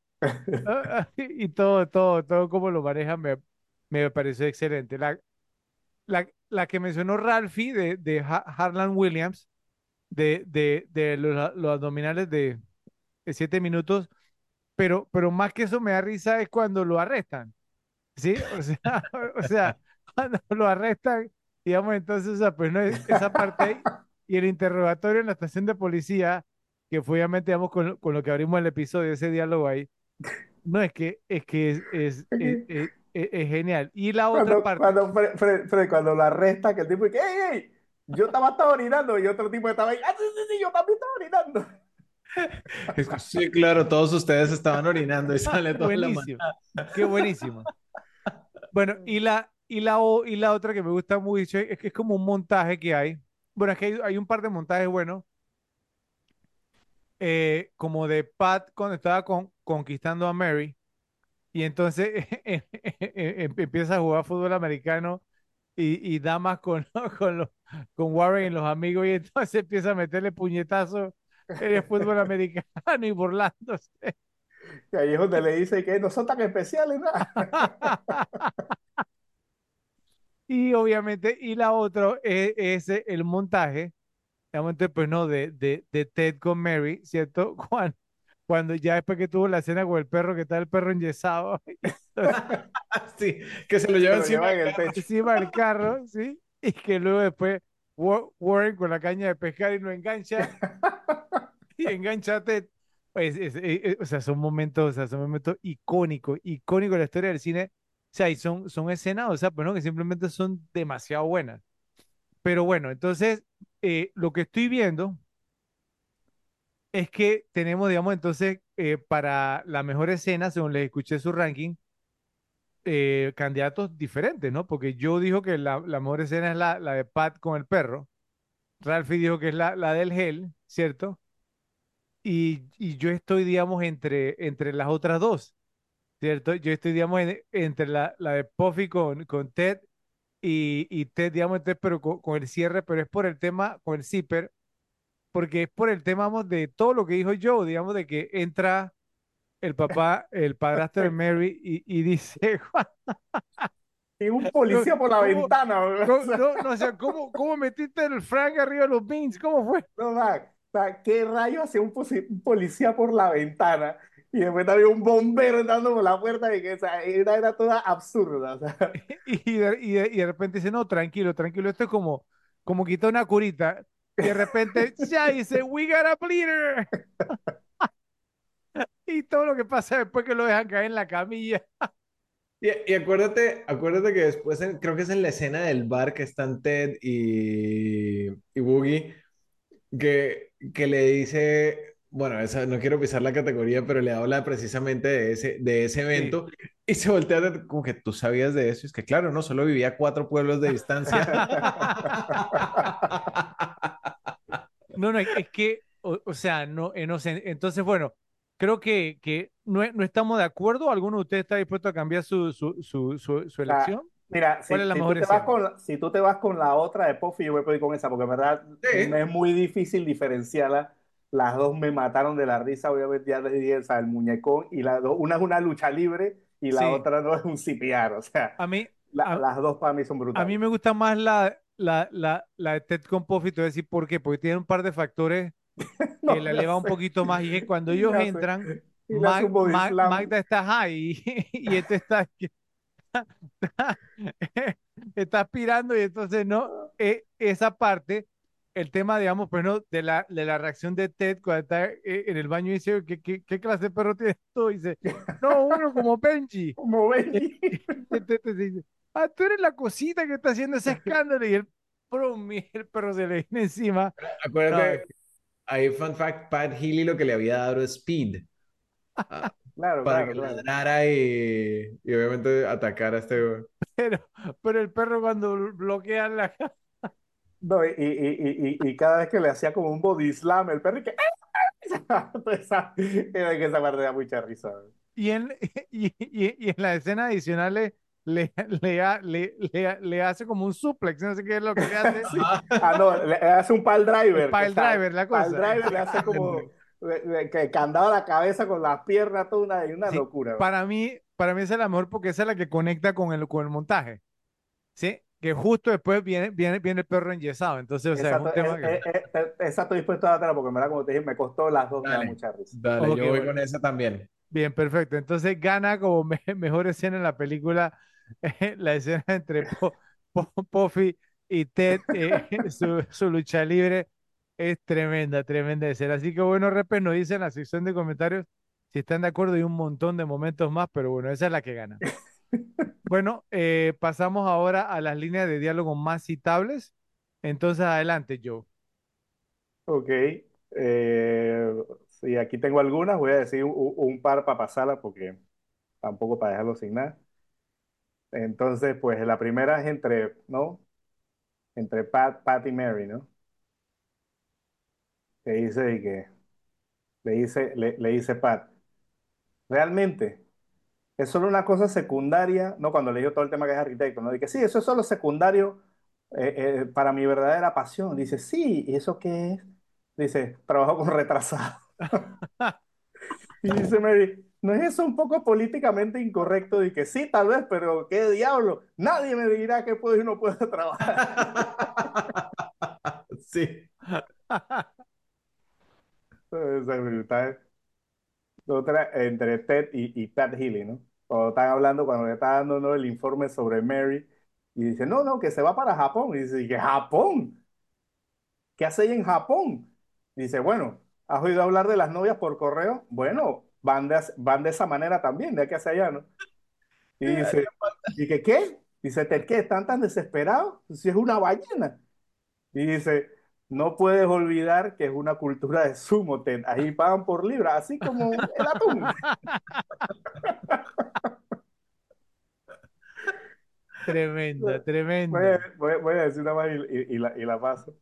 Pagan por libra. Ese, ese. Este, e- este es el final de la película, está buenísimo, también lo mencionó, entre Magda y el, ¿no? y el, y el, y el homeless, ¿no? Que estaba ahí. Que cuando le dispara dice, ¿qué haces? Y dice el, el homeless, dice, esa es mi chica la que está besando. Dice, pero acabas de acostarte conmigo y que solo te estaba dando para llegar a Mary. No, que va. Así que no, te la paso, Rory, para que digas las tuyas. Ok, entonces, bueno, volviendo a, a lo que hablábamos en la categoría anterior, eh, precisamente la escena entre, entre Woogie y Ted, cuando, está, cuando, cuando, cuando Ted se está desahogando pues, de todo lo que le dijo Healy eh, sobre, sobre Mary. Entonces, Woogie le dice como, bueno, estuviste en terapia, ¿sabes? Pensando que, que la, la embarraste con, con la mejor chica de la, de la historia. Y realmente... Sucede que lo mejor que te pudo haber pasado es que se te, se te atascara él en un zipper. Muy buena línea. Ok, otra línea inolvidable. Entonces, pues cuando... primero, o sea, antes de la cita con Mary, que están Teddy Boogie, y Teddy Boogie dice, pero, pero no, no te sacudes el ganso antes de una gran cita. Él, él- dice tres, tres ahí muy buenas.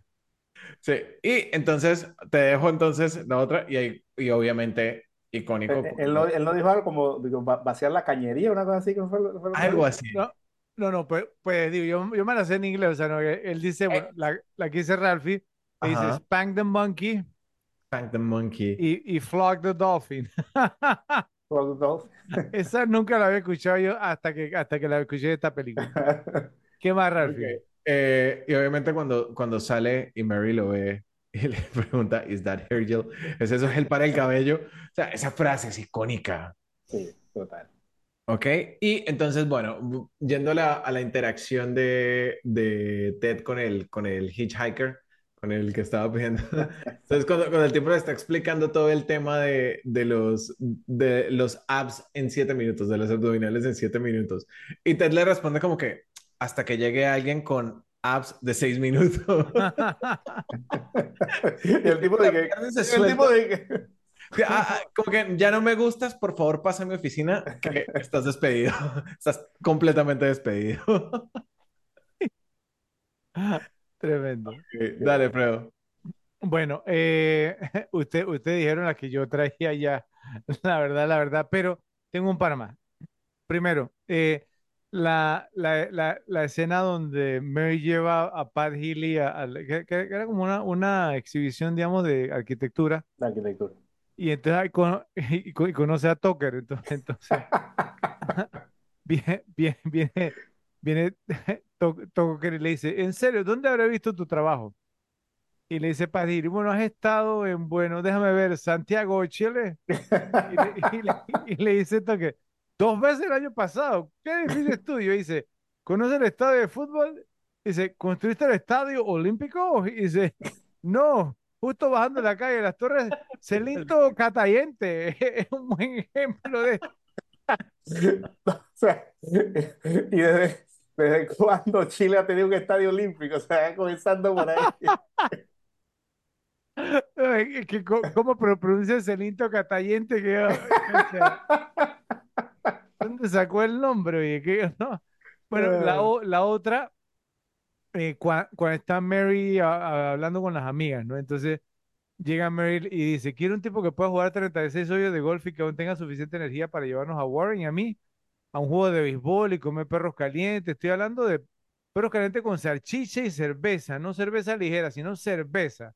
Ese es mi anuncio, imprímelo. Y le, y le dice la amiga Brenda, dice, un gordito que le gusta el golf y la cerveza. Caramba, Mary, ¿dónde vas a encontrar una joya como esa? Entonces, bueno, ahora, eh, no, no, es que, es que ustedes me, me robaron las mías, bueno. Eh, pero les hago una pregunta, ¿cuál consideran, digamos, entonces, porque es la, es la mejor? ¿Por cuál votan? Uf, Ah, ¿Cuál, cuál es la más icónica de la película? ¿Frank and Beans? No, yo diría que no, yo, Hair di- Gel? yo diría que la del gel, ¿La del gel? sí. Creo que la es la más re- reconocible, ¿Pero cuál? Is Es That Hair Gel? esa. O sea, otra, otra que es así, un one-liner recordable es cuando Harry está con las amigas hablando de, de los tipos. Y dice, ¿quién los necesita? Tengo un vibrador. Sí. Esa es buena también. Pero no sé si la del gel sí les parece, ¿sí? Sí. Como conocía, me parece que es la que más queda. Ok, bueno, sí, o sea, ¿no? Creo, creo que lo- los puedo apoyar, porque es que tiene, tiene muchísimas, pero sí creo que, que sí, e- esa va a ganar. Bueno, que entonces gana como la mejor línea, digan a caballeros, Joe, ¿Es, es eso gel para el cabello? y después se la pone así. Tengo algo que decir sobre eso, una categoría un poquito más adelante, Sí, sí, sí, pero sí, sí, eso. Una sí, doctora, ¿no? pero bueno, ajá, exactamente, sí. Bueno, eh, vamos ahora entonces pues a qué ha envejecido bien y qué ha envejecido mal. Entonces iniciemos contigo ahora, Ralphie, adelante. Bueno, mira, de esta película todo ha envejecido bien, es que es, es increíble. O sea, la, y lo venimos hablando desde, desde el principio, el, el tema de los personajes, o sea, cómo se presentan los personajes, eh, la, la hipérbole de comedia que tiene es increíble, increíblemente bien manejada. O sea, porque te lleva a, extremos de cosas que no son socialmente aceptables, pero las presenta de una manera que, que te causan risa. Entonces creo que eso, eso envejecido bien para nosotros, probablemente hay gente para la que no, pero eh, cero relevancia, para nosotros ha, envejecido muy, muy, muy bien. La música de la película, como siempre, ha envejecido súper bien. Lo mencionaba en la categoría anterior. Los cortes de comedia, de, de música que, que tiene, han sido súper, súper buenos y dan un break de la historia sin quitarle valor de comedia a la película. De hecho, quiero que me corrijan ustedes también si, porque la última vez que la vi fue la extended eh, version, la versión extendida, y al final en los créditos entonces tiene como bloopers y escenas graciosas. Eso siempre va a envejecer bien, siempre es Sí. divertidísimo verlas. O sea, cualquier cosa que te haga ver los créditos de una película vale la pena. Eso lo hacía mucho Jackie Chan en ciertas películas. Ajá. También. Entonces, me parece que eso ha envejecido muy bien. Eh, incluso las cosas que podrían envejecer mal, como el tema de- del muñeco ese que, que hace de Fluffy, es parte de la, de la. Por eso, es parte de la hipérbole de, de comedia, entonces n- no Claro, lo eso puedes no, hacer no, envejecer mal. O Es- sea, no- eso nunca no me hará ruido. mal. No, no. eh, es, No, no, para mí no me, no me ese más ni los tres chiflados. Imagínate. Pero en otra, en otra película hubiera envejecido mal. Ver algo que era evidentemente un muñeco, aquí no. Claro, o sea, si lo quieres hacer valor. serio y pones un muñeco queda feo. Exactamente. Entonces, creo que en conclusión no, no logro encontrar algo que haya envejecido mal de esta película. Yo Uy, sí yo sí tengo un, tengo, par de cositas. yo sí tengo adelante. una, yo sí tengo una que está obvia.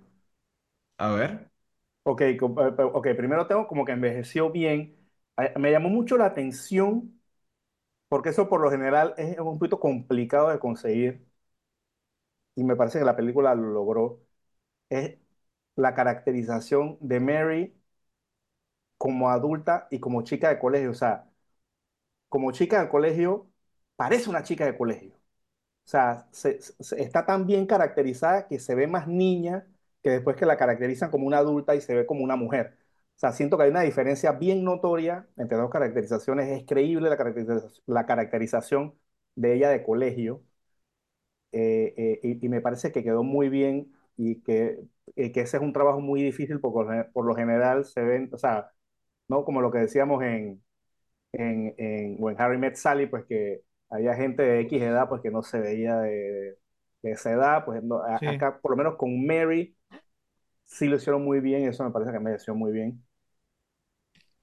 Pienso que la, eh, eh, eh, lo que dijiste, Rafa, que nada envejeció más de la película, no, la película como un todo es lo que yo tengo, ¿no? Y que, eh, eh, que es una película muy de su época, es muy noventera, eh, y, y- y que aunque acepto que ciertas partes, obviamente, porque me lo, me lo veo venir, pues no la hallo tan graciosa como la primera vez que la vi, pero sigue siendo muy graciosa en muchísimas partes. Yo creo que podré ver toda la vida la lucha libre del perro y, ¿no? y el CPR del perro y me seguiré riendo porque es que es muy graciosa y eso, eso sí, eh, no, no envejece, no envejece total. Eh, sí tengo algo que envejeció mal y creo, y, y- y no me acuerdo si hablamos de él en algún programa que hablamos de, ¿no? de, de, de estas situaciones, pero pienso que envejeció mal fue Matt Dillon. O sea, Matt Dillon en los 90 era un tipo súper pegado. Está en muchísimas películas, era muy reconocido, era un nombre, y Matt Dillon ahora es nadie. Sea, no es nadie, desaparecido totalmente. ¿Cuán- cuán- cuándo fue la última vez que tú te acuerdas, digamos, que lo hayas visto en una película así? Yo que, o sea, que tú hayas visto, ah, mira, está Matt Dillon. Eh, no me- de, prácticamente el 2000 para acá, prácticamente no me acuerdo de nada. Tendría que buscar, pero de acordarme así, oh, Matt Dillon salió aquí, no, no, no me acuerdo. Más en los 90. Yumi and Dupree, 2006. Esa, esa es la última que yo me acuerdo. Ajá, de resto ha sido como, como, bueno, en Capone estuvo, O sea, que no haya migrado ni a las series ni nada, o sea, bueno, Going in Style estuvo, pero obviamente a ustedes no les gusta, entonces, Él sería bueno pa- para un CSI o un NCIS, ¿no? ¿Cier- ¿Cierto, Joe? no, no sé si tanto, no sé si tanto, pero de repente para una ¿No sabes de si estas series. tanto? Sí, digo, esas son series que, pues, o sea, no son series altamente aclamadas y reconocidas, o sea, no es Yellowstone ni Game of Thrones ni nada por el estilo, a eso me refiero, me refiero a una serie un poquito de más categoría, ¿no? Ok. Pero, pero es, ese es lo único que tengo que envejeció mal, la verdad que la película me costó mucho, envejeció mal y me costó mucho mi categoría favorita también, prácticamente tuve que nitpicking, como dice. Ok. Bueno, para mí, digamos, pues no, que, que envejeció bien, mm, envejeció bien que sea políticamente incorrecta. Pienso pues que necesitamos comedias de esta índole. Y la razón por la que anteriormente mencioné o les preguntaba, pues no, si consideraban pues que, que esta película había retrasado, digamos, por unos años el tema del avance de la cultura woke, fue porque yo pienso que para salir de eso vamos a requerir una película como esta, ¿sabes? O sea, algo así, algo que impacte y que la gente diga, oiga, ¿por qué no podemos hacer esto? ¿Sí?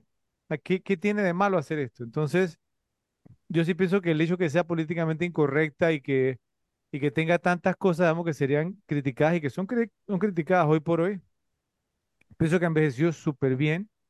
Que en otro Eh, género, pues Top Gun Maverick pudiera ser una, en otro género, no en comedia, sino e- exactamente, una sí. muestra de cómo hacer algo bien. Lo que pasa con Top Gun Maverick, digamos es que Top Gun Maverick, una gran película, a mí me encantó. Eh, o sea, es, es como, como by the numbers. O sea, una película, o sea, o sea, una, una Sí, película contada como debe ser, claro. ¿sí? Lo que pasa es que sobresale tanto por el mal momento que estamos atravesando ahora. O sea, una pe- película como esa que está muy bien hecha, Sí, sobresale, no, digamos, no, no- es unapologetic como esta. Exactamente, ¿sí? Mie- Mientras que esta, esta te lo pone en tu cara, ¿cierto? O sea, te, te gusta o no te gusta, no me importa, es comedia. Y queremos hacer comedia así, entonces por eso es que digo que es diferente el concepto. eh, y yo pienso que necesitamos más, más comedias así. Y eso ha envejecido muy, muy bien. O sea, yo, yo, yo, yo, yo no sé si, si se preguntarán ustedes, digamos, imagínense que ustedes son uno, no, un chico de 15 años, Ralph, que tú eres un chico de 15 años, 14 años, has crecido, digamos, con esta cultura y te ponen a ver esta película, ¿cierto? ¿Qué, o sea, qué, qué, qué, pa- qué pasaría por la cabeza de ese muchacho de 15 años, ¿cierto? ¿Qué pensaría? ¿Sí? O sea, si lo está viendo solo se reiría, ¿cierto? O, o creen, digamos, que em- empezará con su virtue signaling, diga, ah, no, que no, no puedes eh, decir eso. Yo creo que se reiría, ¿sabes? Quizás si, si, si estuviese acompañado, ahí diría como, uy, si me río, van a pensar que soy, sí, que, que, que, que, no sé, que Sí, que soy un insensible. exactamente, sí. Entonces, Sí. no lo sé, pero sí necesitamos más. ¿Qué opinas tú, Ralphie? Yo creo que, yo creo que estaría como en ese, eh, como en esa risa culpable. O sea, y, y estaría más bien tomando, tomando nota de cómo puede ofenderse por, por lo que está ahí, cómo puede hacerlo público. Porque al final, o sea, si los millennials tendemos a tener una audiencia imaginaria, los centennials no tienden, la tienen básicamente. Entonces, están altamente validados por que la gente esté de acuerdo con ellos. Ok, Y esa es la base del woke. bueno. Otra cosa que, que envejeció muy, muy bien, la mencionó Ralphie, el tema, vamos, la, la, la escena de créditos finales, ¿cierto? Con la, la canción Build Me Up Buttercup y el elenco, o sea, se nota, se notó que tuvieron, se divirtieron de lo lindo filmando esta película. Entonces les hago una pregunta. En el episodio de Watchmen, les pregunté si era la mejor secuencia de créditos iniciales. Watchmen, y creo que acordamos que sí. ¿Consideran que Ujú. esta es la mejor secuencia de créditos finales de la historia? Si no, ¿por cuál se iría? No, tendría, eso sí tendría que investigarlo, porque no me acuerdo de todas las es- escenas finales de todas las películas, pero no me atrevería, no me atrevería a decir que es la mejor. Estoy casi seguro que tiene que haber una mejor. Top 5. Eh, no sé, te- Tendría que investigar y acordarme, oh, esta esta. Una que se le venga así a la cabeza, así por encima. Yo sé que Joe va a decir Ferris Bueller porque a él le encanta esa película. Esa es una, Esa, esa era, era la que yo tenía en mente. esa es, esa es una. A ver, Ralph, ¿alguna otra? ¿No? No sé. Bueno, ok. Otra cosa que me pareció muy bien, la, la- la banda sonora, pero, o sea, de, de una manera muy sutil, tiene buenas canciones. Digamos, un ejemplo, cua- cuando Ted, casi al inicio de la película, pa- pasa a la, a la casa de Mary, pone Ah, Mary's Prayer, ¿cierto? De, de Danny. Wilson, una, una gran canción que pues, me, me sorprendió. Yo, yo, yo decía, esta canción está en esta película, increíble, ¿no? Sí. Y así como esa, vamos, tienen varias, ¿cierto? Eh, y, y me parece bien. Algo que yo considero que envejeció bien, pero que a la vez envejeció mal, ¿saben qué es? Y no sé qué opinan ustedes, como el tema de los interludios musicales, ¿cierto? Porque hay algunos que sí, hay algunos que no, me parece a mí. Eh, hay películas, obviamente, que lo habían hecho anteriormente.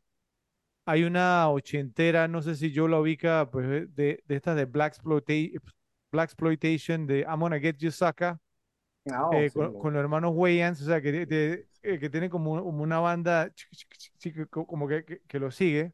ujú. Y hay otra película, creo que es setentera, yo, o sesentera, eh, creo que es con Lee Marvin y Cat, Cat Ballou, que se, se escribe Bayou, Cat Ballou, entonces que también que tiene como una, o sea, como, no sé, no sé si llamarle como un narrador, un coro griego, o sea, pero, o sea, son también, digamos, como personajes similares, como que, o sea, que nosotros la audiencia los vemos, pero en, en, en la trama no los ven. ¿Qué es lo que pasa con, con, con estos dos? Hay algunas No, si instancias lo en ven en porque le disparan, eh, ojo.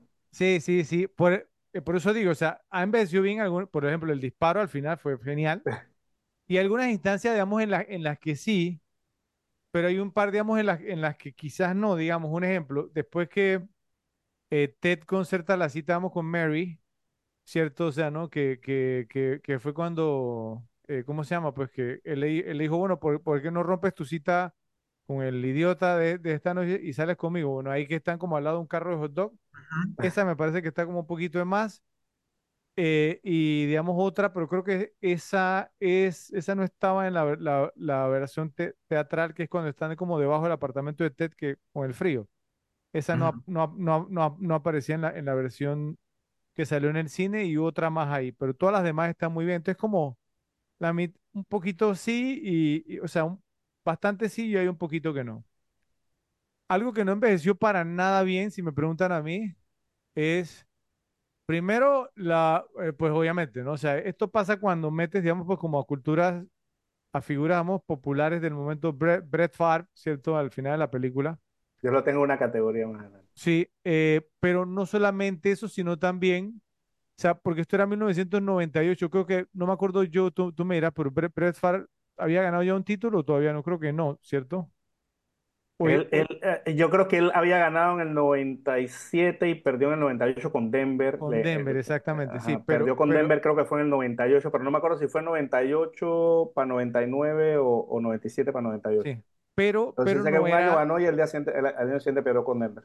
No era, no era, no era Brett Favre todavía, o sea, digamos como, o sea, No, lo, lo- sí, ya había sido no, tres veces no, no, MVP. no, no, no, lo que, lo que se convirtió después, o sea, la figura icónica, ¿sí? O sea, que es como que tú compararas, no sé, Joe, no sé, digamos, eh, dime un, un quarterback ahora que esté como, no sé, en su cuarto, quinto año, haya ganado un Fue, Super fue, Bowl, la, fue, fue la época que fue tres veces MVP, Fred. está bien, está bien, pero, pero, pero, pero te voy a decir lo que no ha envejecido bien, te voy a decir. Que, que, ¿cómo se llama? Que cuando Brett Favre, o sea, lo, lo nombraron abridor en la NFL, Mm. ¿sí? Por el apellido de él, ya después que se vuelve famoso, ¿sí? Entonces, ah, ah, Brett, Brett, Brett Favre. Pero entonces cuando él, su, eh, cuando él subió era Brett Favre, Favre, Fa- entonces que, Creo que porque, hasta en el draft lo, lo nombraron ajá, así. exactamente, entonces Ted se burla de Favor, eso, dijeron, favor. Ted, Ted se burla de eso, Ted, Ted al final que él, él, él- él dice, pero ¿qué pasó con Brett Fa- Favre? Esa parte no envejeció bien porque hoy por hoy todo el mundo sabe pronunciar el apellido de Brett Favre, Claro. ¿cierto? Por lo que se convirtió. Pero en el momento, cuando se hizo la película, todavía había, se podían hacer chistes de que la gente no sabía cómo se pronunciaba el Mm, apellido. ¿sí Yo creo que sí sabían, pero sí hicieron la burla a propósito por lo que tú estás diciendo, o sea, porque hubo un momento, pero ya en ese momento Brett Favre era, ya era conocido. Y, e- y esa parte ha envejecido bien porque vuelvo y digo, hoy por hoy todo el mundo sabe pronunciar el apellido de Brett Favre porque, o sea, eso es, es considerado uno de los mejores quarterbacks en la historia de la. NFL, Joder. ¿cierto? Así que, digamos, entonces, pues desde, desde esa per- perspectiva, eh, o sea, pues no, eh, envejeció mal. ¿Qué más traen ustedes?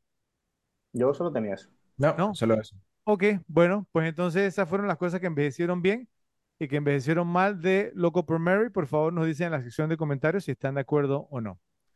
Bueno, vamos ahora a una de las categorías, digamos, que son bastante divertidas, va- vamos a llamarlo así. Y yo creo que en esta ocasión, digamos, también lo va a hacer y es qué tal este otro casting. Porque hay, digamos, al- algunos aspectos muy interesantes. Entonces empecemos contigo, yo. Ok, yo tengo para Warren, tengo uno, así que digo ese y paso y después si quieren vamos intercalando como quieran. Dale. El de, el de, el de Warren va a estar cool. Si es el mismo que tengo yo. El de, debe ser el mismo, más desde ya voy diciendo que no creo que tenía los dotes actorales para hacerlo, digamos, tan bien como este chico que lo hizo. Era Chris Farley. Creo que le hubiera dado un, to- un toque más bufonesco, Un tono diferente a menos, la película, me- sí. menos digno, me parece, ¿no? Sí, yo, yo creo que el tono de la película hubiera cambiado muchísimo si Chris Farley hubiera hecho el papel de Warren. Sí. Yo no sé qué opina Ralphie, porque lo, lo vi bien sí, sí. entusiasmado. Sí, sí, sí, o sea, eh, hubiera sido otra cosa, pues. Sí, hubiera sido más al, ¿no? A El tema payasos que a Chris los... Farley es que ya era conocido, entonces no hubiera sido tan cool. Este, este tipo que, que hizo el papel, bueno, yo no lo conocía, y, y entonces eso hace que, que creas que sí es. Ok. Ok, para Pat Healy tengo uno, dos, tres, cuatro. Oh, No sé wow. cuánto. Yo tengo uno para Pat Healy. Dispara, pues. Ok, y yo sé que, que Fredo Va a brincar, va a brincar. Exacto, ese es el, el Michelle Pfeiffer de Fredo. Para Pat Healy, Bill Murray. Bill Murray fue considerado, sí. O sea, no- eh, de, de, de hecho era candidato número uno, pero no se lo dieron porque ya estaba un poquito entrado en años y hubiera sido un poquito creepy. exacto. Hace unos años antes hubiera estado más... si hubiera sido el Bill Murray de Groundhog Day, por ejemplo. Sí, sí. Ahí sí. ¿Tienes alguien más ahí, Fred? Yo tengo también eh, tres más, creo que tenemos lo mismo, yo. Lo mismo. Vamos a ver, dispara. Ok, el otro es Hank Azaria. Es el otro que tengo yo Lo hubiera también, hecho sí. muy bien y hasta físicamente a mí siempre se me ha parecido a, a este tipo, a Matt Dillon. O sea, como que Hank tiene... Azaria lo, Hank Azaria lo hubiera hecho muy bien. Ese tipo la Muy bien. ¿Cuál tiene Fred? Yo tengo a uno que a Joe le cae súper mal, que lo odia, Vince Vaughn, que lo hubiera hecho fantástico también. por- Pero porque mira que pienso que Vince Vaughn en ese papel hubiera quedado bien. Muy bien, lo, lo hubiera quedado, pero En ese súper, papel. súper. Es más, no sé, creo, creo, creo, que- creo que de los que estamos viendo, incluyendo al mismo Bill Murray, por, por, por la edad que ya tenía Bill Murray, creo que era el mejor candidato en ese momento. Hubiera estado interesante. Que no es, no es, no es tanto de mi devoción, pero pienso que hubiera estado interesante en ese papel. Ok. Y el otro que tengo es Cuba Gooding Jr. Ey, lo hubiera podido hacer, ¿sabes? Sí, total. Sí, No me incomoda, sí la verdad. Bien, mira, bien caracterizado, me parece que hubiera sido muy gracioso. Cuba Gooding Jr. con ese bigote que tenía Matt Dillon. Hubiera estado muy gracioso. Sí, sí, sí, sí. Muy gracioso. Sí, él, él, él, él- él tiene sus momentos, ¿eh? Sí, es un sí, buen actor. sí. Buen actor. Bueno, eh, a ver, Ralphie, ¿qué traes tú? A ver, vamos entonces para... Vamos para Ted, ¿ok? Tengo dos opciones para Ted. ¿Cuántas tienen ustedes? Dos también. Yo tengo tres. Ok, entonces voy a, voy a decir si quieres una, la otra la dice yo y la última la dice Fredo. Dale. Entonces, bueno, el primero, Owen Wilson. Yo creo que lo hubiera hecho bien de Ted. Sí. Yo creo que sí. Creo que Owen Wilson está pasado de feo ya. ¿Pasado de qué? De feo. O sea, pienso que Ben, Ben Stiller no era un tipo good looking y estaba bien para el papel, porque no era un good looking, pero tampoco era un, no, un. Pero Owen Wilson me parece que logra pasar un camión por la cara, no creo que tampoco. No, no, no creo que hubiera quedado tan bien.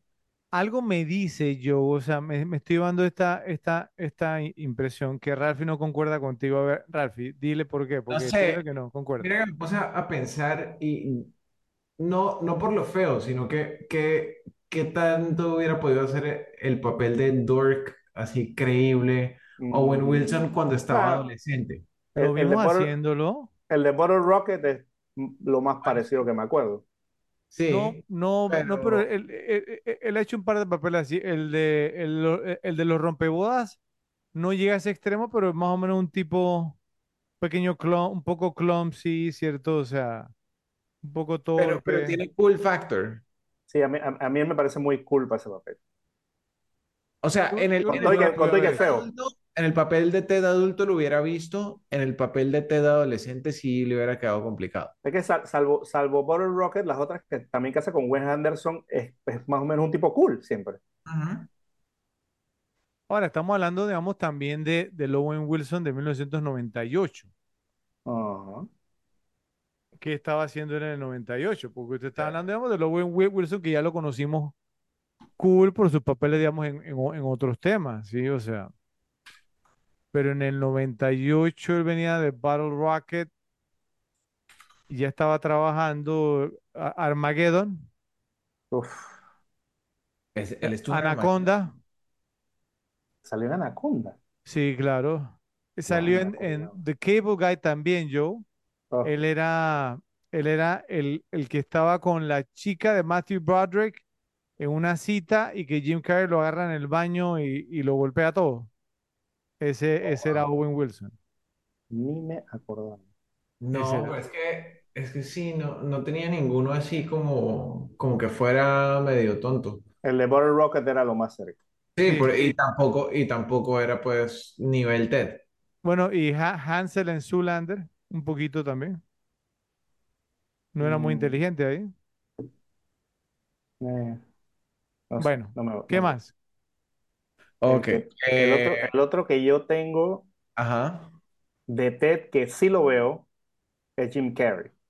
Sí. Sí, e- ese sí, ha- sí hace el papel Sí. bien. Ok. ¿Y el otro Fredo? El otro, eh, que actuó en un par de películas, pero es más conocido, digamos, como un talk show host, digamos, como, como el, pues no, o sea, que te- tenía su propio talk show, Jon Stewart. Ah, eh, Ok. no sé. Él salió en, en Big, Da- Big Daddy con Adam Sandler y salió en Ajá. un par de películas O más, sea, más por ahí. si, si, si has visto la comedia de Jon Stewart, ¿te parece que encajaría Jon Stewart, digamos, en se, este por eso- o sea, personaje? no sé, se- o sea, él se caracteriza por ser un tipo inteligente, ¿sí? Sí, sí, no, no, no Aun- por eso, aunque, sino que aunque por ahora, su aunque ahora es comedia. woke, pero bueno. Sí, bien, pero su, su, su comedia es más como, no sé, o su, su manera de ser, pues, no sé, no lo veo tan al estilo de... Yo tampoco lo veo, pero más que nada porque precisamente por lo que tú dices, habría tenido que actuar, ¿sí? Ajá, Y él, digamos, por era, eso. o sea, talk show host primero y actor segundo, Ujú. ¿ok? Bueno, ¿qué más traen? A ver, A ver. Para... Ok, esta para ustedes que saben más de este tema. Ok, para el novio de Mary. Ok, yo yo tengo tengo dos. dos. Yo también. Seguramente son los mismos. Denle Ok, pero ustedes, a entonces ver, denle. yo los digo y ustedes hablan de ellos porque yo ni idea. Ok, Ok. el primero era Drew Bledsoe. Ok, y el otro Sí, es Steve Young. Steve Young, creo que era de los 49ers o algo sí, así. Sí, correcto. correcto. Que Mary era fanática. Y Ah, obviamente que eso envejeció muy bien, y bueno, yo también. Eh, Para nada. eh, pienso que, digo, para ese papel cualquiera hubiera quedado bien. Cual- cualquier tipo que pareciera jugador de fútbol americano. Sí, los, do- los dos eran también tipos good looking, eran tipos súper conocidos. Drew Eh, Bledsoe lo, lo hubiera hecho mejor. No, no, y, y, y yo voy a decir el por qué. en la Voy a decir el película, por qué. espérate, espérate, espérate. En la película cuando hablan de Brett, ¿qué dice Mary? Dice, ¿no es Drew Bledsoe? ¿O dice, no es Steve Young? Pero, pero obviamente ella dice Steve Young porque era fanático de los 49ers, ¿ve? Y Steve Young Eh, era el quarterback de los 49ers. Pero precisamente por esa razón es que no funciona. ¿Qué le dice Mary al final a Ted de por qué no se quedó con Brett Favre? Que ella era fanática de los Niners. ah, Entonces, en- en- en- entonces ¿cómo diablos iba a excusar entonces que no se quedara con Steve Young? Ahí ya hubieran matan tenido, la película. hu- hubieran tenido que cambiar el guion, obviamente. No, pero es lo que te estoy diciendo. Primero. Segundo, el papel se lo ofrecieron a Steve Young, pero Steve Young tuvo que declinar porque él, él- él- él asistió a la Universidad de BYU, que son mormones, Mormones. y él es mormón, y entonces moral. no, exactamente, entonces no, no podía hacerlo. Y Drew Bledsoe, Que ese sí era un loquillo.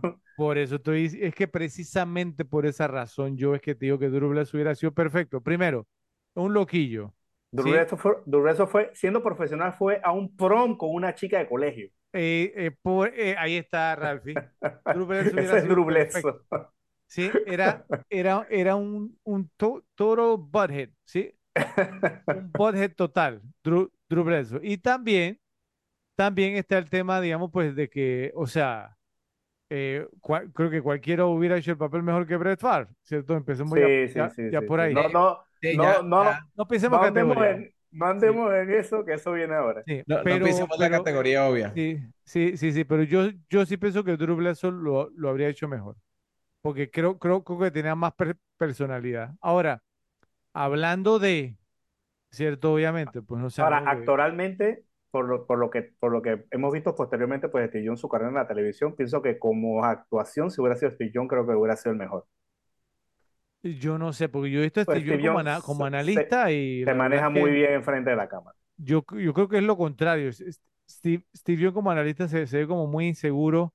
Y, Si hablando de hay, si eso, hay algo, odio y envidia, Fred, que no se sienta, por favor. algo, algo, algo que se me olvidó a mí, Ralphie, bueno, pero lo, lo voy a guardar, lo voy a guardar para co- eh, cositas que, que, que nos molestan, lo voy a guardar.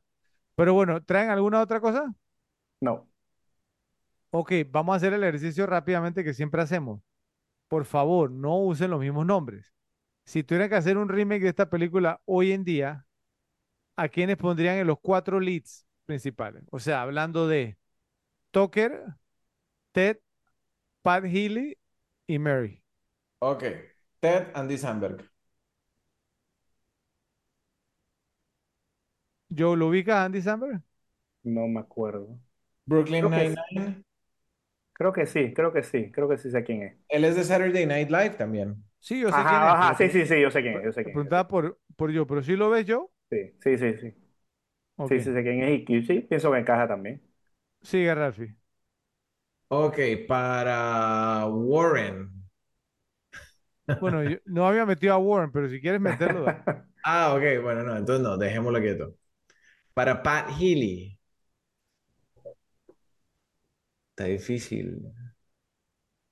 Yo, yo sí tengo uno que sería against type también, o sea, en contra de. O sea, no me, no me agrada el actor, no me agrada, digamos, mucho, pero me lo imagino haciéndole, ¿saben a quién? A Chris Evans, Sí, Sí, lo puede ¿cierto? hacer O sea, bastante bien. me imagino a Chris Evans haciendo ese papel. Es más, él, él, él no hizo un papel hace poco como que tenía bigote, algo así. Bueno, no, no hace poco, pero hace un rato. O sea, una película que lo vi con bigote así actuando me- medio goofy y lo hizo bastante bien. No me acuerdo cuál fue, pero bueno. ok, mujeres, mujeres hermosas para Mary. Y, y Gal Gadot, obviamente, Gal, pues no, con, con Gal Gadot fue la primera que se me vino a la cabeza. Gal Gadot y Margot Robbie. Margot Robbie. No, pero, pero tiene, tiene, tiene que tomar en cuenta el, el factor de comedia, bro. ¿Las hemos visto en comedia? Margot Robbie como actriz. Pero en comedia. Si consideras el logo de Wall Street. O sea, ¿la hemos visto en comedia o no? Pero yo, el Lobo Wall Street para mí, pues, una, eh, sí, pero ella no es la que ofrece el comic relief ahí. Digo, no había visto a Jim Carrey en dramas y lo hace muy bien, eso no tiene nada que ver. No lo sé. Margot Robbie puede, puede, puede ser, aunque ahorita está un poquito entrada, ¿no? ¿Cierto? Pero creo que el, el- el papel de inocentona me gusta más Gal Gadot. Pero es que Ga- Gal Gadot, o sea, ok, ¿cuál es el rango de Gal Gadot, bro? Empecemos ya por ahí. ¿Le hemos visto algún tipo de rango? No, en serio. Sí. No, no realmente. Estamos hablando de una comedia, Freddy. Tampoco es que Claro, tiene está que bien, hacer- pero, pero, pero no, Tampoco o es Misery. no, no, no, no, no, sí, pero, pero, pero yo, tú, tú sabes que para hacer comedia tienes que tener algún tipo de rango Sí, también. o está sea, bien, pero no Cameron tiene Díaz que, aquí pero no hay que ser. Daniel Day-Lewis tampoco. ¿Qué me, qué me dicen de la misma Emma Stone? Uf, eso está interesante. Creo que ya está un poquito pasadita en la edad. Para la época Ah, de Super, de ah, pero Gal Superbad Gadot o un no. poquito después. ¿Quién es más joven, No. Ralphie? ¿Gal Gadot o Emma Stone? O sea, Mary, Mary tiene 30 años, ¿ok? Y en Superbad, eh, Emma Stone tenía como 20 bajos. O sea, Mira, mira, Ga- Gal Gadot tiene 37 años. Va a cumplir Wow. 38 ahora. Wow, está muy bien entonces. Y Emma Stone tiene 34. O sea, Emma Stone es tres años más joven que Ga- Gal Gadot, pero para Joe, Gal- eh, Emma Stone es muy bien. Y es tres años más joven. y Margot Robbie tiene 32. A Gordo me encajaría. Ella encajaría, apenitas encajaría. Emma Watson, No, Uf, a mí no. uf. ¿por qué no. Ralphie? Tú eres fanatiquísimo de, de- Esa tipa es súper linda, es súper sweet. Jennifer Lawrence. La No, vieja. no, no, no. Esa sí no la veo. Ahora, Emma Wa- para nada. Mira, eh, Jennifer Lawrence no tiene nada de sweet. oiga, oiga, le, les tengo un tema. Emma Watson y Margot Robbie tienen la misma edad. Wow. 32 años. Sí, claro, es que Harry Potter es finales de los 90, o sea, ya han pasado Sí. veintipico de años. Ok. Y ella tenía como 12 años ahí. Mila Kunis tiene 39. ma- Oye, Wow. Pero hey, Mila Kunis hubiera, lástima la- el tema de Hace, la hace unos años atrás hubiera podido porque tiene el perfil. O sea, chica Scar- Scarlett sweet. Johansson tiene 38, bro. Oye, Wow. ¿dónde se fue el tiempo? Ah, Hey. Ghost World fue en los 90 también, o sea. Ok, le, les tengo a alguien que creo que sería mejor que el mismo, que el mismo Andy Samberg para, para, para Ted. A ver, ¿qué, qué, qué opinan? Y creo que yo lo va a apreciar mucho porque él sale en la serie The Boys. ¿Sabes quién es? El, el hijo de, De Dennis Quaid, de Jack Dennis Quaid. Quaid. Ok. Perfecto para eso, ¿no? Sí, sí. Aunque ¿Qué él, pasa, bueno, habría, habría que verlo disfrazado de colegio. Pues él tiene medio, medio su cara como de joven viejo. O sea, que él, él es joven, pero tiene cara de viejo. O sea, vamos a buscarlo. Ya, Jack Quaid Tiene Sí. 30 años. tiene, está en la edad precisa. No, yo no he dicho la edad, yo he dicho la cara. Sí, pero Andy Samberg, ¿qué edad tiene? No, Andy Samberg debe tener como 37 por ahí. Andy Samberg tiene 44 años, brother. 44 años tiene Andy Samberg y usted lo quiere poner, poner como Wow. adolescente. Que Joe, Ey, pero ese No, man está no. momificado. Eso te pasa, Joe. Ni, ni, ni Gris se atrevería a hacer eso. Te pasas, Joe, te pasas. Ay, ay, ay. Oiga, que ustedes son, qué bárbaros, ¿eh? Andy Samberg tiene Ey, yo dije Andy 44 Samberg años. que ustedes estuvieron de acuerdo, entonces. No, no, yo, yo no dije que estaba de acuerdo, o sea. O bueno, ¿y qué coreback en la actualidad, pues? Ah, no, alrededor de los 30 años, con el Derek Carr. perfil. Joe, Joe, Joe Burrow está. ¿que- ¿Quién es Derek Carr? es como que No es ¿quién nadie. Derek Carr? Ey, este tema, ¿qué le pasa? ¿Qui- ¿Quién es? ¿A, a dónde juega? Ey, ¿qué pasa, Joe? Todo el mundo sabe. Yo creo que Eh, sería- yo creo que, ojo, no es santo de mi devoción, pero creo que Jimmy Garoppolo quedaría bien. sí, mira, Sí. mira que sí. Él y Joe. Burrow también. Po- pero Joe Burrow es muy joven. Eh, eh, Jimmy Garoppolo por looks, más no por talento. O sea, porque estamos hablando de nivel Brett Favre, no lo es. Así que tendría que ser alguien nivel con más o menos esa edad. ¿Qué edad tenía Brett, Brett Favre en el 98? No, no llegaba a los 30, ¿o sí? Debería estar por los 27, 28, diría yo. No, creo, creo, No más, porque acuérdate que él entró como a los 24 a jugar. Sí, él, en- él entró un poco tarde. Vamos a ver, Brett Favre, Mira, él, tenía, él tiene actualmente 53 años. sí. Entonces, O pero él sea, nació en el 69.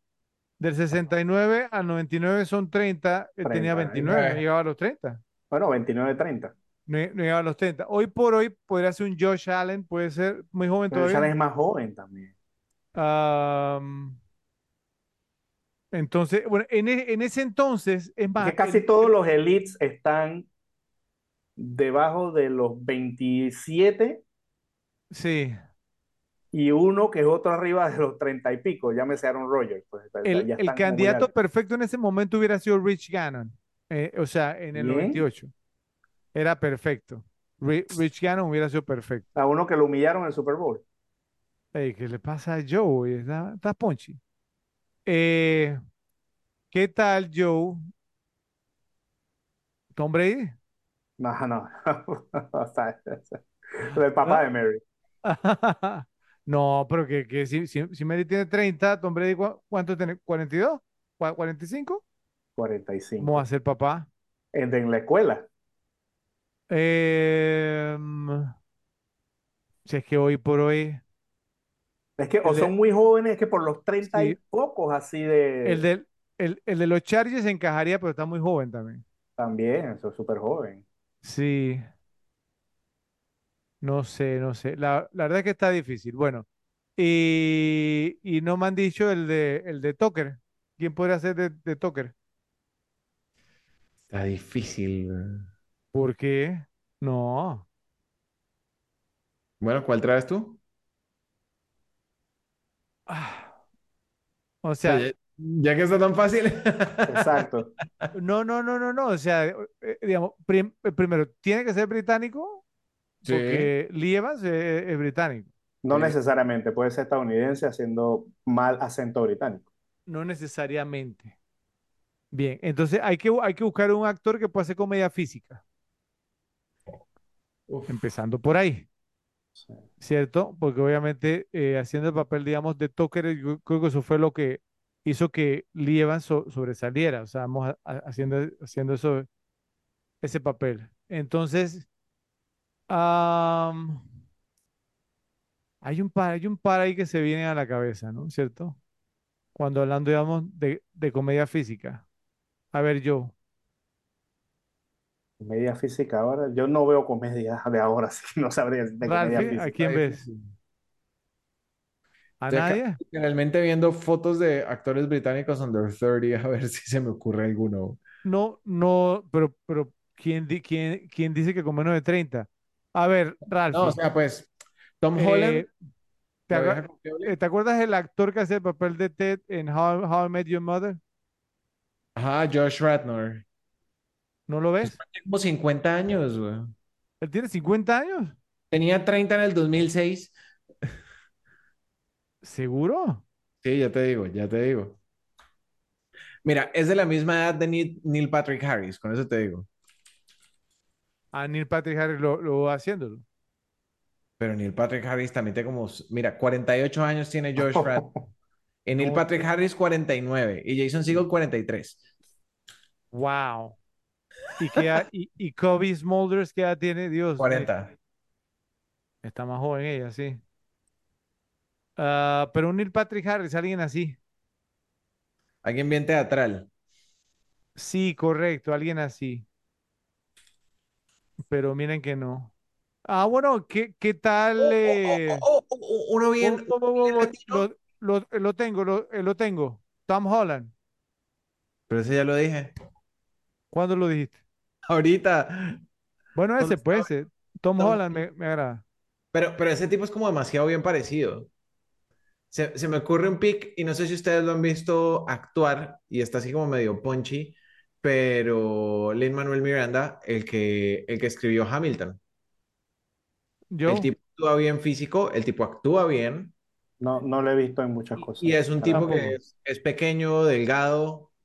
Yo lo he visto, pues obviamente por las obras de teatro, pero también, de hecho, en How I Met Your Mother, él tuvo un papel pequeño. Les tengo uno interesante. a ver, Timothy Chalamet. A ver, a ver, a ver. a ese sí lo veo, ¿eh? A ese sí lo veo. Pues tienen que caracterizarlo muy bien. ¿Por qué? No sé, o sea, ¿usted se imagina a Timothy Chalamet como un repartidor de pizzas bien loser? Pues digo, Sí, le, le, le pones, no sé, su maquillaje, su bien caracterizado. sí, caracterizado, obviamente. Sí, sí, sí, sí lo veo. Sí lo veo. ¿Qué, qué tal un eh, este el, el actor favorito de Ralphie que lo mencionaba antes, ya no tanto, creo que es por eso. El, el de el de ¿cómo se llama? Eh, Bad Grandpa, ¿cómo es que? es? Zac Efron. Zac Efron. Nah. Muy, muy good looking. ¿Lo Además, disfrazas? ¿No? no, no, no, no. ¿Y qué le parece el otro actor favorito de Ralphie? Harry Styles. Nunca he mencionado a Harry Styles. ¿Qué tal Yo tampoco. Zachary Levi? A ver, ese sí, ni, ni por cara me acuerdo quién es. Es Ese, ese el Shazam. Sha- el Shazam, el que está haciendo el papel de Shazam. Oye, oye, Zac Efron tiene 35 años. ¿eh? Ajá. Eh, el, el de Shazam no, no, no está mal. Voy a ponerlo a dieta. Dieta. Sí, el man está muy musculoso. Bueno, porque está haciendo el papel de Shazam, Uy, aquí no tengo uno, aquí tengo uno bueno. Freddie Highmore. Uy, sí. Freddie Highmore y él tiene como 30, eh, 30, 30 y pico. Tiene Tiene menos 30 de años 30. on the spot. Uh, sí, tiene 30 era. años. Ese es. Yo Ese, estaba, oye, bien, bien, Joe. Uno que se me ocurría, Fredo, también, eh, él es irlandés y yo sé que tú sí lo conoces por Bridesmaids, Chris O'Dowd. Ese también, pero ese está por, por los 50 también, búscalo.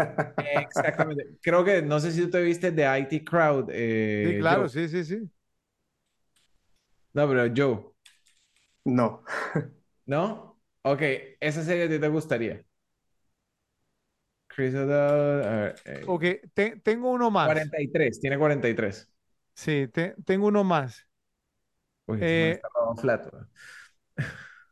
bueno, es que no, eh, no sé. eh, bueno, pero va- vamos a decir si, si, si lo compran o no.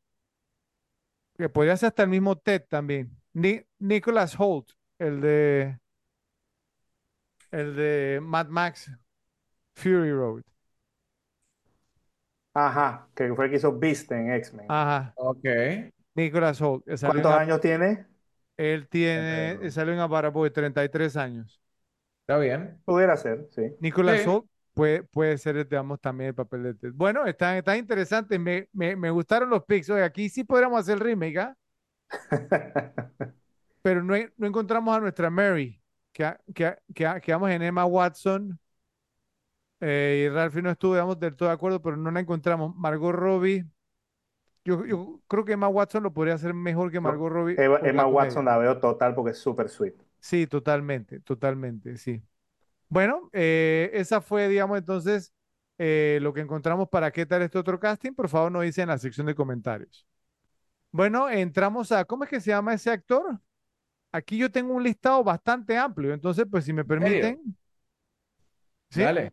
Ok, entonces Dale, aquí da- vamos. dale plomo porque yo tengo uno nada más. Tú tienes uno. Ah, bueno, empie- em- em- empieza tú, Joe. Dale. Yo tengo varios aquí. Dale. Yo tengo a, a- a David Shackelford como Coconut Guy, que salió en eh, no, la película favorita de todos los tiempos de Fred Kingpin. Eh, Gran idea. él no es el único que sale en Kingpin, obviamente. No, obvio, ¿no? Ok. Buen, buen, buen pick. A ver, eh, Ralphie, ¿qué traes tú? Ok, yo puse a esta porque tiene muchos créditos, películas que probablemente no se han visto, pero para mí era completamente desconocida.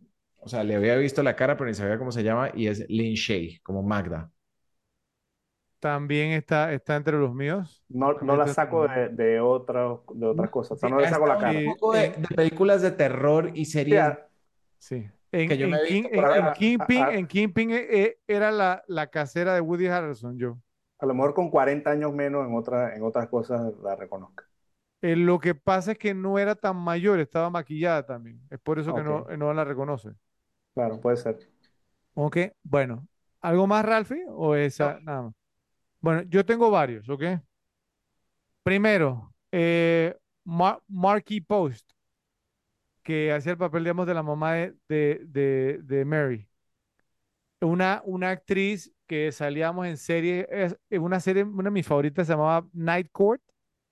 Salía en, en, en un montón de series, eh, Los Magníficos, o sea, tiene, tiene una, una filmografía bien amplia, Mar- Marky Post, y era, o, o sea, era una to- Total Fox, ¿no? Digamos también, en los 80s y 90s, ¿sí? ¿Quién era en esta película? La mamá de Mary. Ah, ok, sí, se veía muy bien también. En Sí, esta. Bueno, pero, pero era, o sea, un mujerón, un mujerón. Salíamos en, este- en esta serie Na- Night Court y si se van, a, salían The Fall Guy, The A-Team. Que de eh, hecho Night Court tiene su remake woke ahora. sin- ajá, exacto. Uf, malísimo, malísimo.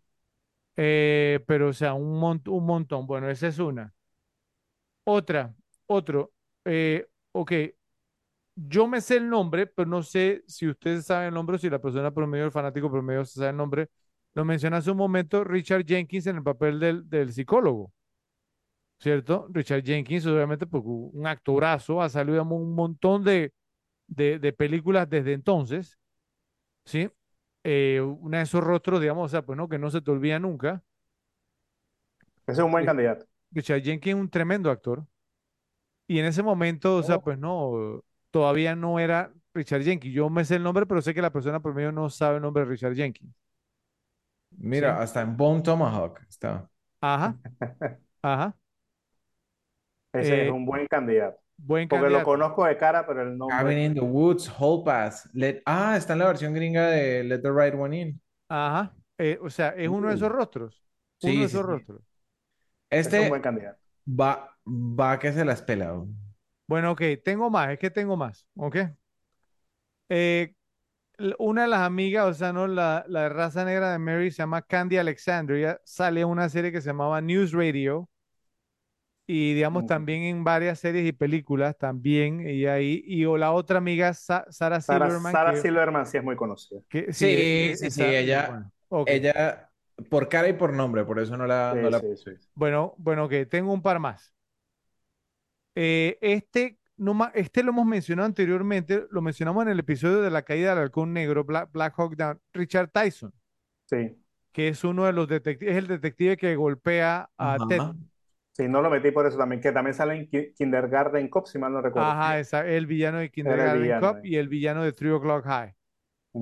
Eh, otro que también, que tiene una cara, digamos, bien conocida, este actor que se llama Willie Garson. Willie Garson hacía el papel, digamos, pues del, del- del amigo de Ted, que, que tenía el cabello largo y después el que lo atiende, doctor. el- el El que- El de- quiropráctico, el El quiropráctico. del, el del grano en la cara. ese Sí. mismo, Willie Garson también. Ese Pero ese salió, sí no lo saco de otro lado. sí, claro, como no, yo, o sea, ese sale para hacer un montón de películas. Willie Garson también. Eh, y el último eh, se llama Rob Moran, que es el otro detective que estaba con Richard Tyson. Eh, sale también en Shallow Hal, Ralphie. No sé si tú te acuerdas, Amor Ciego. Él hace el papel, digamos, cuando, ¿te acuerdas cuando Hal va a cenar con, con ella y que, y que, y que entonces que hay una, una anfitriona, pero entonces cuando, cuando le, le quitan el, el hechizo a Hal, entonces era un hombre vestido de mujer. Sí, sí, sí, sí. Ese era él. Ah, mira tú. Ese era él, sí. Entonces, bueno, eh, bueno, ahí, ahí tengo- hay más candidatos, pero yo creo que con, que con esto tenemos para elegir al ganador. Yo voy con. Richard Jenkins. Sí, yo también. O sea, Yo, yo- sí. la que yo traía estaba sólida, pero es que este tipo, o sea, la verdad es que está en todo. Y no Sí, sí es solamente eso, sino que es un actorazo también. O sea, es un muy buen actor. O sea, él, él, él ha salido, vamos, en películas, o sea, ¿no? Eh, muy buenas, o sea, con papeles buenos, digamos. a- Mira, mira, digamos, él salió, bueno, en, en, en Dahmer, ¿cierto? La, la miniserie, ¿no? De, de Netflix, él, él hace el papel del papá de Jeffrey Dahmer. Sí, eh, sale, digamos, en, en la, en la película ganadora del Oscar, la favorita de Joe, la de los últimos Shape 20 of the años. Water. The Shape of Water, sí, exactamente, que, que Joe, digamos, dijo, porque él, o sea, por esa película dice que sí, que, que dice que se va a convertir en la más repetible de, de- para él de todos los tiempos, porque está muy, muy pronto, él me ha dicho, sí, No, ha salido un ¿sabes montón cuál? Esta que segurísimo Joe la tiene en la colección. Step Brothers. Claro, totalmente. The No de- Diary con, con Johnny Depp. O sea, sí, es- él es, él es, o sea, es un gran, gran Sí. actor, un gran actor. verdad. Sí, sí, sí. Ese, ese fue. Bueno, entonces Richard Jenkins gana el premio de, ¿cómo es que se llama ese actor? Eh, en la película There's Something About Mary. Bueno, ahora nos toca decidir, este- creo que este va a ser uno de los más fáciles que hemos La elegido. categoría más corta de la historia. Sí, ¿quién fue el mal actor? ¿Cierto? O sea, ahora, ahora, sí, sí quiero ser un poco justo, ¿no? Por- Yo tengo por- también una mención honorífica ahí. eh, pero eh, es que viene el tema, o sea, obviamente Brett Favre, digamos, o sea, pues no es como ver, digamos, un, a un poste de luz. A un semáforo. O sea, eh, eh, por ese man casi le dan al Oscar al muñeco de Fluffy. Ok, o sea, Fluffy Ah. actuó mejor. El muñeco me o refiero. sea, no, no, no, o sea, o sea, pero qué mal actuó Brett Favre. Pero en categorías anteriores o en episodios anteriores, hemos hablado de que descalificamos a los que no son actores, aunque elegimos a Anthony Kiedis también en el episodio de Ajá. Sí, eso no, quiebre. eso no- na- nadie se salva aquí. Nadie, Sí. nadie, nadie se sale, pero es que Brett Favre, de verdad que lo hizo muy, muy mal. No, que tipo inexpresivo. O sea, Sí, yo creo que, que lo único que hubiera podido haber sido peor era que fuera de los 49ers. ¿no? O sea, hubiera se gana el Oscar. único. O sea, si Bueno. Steve Jones se gana el Oscar. Ento- Entonces, a ver, Ralphie, te escuchamos. Brett Favre. O sea, ¿no, no crees que hizo nada, absolutamente nada bien? O sea, nada se salva. No, No. es que la cara, es que la cara y el diálogo y la forma Dejó que lo maquillar dice, bien. no, es terrible. Ahora, yo te se paró en su marca para la cámara. cargó bien a Warren, por lo menos, ¿no? quiero, quiero, quiero de- dejar también que, que hay uno que me hace ruido en cierta parte A ver. Y es Harlan Williams como el hitchhiker asesino. ¿En Mira, mira, mira, mira, mira que yo lo tengo en otra categoría, yo. Ajá. Uy, Fredo, estamos conectados. La parte, la parte cuando le dice de que el- los abdominales de seis minutos, ahí hace una cara como que... "Ay, no, esa parte ahí no, no, no, no me acabó Era, de era mentalmente inestable. He was deranged. Sí, pero una cosa es deranged y otra cosa es Pero él siempre actuaba overact. así, Joe. ¿No, no, no crees? Pero, pero eso hace que no sea sobreactuado. No sé, la verdad. No, yo No sé. insisto, o sea, Brett Favre es sin jockey, pero ese tipo, no, si lo va a poner o escena, no, eh, pues no tiene mi voto. O, o sea, es un candidato, cier- ¿cierto? O sea, pero, pero bueno. O sea, a- alguien más que tú traigas, Ra- Ralphie, alguien que te sonó, digamos, o sea, pues no, como que no lo hizo bien. No, la verdad es que no. Bueno, hay, hay un tipo, es que no he podido encontrar el nombre, no sé si, si, si ustedes lo, lo- lo encontraron o no. Eh, él, él, ha- él, él ha salido, él, él sale en todas las comedias de los Farrelly Mm, y él es el que está en la silla de ruedas porque él, él, él, sale en Amor Ciego, Ralph, él hace el papel, digamos, del taxista cuando Harley está diciendo a la, a la que iba en el taxi con él de que tú eres muy hermosa y él está así como de que, ¿what? ¿Cierto? Bueno, bueno, él sale, digamos, en casi todas las películas de los Farrelly. Danny Murphy. Danny Murphy. Danny Murphy. Entonces, el tipo siempre tiene como la misma expresión, ¿sí? No tiene rango, pero es que yo, yo creo que, o sea, eh, eh, creo que son del- de, de- de la misma zona, creo que son de Boston todos, me parece. Pero ese Danny Murphy siempre tiene como la misma expresión en su cara. O sea, una, eh, un- eh, también yo, yo lo traía como entre, ¿cómo que se llama ese actor? Ah, sí, sí, sí. Ya, ya, ya. Él es, él es el, el, el hijo, ve, perdón, el hermano del jefe que, que Ted está ayudando a mudar. Ajá, pero ¿cómo se llama así? Eh, eh, Sí, sí, Danny Murphy. Danny Murphy, Bueno, ya, ya lo encontré. Bueno, bueno, ese tipo tiene como actor one note, o sea, una nota. O sea, es lo único que sabe hacer, o sea, y, y, y es un actor, si me van a entender, o sea, él, él, él, él, él sí es actor, pero siempre hace como el mismo papel, ¿cierto? Así como Johnny Depp. pero, pero, pero, y si se fijan, si, si, si se fijan la filmografía de él, casi todo es de los Farrell. ¿Lo ubica Es yo? pasero de ellos. Es pasero de ellos. No, no me acuerdo de él. Pero eh, ese es mi, mi tema, que yo no lo reconocía en ningún otro lado y me parece que el papel estuvo adecuado para lo de la silla de ruedas. O sea, no, no, no sé ganar un Oscar, pero me pareció adecuado. No sé qué dice yo. No, no, no, no Ni me acuerdo que me haya hecho lo... ruido. Ajá. Sí, sí, siquiera lo ubico. Bueno, que o sea, yo, yo sí lo ubico y bueno, pues o sea, como le digo, él salió en Kingpin, en Me, Myself and Irene, Osmosis Jones. Él sale pues no en la de los Farrelly, o sea, y siempre hace como, como, digamos, como el mismo papel o no sé, o, o sea, One Note, ¿cierto? Pero no, sí, o sea, ¿para, para qué le vamos a dar vuelta, no? Brett Favre, rea- realmente, o sea, creo que lo único que hizo bien fue ca- ca- cargar a Warren y eso pues porque ya hubiera sido el colmo. Eh, pero ese tema de De, que, de hecho, si te acuerdas, Fred Prefar tenía una celebración que el que metía el touchdown él lo cargaba. No sé si te acuerdas. Él lo sí. cargaba en el hombro. Así es, eh, pero no. Entonces, Brett, Brett Favre, ¿cierto? Eh, pues que realmente, ah, creo que lo único que, que hizo bien esta película, esta película fue que fue miembro de, era miembro de los Green Bay Packers en ese momento, porque si hubiera sido de los 49ers, ahí sí ya hubiera sido el peor actor de todos los tiempos. Así que, bueno, ser los 49 hubiera sido Pepe, múltiple veces ganador del Super Bowl. no dice en la sección de comentarios si están de acuerdo o no. Bueno, llegó el momento de entregar el premio Donald Sutherland. ¿Para quién fue el roba escenas? Eh, yo tengo tres candidatos, pero vamos a darle la, la palabra primero entonces eh, a Joe. Adelante, Joe. Yo tengo uno y unos, o sea, los unos pienso que salieron mucho, pero los voy a destacar igual, que, que es Jonathan Rickman y Tommy Larkins, como los, los, no, los, los, los- los chicos Los estos que salían cantando. Ah, ok, ok, sí. O sea, pienso que, pienso que son dos personajes de la película que todo el mundo se acuerda, o sea, y que a todo el mundo les queda. O sea, lo- lo- los, tipos que cantaban, todo el mundo que la vio, guau, o sea, todo el mundo que cuando los veía se reía, o sea, no tenían nada que ver con la trama, pero, pero, pero tenían, o sea, son gente que pienso que quedan de esta película que la gente se acuerda. Ok. Pero tengo como el ganador, mi ganador, es Keith David como el papá de Mario. Ese tipo la votó, la votó en el tiempo que salió. O sea, salió al principio y boom, no salió más.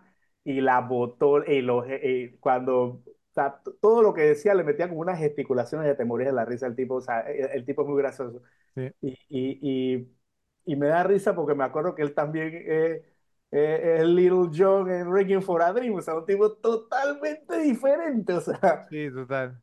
No, o sea, eh, eh, en- y en esta la bota es súper gracioso, súper gracioso. Ese para mí es el ganador. Ok, hay una cosa que- que- en, en- en la que no está en lo correcto yo. Él sale al inicio, pero dijiste que no vuelva a salir. Sale en la escena de créditos finales, con un Ah, afro. no, no, pero eso no es, pero eso Ah, no bueno, es, pero- eso no es pero- trama pero de sale, película. Créditos finales no, No, es trama. no, no, está bien, está bien, pero, pero o sea, eh, sale con un afro. O sea, es como el único que sale en la escena de créditos finales y se puso un afro. ¿sí? se puso un gafo, sí. entonces se, se distinguió Pero era más una foto, ¿no? No era una foto. No, Era él. no, él sale bailando y cantando con un afro al final. Ah, Lo de la foto era cuando estaban en la casa, que era la foto de-. Exactamente. y la mamá de Mary, que No, está, eh, está para, con mí, eh, para mí ese man la votó. A Y ver, me parece que cumple con el requisito del, del tiempo, todo. O sea. Sí, Sí. sí, sí. Es uno de mis Yo candidatos. miren, yo traía como, como principal a Harland Williams, el hitchhiker, ¿ok? El, el que pedía aventón, el de Seven Minute Abs, y a Keith David como segunda opción. O sea, te, te- tra- traes a, a Harlan Williams y Keith David. Ajá. E- esos son dos de mis tres, Ok. ¿cierto? Eh, tengo el tercero. Keith David, digamos, o sea, pues, entre estos dos, Keith- me quedo con Keith David. Sí, total. El tercero, creo que todos lo conocemos, ¿cierto? Vam- Vamos a ver si, si, si lo ubican. Salió en The Hangover. ¿Qué pasó ayer? Hacía el papel, digamos, Ah, ok, Jeffrey Tambor. Jeffrey Tambor. Pienso que Jeffrey sale Tambor. mucho. Pienso que sale mucho. No, no sale mucho, ¿cómo va a salir mucho? No pienso que sale mucho. Ra- Además, tampoco- Je- Jeffrey Tambor adem- sale ah, mucho. Además que no me parece tan roba escena. Sale mucho. Pues, Sale mucho. Sale, sale, mucho. sale o sea, más que los otros. Sale Sa- más que, que los otros dos, pero no sale mucho. Sale, sale, sale más y, y- y fíjate que no lo considero tan que la bota. Te soy honesto. Ralphie, ¿tú qué opinas? A ver, ¿por, por quién vo- votas al final? ¿Quién, quién es tu voto final? Eh, Keith David. Keith David, entonces llegaste con Harlan Williams y te fuiste con Keith David. Ajá. Yo también Keith David. Ok, Así entonces es. absolutamente unánime Keith David, sí, la verdad es que la votó total. Ahora, ahora, eh, eh, yo, yo no, o sea, yo no incluía a Keith David en cómo es que se llama ese actor porque yo me sé el nombre. ¿La persona promedio sa- sabría quién es Keith David? O sea, Yo creo que no, un yo creo que de no, Yo un creo que no. Yo sí, yo sí también lo conozco. desde Pelotón, Joe. Sí, yo, yo, yo sí, sí, correcto. Yo sí, yo sí lo conozco de nombre, pero no creo que sea un nombre que la mayoría de la gente domine porque no es, porque no es una estrella de cine. Ralphie, ¿lo actor. con- le conocí- ¿te conocías el nombre? Sí. Sí, sí, sí. O O sea, sea, te conocía el nombre de Keith David, pero no el de Frank Whaley. Exactamente. Ok. Bueno, entonces Keith David se lleva el premio Donald Sutherland como el robaescenas de There's Something About Mary. Bueno, nos vamos ahora para eh, datos medio googleados. Entonces, adelante, Ralphie, inicias tú. Bueno, vamos a, a hablar de la, de la escena de los Franken Beans. Ok. De hecho, fue basada en un evento real. No sé si sabían eso. Sí. Ok. Básicamente, esto le, le sucede a un conocido de, de los Farrelly durante una fiesta. Ok. Listo. Eh, por el otro lado, los hermanos Farrelly creyeron que esta iba a ser su última película. Porque venían de básicamente fracasar y Con Kingpin. esta con Kingpin exactamente En y taquilla, esta- en taquilla. En taquilla, en taquilla. Sí, sí, o sea, no, no, no una mala película en taquilla, pero pues al final te miden cómo te va en taquilla y después de cómo les fue, pues estaba, ellos sentían que era su última película y No sé si ustedes creen que el hecho de que ellos ya como que no tuvieran nada que perder hizo que pudieran trabajar mejor. Y bueno, y por suerte salieron con, con esto. ¿Qué piensan? Ahora, yo, yo, yo leí esa parte, eh, lo que tú estás diciendo, Ralphie, y es, y, es- y es cierto. Pero yo les pregunto a ustedes, ¿ustedes dirían que Dumb and fue un fracaso de taquilla cuando salió? Porque ya había No fue o un, sea, Dumb and fue la fue un primera que hicieron. blockbuster. O sea, pero, pero digo, o sea, o sea, ¿fue, fue un fracaso? ¿Tú, tú la considerarías un fracaso yo? ¿Dumb and No sé Dumber? cuán- no sé cuánto hizo, no sé cuánto fue el costo de producción. Eso es lo que hay que ver. Y publicidad. Voy a buscarlo rápidamente, porque, o sea, O sea, porque, eh, no- porque, o sea, si hiciste 500 millones y te gastaste 400, perdiste plata. O sea, claro, sí. te puedes hacer 200 y la película costó 10 e hiciste plata. O sea, eso es relativo. A ver, di- dice aquí que Dumb and Dumber tuvo un presupuesto de 17 millones de dólares y recaudó más de 247 millones. Oh, ex- wow. ex- exitazo. Entonces le fue bien. En- en- Sí. entonces, o sea, y, y- obviamente no estoy desmintiendo lo, lo que dice Ralphie, porque es cierto, yo, yo lo leí también, pero No, sí pero me, fue con, sorpre- fue me con sorprendió. Kingpin, no, por- no con, no con Domandón. Me, sí, pero aún así yo, o sea, o sea si, si tú eres un director y tú te haces una película que recauda, o sea, que, que gana más de 200 millones de dólares, no te van a sacar, digamos, si, o sea, si, si tienes un fracaso o dos fracasos. Eso es cierto. Sea, eso Sí, no va, no va a pasar. Entonces sí me sorprendió que dijeran eso. ¿Qué más, Ralph? Pero parece que eso era su manera de pensar. O sea, eso no, no deja de ser cierto. Ahora, a menos, a menos que fuera un tema de que ellos no pudieran soportar un fracaso y dijeran, si esta, si esta no pega, no hacemos más. Sí, no- nos vamos a McDonald's a hacer hambur- a hacer hamburguesas. Entonces, bueno, otro, eh, tú hablabas en algún punto, Fredo, de cuando, de la escena en que dejan caer a, a- Ted en la camilla después de que, de, de que se lo llevan los paramédicos. Sí. Aparentemente esa, eso no fue, o sea, no, no estaba en el script, no estaba en el guion, pero pues fue tan, tan chistoso que decidieron dejarlo. Como dice, como quien dice, si ya está filmado, va. Sí, exacto, Y, sí. y más si, si consiguen, ¿no? Lo, lo, lo, el- el- el- lo que desean. ¿no? Ahora, Mm. ahora la, la pregunta que se, se, se hace uno es, es si realmente, o sea, pues si se lastimó el brazo, Ben Stiller, ¿por qué se está agarrando el brazo? O sea, yo, yo, yo, yo creo que yo les comenté en otro episodio que yo una vez tuve una camilla y que mi miedo más grande porque tú Sí. estás así amarrado. O sea, estás así y obviamente, o sea, pues no, si se cae, te va de frente, bro. O sea, yo creo que él estaba así y él se estaba como agarrando el brazo en ese momento. A lo mejor se, se lastimó de verdad, pero fue Claro. profesional y la siguió. ¿cierto? Esas son como la- las escenas que no salen como son y quedan, ¿no? Dígase, el es. cigarrillo, el cigarrillo en el ojo en Usual Suspect o el vaso roto de DiCaprio, ¿no? En Ajá, eh, Django. Django. Así es. quedan bien, quedan. Bueno, miren, hay otro, eh, más o menos como a la hora y 27 minutos de la película está el diálogo cuando están eh, Ted y Mary eh, comiéndose los corn dogs y entonces están hablando de que no hay suficientes carnes en palito eh, a disposición, o sea, como a la venta. Resulta que este diálogo originalmente era de un episodio de Seinfeld que nunca salió al aire. Y los Farrelly les gustó tanto que terminaron comprando los derechos de- del diálogo para usarlo en la, en la película. Ahora, ¿Listo? yo, yo, yo había leído ot- otro, otra versión, no sé si yo también, o sea, yo, yo había leído que ellos habían escrito eh, esa parte para un episodio de Seinfeld y que Seinfeld nunca lo utilizó y entonces que ellos decidieron usarlo en la película. Ah, bueno, que también tendría, más lógica. Claro. Tendría más lógica porque al final, ¿cómo iban a saber ellos que, que, que el episodio nunca salió al aire o que existió? Y, y que además que ellos son guionistas igual. Tiene mucho más sentido la, la versión tuya. Eh, dos más y paso. Entonces, eh, Matt, Matt Dillon y Cameron Díaz estaban de hecho saliendo, estaban dating cuando filmaron la película. Que esa es la razón principal por la que pudieron fi- fi- filmar lo de Siénteme los, los senos y eso que eso Ah, tampoco sí. estaba en la versión teatral. Sí. Eso es demasiado chistoso porque can I, can I feel your boobs before I go? O sea, eh, eh, sí, o sea, pe- pero, pero obviamente eso lo, lo hicieron porque sí era una pareja en ese momento.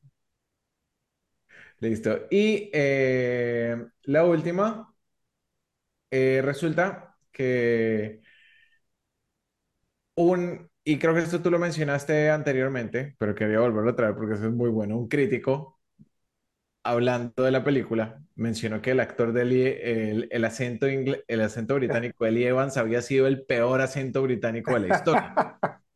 Cuando el tipo es británico y de hecho su acento gringo tampoco le quedó mal. O sea, fue bastante sí, bueno, sí, bastante creíble. muy bien. El acento estadounidense le sale muy bien. Cuando hace el switch le sale perfecto. Exactamente. Entonces, bueno, eh, les doy a ustedes. Oye, Eso es, eso es le, cuando un crítico no investiga.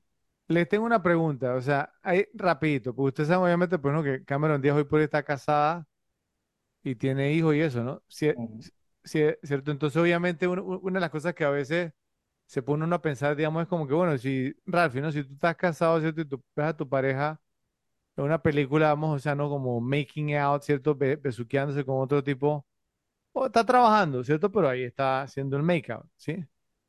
Eh, ¿qué, co- qué considerarían ustedes que sería peor? O sea, ver como a tu esposa, a tu pareja en la pantalla grande besuqueándose, ¿cierto? O, o sea, eh, no una escena de amor, sino da- dándose besos o que hagan lo que hizo Matt Dillon, digamos, ¿no? De, de, de poner en las manos en, en los senos. ¿Qué opinan? ¿Qué sería peor? No, o Yo sea, creo que ninguna me una de molestaría. las dos, ¿Ninguna de exactamente. las dos? Me molestaría más que, que, Un- que, una, que una sa- escena de sexo. No, ni siquiera eso, que, sal- que saliera, ¿no? Eh, tipo, como dijiste, Angelina Jolie, y que pues el mundo sepa cómo es mi esposa sin ropa. desnuda. Que Cameron Díaz lo ha hecho también, ¿no? ¿Cierto? No sé. No sé Creo, si ya creo que sí, creo. Ah, no, fue, fue Meg Ryan, fue, fue Meg Ryan, creo, sí. Ok, No, pero no. Creo que la, la verdad ninguna de las tres, o sea, pues, Tampoco te molestaría, o sea, it tú, is what it is, ¿sí? dale, o sea, eh, you got it, show it. ¿eh? Ok, bien. Da- dale, Joe. Ok. Eh, el padrastro de Mary se basa en el padre de los Farrelly, que dice que siempre le hacía bromas a las citas de sus hermanas. Ok. Eh, o sea, muchos de los extras del fondo, ¿no? De los extras que salían en la película eran amigos de los Farrelly, así que, que quizás se, se ahorraban un poquito de, de plata ahí o, o le tiraban su saldo leve a los amigos o los amigos le cobraban menos que de repente que algún extra por ahí de, que considera la producción, ¿no? Eh, el hotel donde se aloja Ted en Miami se llama El Cardoso. Ujú. Es un hotel de verdad y es propiedad de Gloria Estefan. Ah, sí. Eh, sí. Otro es que eh, en el set Chris Elliott compartió el trailer, ¿no? Su camerino, con el perro que interpreta a Puffy. Ajá. Eh, suponemos que es con el ciervo de verdad, no con el muñecón. Eh, la última, para pasarse la Fred, que Warren se basa en el vecino de los Farrelly, Warren Tashiyan, Tashisha, Tashiyan, va a ser armenio. Este tiene un cameo más adelante en la película también. ¿En, en qué escena? ¿En qué parte? No, no lo dice, pero dice que, que sale también en la película. Ok. Así que Bueno, te, te lo paso, Fredo, para que digas la tuya. bueno, eh, yo también encontré, digamos, algunas, algunas cositas, digamos, ahí.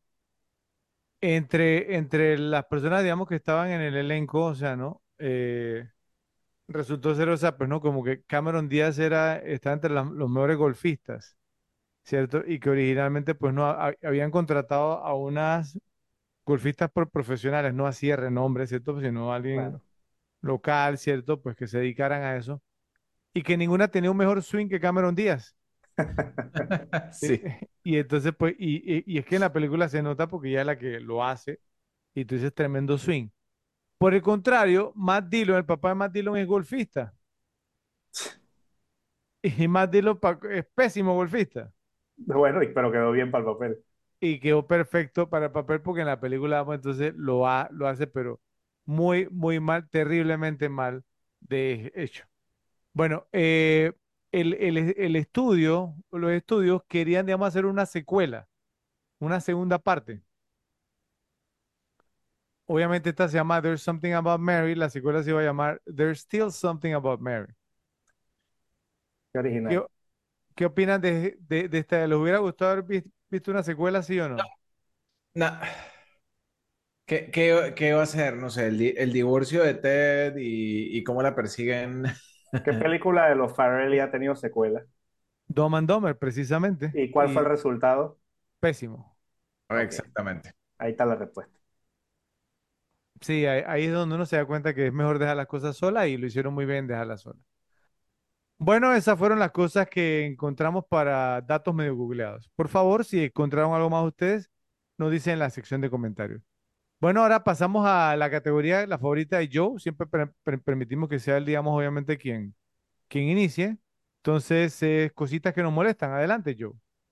Bueno, como dije antes, esta película prácticamente no tiene nada que me moleste. La verdad que tuve que ponerme a hilar muy delgado. eh, ¿no? Digamos, algunas cosas ahí un, un- que pues, se pueden considerar como absurdas, pero que yo pienso que muchas, eh, pues la comedia, por el, por el tema com- de, comi- comedia, o sea, el tema comídico, eh, to- todo puede zafar, me imagino. Entonces, pero bueno, había que buscarle algo. Entonces, una de las cosas que diría, pues que me molestan, era de cuál era el plan de todos estos pretendientes de Mary, o sea, ¿cuál era? ¿Era una noche de pasión? ¿Era tener una relación? O sea, tarde o temprano le iban a meter una patada a todos porque todos están bajo la, no, bajo, bajo una mentira.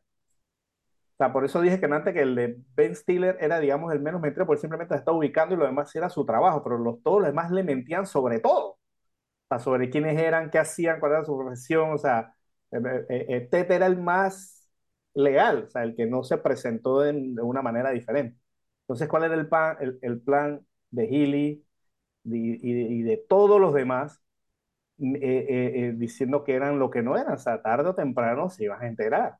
Y el, de, y, el, y el del peor plan era Norm, o sea, Tucker, ¿no? Claro, el o sea, primero, o sea, discapacitado, ¿cierto? Entonces, segundo, exacto. que si británico, eh, te- tercero, que si arquitecto, entonces, sea, ese por ningún lado, ¿no? Y, ta- y eh, también hombre Padre, o sea, que tenía casa en Nepal, que era, o sea, por favor, o sea, pero, pero, pero He- mira, Healy por lo menos usó su nombre verdadero, por lo menos.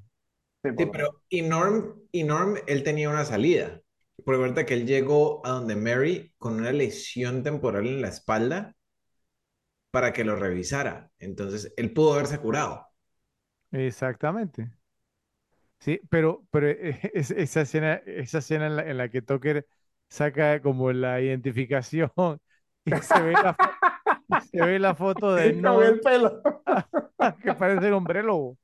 Y entonces, Parece un personaje de Big, parece un personaje como de Big Trouble y Little China, ese pelucón. No, terrible. Esa es una cosa que diría que me molesta. La otra también, digamos, hilando un poquito delgado, es porque, o sea, ¿por qué, por qué Mary no, cuando, no, cuando, cuando Goofy se, se, se la topó ahí al final de la película porque lo tenía en el apartamento? O sea, ¿por qué ella simplemente no abrió la puerta, salió y buscó un policía, el tipo tenía orden de alejamiento, me parece como, como, como que le dio mucho pie para que pasara algo malo cuando simplemente pudo salir. Eh, dio varias vueltas ahí, me parece que pudo abrir la puerta y salir, ¿no? Pero yo sea, creo que en la siguiente toma nos, nos contestaron la pregunta porque, o sea, en ese momento, la primera vez que tú la ves, tú piensas que cuando Boogie dice, quiero llevarme algo pa- para recordarte, que tú piensas que va a ser algo más serio, y lo que está es robándole los zapatos porque te- tenía un fetiche con los zapatos. Entonces yo pienso que ahí la respuesta es que ella ya sabía el fetiche de los zapatos y ya sabía que el tipo era inofensivo, pues sí, o sea, simplemente que quería los zapatos. Bueno, pero el tipo no era inofensivo porque ella termina cambiándose el nombre. exacto, o sea, Pero a lo mejor, digamos, pues porque, o le sea, robaba los zapatos, pu- puede ser. O sea, o sea, hay una explicación ahí, ¿no? ¿No creen? No, no, no, sé. A mí, o sea, me pareció que sí era como inofensivo, por- por- por- por- porque si no, como, como dije, como, como dijo Joe, ella hubiera, o sea, no se hubiera corrido, hubiera gritado, pero ella no hizo nada de eso. De- de- eh, eh, eso dicen de todos los asesinos en serie. Parecía inofensivo. Sí, eso es cierto, eso es Era cierto. buena gente y saludaba a todo el mundo. Sí, o sea. Pero bueno, esas son las dos cosas que tengo en verdad de esta película. O sea, me la vi toda y cuando la terminé de ver simplemente no tenía nada. Traté de acordarme de la película porque en verdad no, o sea, pienso que todo, pienso que casi todo se justifica por el factor Ajá. comedia. O sea, yo Claro. sé que Fred, tú, tú antes dijiste una, que yo sé, yo mismo lo dije, ¿no? Que es una doctora, pero, o sea, pero entonces el, chiste no tiene gracia. Entonces, pienso que todo está justificado en cierta parte. A ver, Ralphie. Ok, a mí me pasó algo similar a lo de Joe y, y es, o sea, la única cosita que traigo es lo, lo que hemos hablado muchas veces y lo hablábamos con When Harry Met Sally, el tema, por ejemplo, de eh, el apartamento que podía pagar Harry, ¿no? Y aquí es el lado de Ted. Ted es un tipo que no gana mucho dinero. Vieron el carro que iba conduciendo hacia Miami y tuvo para pagar un detective privado. Ahora, ¿vivía en, en Rhode Island o vivía en donde? ¿Massachusetts? Ro- Él vivía en Rhode Island. No, no vive en Boston. Ah, no, sí, en, en- en Boston, sí, o sea, Oye, eh, Boston sí, sí, sí, Boston ah, sí es súper caro. es caro. Exactamente. Entonces, era un escritor ahí eh, de medio pelo en, en una Pero, revista. pero, pero alcanzamos a ver el apartamento de Ted y era un apartamentito con, o sea, se ven los músicos abajo ca- cantando, no era nada así lujoso, ¿no? ¿Cierto? No, no, no. O sea, no era tan, no es tanto el, el tema del apartamento. Es que es un tipo que, que se veía que no ¿Y ganaba costearon mucho un detective privado? y costeó un, de- un detective privado. Pero ¿cuá- ¿cuánto le puede cobrado, no sé, Pat Healy por, por, por, por, esa vuelta? ¿Cuá- ¿Cuánto le pones tú y yo? Pero yo sí pienso que, yo sí pienso que tampoco es que era un limpio, ¿eh? O sea, no- no- me parece que la película lo proyecta como si fuera un escritor, no un Stephen King, pero alguien que escribe para de- vivir éxito. relativamente bien, ajá, Ok, relativamente exitoso. Ok. ¿Qué más, Ralphie? No, eso era lo único. Ok, bueno, pues eh, ya yo, pues no, o sea, men- mencionó una de las que me molesta a mí, o sea, pues no, que es Mary siendo, entonces, pues no, o sea, doctora, o sea, ella no sabe, digamos, o sea, ol- olvídense, digamos, de que sí lucía como que era semen en, la oreja de, de Ted, pero luego, o sea, al sentirlo, pues no, obviamente, o sea, pero como, como dicen ustedes, ahora, la, la otra, Ted, ¿no lo sentía en la, en, en la oreja? Es así, O es sea, o así. sea, ¿cómo, cómo no la va a sentir Ah. En la oreja? Y, y no lo sentía en la oreja y caminó por todo el apartamento, abrió la puerta y eso estaba pegado ahí como... Exacto. A- aparte que antes de eso pienso que él tiene un par de giros que se le ve la oreja y no se le ve y solo se le ve después. Exactamente, sí, eh, sí, porque es que cua- cuando ya tú sabes que viene, tú lo buscas. Tú dices, ahí bueno, la, la, la continuidad, claro, cuando la primera vez no lo captas, pero ya cuando lo estás esperando, eh, sí, yo lo vi y unas partes giró y se le veía prácticamente toda la otra oreja y jamás estuvo ahí puesto. Entonces el y tema mueve la cabeza con bastante rapidez y velocidad que haría, mm, haría que eso saliera volando, claro. ¿cierto? O sea, por, por un lado eso. Bueno, otra cosa que también, digamos, pues no, que, que, que me molestó un poquito de la película fue que, o sea, que Mary fuera fanática de los 49ers. Me, me pareció. ¿Qué pasó? ¿De qué te ríes, yo? Mary, Mary sabe, Mary sabe. No, no, no, o sea, por- o sea, ok, aquí viene el tema, o sea, y, y, y dejando el tema a un lado, yo, sí, o sea, hablemos las cosas como son claras, ¿sí? Eh, ok, al inicio de la película nos dicen de dónde es Mary, porque, porque Ted lo dice, que está en Rhode Island y que ella se mudó con su De familia, ¿de dónde? de Minnesota. De Minnesota, ok, entonces si tú me dices, fanática de los Vikings, te digo bien, Eso no tiene pero, nada que ver. pero, pero- no, espérate, espérate, es una persona de Minnesota que luego pasa a vivir a Rhode Island y que después pasa a vivir a Miami. ¿Qué diablos tiene que ver eso con San Francisco 49ers? Absolutamente nada. Probablemente los no tiene padres, ningún probablemente sentido. los padres eran, sí tiene sentido, los padres pudieron ser fanáticos de los 49ers y ella creció siendo fanática de los ¿Quién va a ser 49ers. fanático de los 49ers? Yo, o sea, por, por, por el amor de Dios, o sea, o sea, los seamos- 49ers tienen fanáticos en todos lados, o sea, a Ah, diferencia de no, unos o equipos sea, malos que no ganan en 40 años un o Super sea, Bowl, digo, en, eh, o sea, en, ¿cómo se llama? En, en, en, en lugares, digamos, como, a- como acá en Panamá, un ejemplo, porque tú, o sea, eliges el equipo que quieras, pero allá no, porque es un tema regional, yo, o sea, tú eres no, no fanático del equipo donde Eso no es cierto. Yo, yo, sí, yo, yo sigo uno de estos blo- blo- blo- eh, ¿no? que, que tienen podcast en YouTube y hay un tipo que es de Tampa, es de Tampa, born and raised y es fanático de los 49ers. Eso no es cierto. O sea, es, es muy, es muy raro eso, o sea, y la, y la verdad es que, Hay o sea, otros equipos que como son tan malos, nadie le va en otros lugares más, pero, pero menos en no, no, en lo que no, son, pero esos son no, los o sea, equipos malos, los, los equipos no, buenos le van en muchos lugares. Ra- Ralphie, y no tiene ningún tipo de sentido, ¿sabes por, por, por qué? Por, porque Mary es una mujer inteligente. ¿sí? Y entonces, o sea, pues, ¿qué, qué hace Mary, una mujer inteligente, siendo fanática de los Niners? Bueno, hablando de inteligencia, Ralphie, eh, Mary es una mujer inteligente, ¿cierto? Doctora. O sea, ¿cómo es posible, digamos, o sea, pues que no vea a través del BS, ¿cierto? O sea, no de las mentiras que le están pegando estos tipos, digamos, o sea, diga- digamos que po- por lo menos Norm era, o sea, por lo menos en la trama era tremendo actor, ¿cierto? Sí. Porque hace un buen acento británico, ¿cierto? Lucía bien, digamos, como discapacitado, lo hacía bien. Eh, ¿y cómo se llama? Pues y se defendía, digamos, pretendiendo ser arquitecto, por lo menos mejor que George Costanza. Eh, pero, Costanza hizo, Ley. hizo la edición del Guggenheim, ¿eh? ah, para que vea. Eh, pero, pero Pat Healy, o sea, Pat Healy con, oye, creo que Pat Healy de las cosas que él decía, digamos, el tema de, de, de lo del Estadio Olímpico, el tema de Mongo, ¿sí vamos a entender? O sea, O sea, ¿cómo, cómo tú te vas a creer que un tipo así es arquitecto y además vivió en Nepal? O sea, eh, eh, exactamente, o sea, digamos, no, no, que tengo esta, eh, no, eh, estos cuaras, eh, él, él dice cuaras, ¿no? Ni siquiera dice mo- moneda, él dice, no, y, y- y además de que, ¿cómo era que le decían de que el nombre en, en- en Nepal, en Nepal a mí me llaman yo no sé qué, qué sí, significa? sí, o sea, En la, en la aldea me decían yo no sé qué, que significa hombre bueno, que yo, no- yo. Que, que le gustan los claro. animales, una cosa así. Ento- en- entonces, en, encima, ¿cierto? No parecía caerle bien a Mary.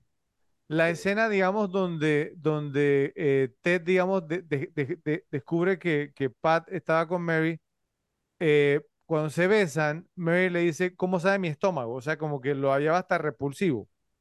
¿Sí me va a entender? En- entonces, ¿cuál era el punto? O sea, Pero es que se fue ya cuando casi se estaban dejando, porque después de ahí se encontró con el otro y ya no lo vio más. El punto, el punto es Ya ahí, está, ya, ahí estaba un poquito cabrejada. el punto es precisamente lo que yo les, lo que yo les decía al principio del episodio. Cuando, cuando alguien está en esa, en esa fase, o por ejemplo en el caso de Mary, que, que el tipo cumplía con lo que ella quería, Mm. que es que fuera, que fuera como un arquitecto, o sea, porque podía ser independiente, que fuera eh, well traveled, que fuera pues así alguien de, alguien de mundo y, y que le gustaran los animales. O sea, él cumplía con esas cosas que ella quería, entonces ella decide no ver todos los, los otros red flags, todas esas banderas rojas que le saltaban. Pero es que, y, y esa parte que tú dices del beso, es, creo- si no me equivoco, es después del montaje. Y el montaje es cuando, cuando juega fútbol americano, cuando juega damas, después de todas esas atorrancias, esas como el desenlace. Y ella, eco- eh, pero y- ella eh, todavía le dice en la noche, antes, digamos, de ver a Ted, que sí iban a salir en la noche. claro, porque no tenía otra opción, pero le apareció una opción y lo botó para el, carajo. O sea, le salió otra opción y, y le dijo chao pescado. O sea, Ok, y la última cosita que me molesta es, es la siguiente, ok. ¿Existió en la película una persona más metiche que Magda? otra cosa, ¿qué pintaba esa doña con, con- No, no, pero, con, pero, pero. O pero sí, sea, sí o no, Ra- Ralph, o sea, Magda metiche, ¿cierto? O sea, espiando a, lo- a- a los vecinos con un sí. escáner que no sé qué, que, que no sé cuánto. Y en la escena final no estaba Magda. O sea, como no va a estar Magda, la más metiche de todas, ¿cierto? La más vida ajena de todas.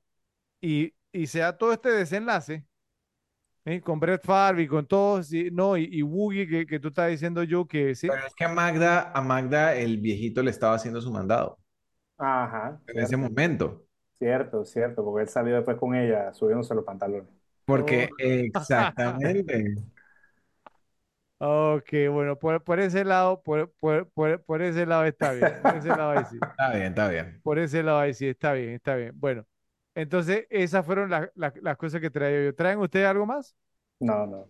Bueno, esas fueron las cositas que nos molestaron sobre There's Something About Mary. Se nota que no hay ningún woke aquí porque nadie dijo nada acerca de eso. Por favor, nos escriben en la sección de comentarios. Finalmente, ¿quién ganó la película? Creo que esta está bastante fácil. Entonces vamos a empezar contigo, Ralphie. A ver. Bueno, yo, yo traigo dos. Yo también traigo dos. No está tan Uh, fácil. Bueno, de hecho, dos que son tres. Exactamente. Entonces vamos con, con el, con, con el par primero, que son los hermanos Farrelly, Total. especialmente por el tema de, de ellos sentían su carrera estaba, Ajá, estaba yo, en borde y por eso precisamente. Exactamente, y, y al final han tenido una carrera lucrativa y con reconocimiento a pesar O de que han si, tenido si, una si, cantidad increíble de películas, pues. si, si estás a punto de renunciar, si esta película no es un éxito, me parece que fueron claros ganadores. Y por el otro lado, entonces está Cameron Díaz, porque ella había hecho el tema de la, No. No puede ser. No, no, no, no, no, no, no. entonces, No ¿quién es tenemos el lo otro? mismo, Ralphie, no tenemos lo mismo.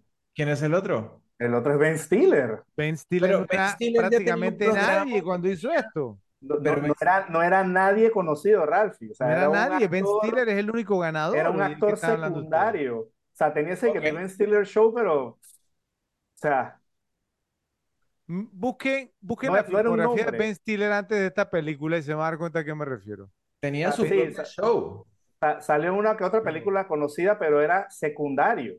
Pero, Ra- Ralphie, tú mismo el que ha dicho que no sé qué, bueno, ustedes dos que han dicho que sí, tú no has visto el show de la persona que no sé qué, eh, que, que nadie sabe quién es y, no- y entonces, o sea, o sea, mí, Ben Ben- Stiller no era nadie, No era no era nadie, nadie. en mi opinión. O sea, él hizo esta película y ahí su, su carrera, uf, se fue así. Mi, pelea es con los Far- de de Ben Stiller con los Farrelly, precisamente porque pienso que los Farrelly, si no hubiera sido un éxito por lo que dice, ¿no? Por lo que dice esto de, que, equivocado yo. de las pérdidas financieras, que, que, que, que probablemente era su última película, pienso que ellos ganaron, porque si ellos pensaban que esta era su última película, si, si fracasaban, ellos también la ganaron. Joe, Joe, pe- o- ok, y te, te voy a sacar la misma lógica, ¿ok? Tú tienes unos directores en Hollywood que hicieron una película que tuvo más de do- do- 230 millones de ganancias. Una. Está bien. O sea, habían hecho dos películas. De las dos, una dejó más de 230 millones de ganancias. Tú no me vas a decir a mí, o sea, que, que está, está empezando de O cero. sea, si haces una y dos fracasos, sigan dirigiendo, según tú. No, no, no, no, no, no, no. O sea, pero, pero habían, habían hecho dos. Esta fue la tercera. Por Sí. eso. Pero es lo que te estoy fracasos. diciendo. Eh, eh, sí, pero, pero ya habían tenido un éxito que Ben Stiller no había tenido yo. Eso es lo que estoy diciendo. ¿O no? Sí, sí, está bien. Pero si, pero si la opción era Ben Stiller no era nadie. si la, si la opción, si la opción era que la película fracasaba y no ibas a hacer una película más, ¿eso no es ganarla? Ok, te lo pongo así yo, ¿ok? Cuando se hizo la película, y yo lo mencioné, Ben Stiller era más conocido o se le veía más futuro como director, como director, porque él, él dirigió Reality Bites Ajá. y dirigió The Cable Guy, ¿sí? Y su carrera se veía como, encaminada en esa dirección. Entonces, hace esta película y gracias a esta película, o sea, est- esta película forjó total, toda su carrera. O sea, él, él fue, como mencioné yo, el lovable loser. Aquí ya le dieron, o sea, no, eh, pues todos los papeles de Ben Stiller, todo, todo lo que ha hecho de allá a la fecha, to- todavía hasta hace poco, el loser, o sea, que todo el mundo quiere, mi novia Polly, Pero es que nadie está peleando eso, pero tú estás diciendo que los Farrelly está out of the question y yo no estoy de acuerdo. lo que estoy diciendo, digamos, es que, es que si, si tú eres un director en Hollywood, ¿cierto? O sea, pues, ¿no? Que, o sea, que tuviste una película que produjo esa cantidad de dinero, tú no estás empezando de cero, yo, o sea, no. O sea, y usted está hablando de Kingpin, Kingpin, que no sé qué. Deje- déjeme ver, digamos, entonces, sea, pues, ¿no? Porque usted sabe, digamos, que Kingpin a mí me encanta, pero la verdad nunca me he puesto a ver cómo fue su comportamiento en taquilla. ¿Ok? No lo hemos revisado, lo voy a revisar rap- rápidamente. Porque entonces, si Kingpin, ¿cierto? No tuvo un tema escandaloso de que haya per- perdido un montón de dinero, entonces ahí sí yo no veo cómo ustedes pueden llegar a decir que, miren, Kingpin tuvo, Tienes que hacer eh, tres veces, por lo menos, para break even. O sea, tres veces bueno, lo que bueno que Por lo no, menos. No, no lo hizo. De milagro llegó al budget. ¿Sí? O súper fracaso. Bueno, pero no, no fue un tema escandaloso que se gastaron 200 millones y recaudó 20, ¿sí? ¿Ves? Entonces, a eso yo me refiero. O sea, para mí, o sea, Ben Stiller la ganó, pero por calle esta película. Por calle. Yo, no- Y, yo y diría que la ganó, yo no, yo no diría por calles. O sea, sí estoy de acuerdo con el argumento de que la ganó, pero los Farrelly se llevan también una mención importante. No, está bien, son candidatos, sí, son candidatos. Yo los tenía también, sí. Ahora, eh, ¿no ha mencionado a Cameron Díaz? Bueno, Ra- Mencionó Ralphie la Ralphie como la mencionó. ¿Por qué ganadora. no, güey? Perdón, perdón, o sea, no hemos considerado a Cameron Díaz entonces. Sí, sí, sí, o sea, Cameron Díaz tampoco, tampoco está tan off, porque ella, o sea, ¿qué, qué fue lo que hizo antes de, de Loco por Ma- Mary? My Best ¿La Friend's? Wedding, la boda de mi mejor amigo. Y Cameron Díaz ganó The Mask, olvídate, esa, esa fue la ganadora. Sí, pero, Junto con Jim Carrey. Ok, pe- pero, o sea, ahí, digamos, también yo hay que analizarlo porque, eh, o sea, Cameron Díaz, ¿qué había, qué había hecho de- después de The Mask? Había actuado en No, My bien, Best pero Friend's Wedding. pero te convertiste en un nombre ya, o sea. Después de Mask, Cameron Díaz era Cameron Díaz. No después de esta. Ella había actuado esta película que mencioné yo, The Last Supper de 1995, la, última cena. Y había actuado un par de películas que nada que ver. She- She's the One, creo que ah, una comedia romántica que nada que ver. Feeling Minnesota, que tampoco nada que ver. Y había hecho, a ver, vamos a ver. de- de- después, después La Máscara hizo uno, hizo una serie de televisión, ajá, dos películas, tres películas, cuatro películas, cinco películas, hasta que hizo My Best Friend's Wedding, seis. Después de eso hizo A Life Less Ordinary, siete. ajá. Y apareció, tú la mencionaste, yo, Fear and Loathing en Las Vegas. Hizo papel, digamos, Pero de una era reportera de Blonde TV. Reporter. Yo ni O me sea, acuerdo que ella había hecho eso. la, A Life Less Ordinary es, es una buena película, pero jamás fue un éxito así gigante, pues. Entonces, el, es más, si me preguntan a mí, tiene más Iba en argumentos, declive. tiene más, más argumentos Cameron Díaz que los Farrelly. O sea, Cameron Díaz iba, iba en declive. O sea, Ben Stiller la gana, pero pa- pa- para mí van Ben Stiller, Cameron Díaz y los hermanos Farrelly.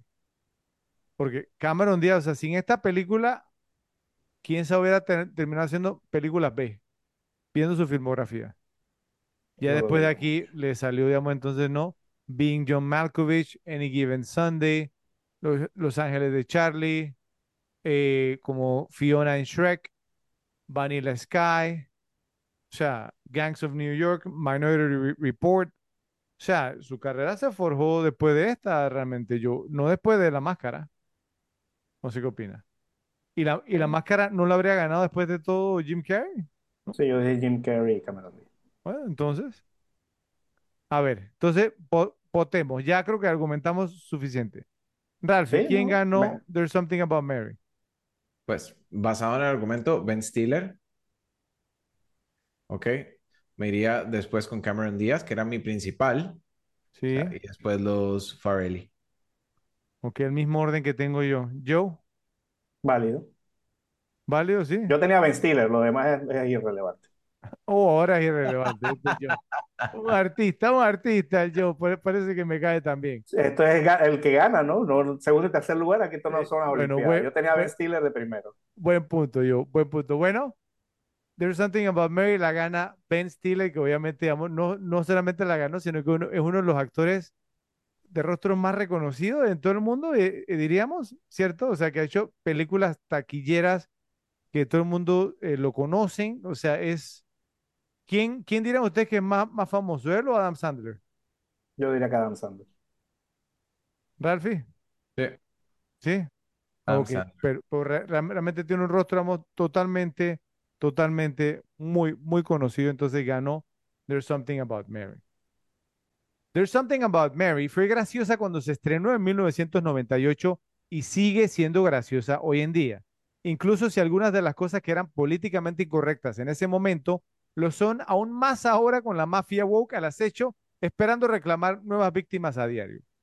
Solo los hermanos Farrelly podrían hacer una película sobre el amor no correspondido tan graciosa como Loco por Mary.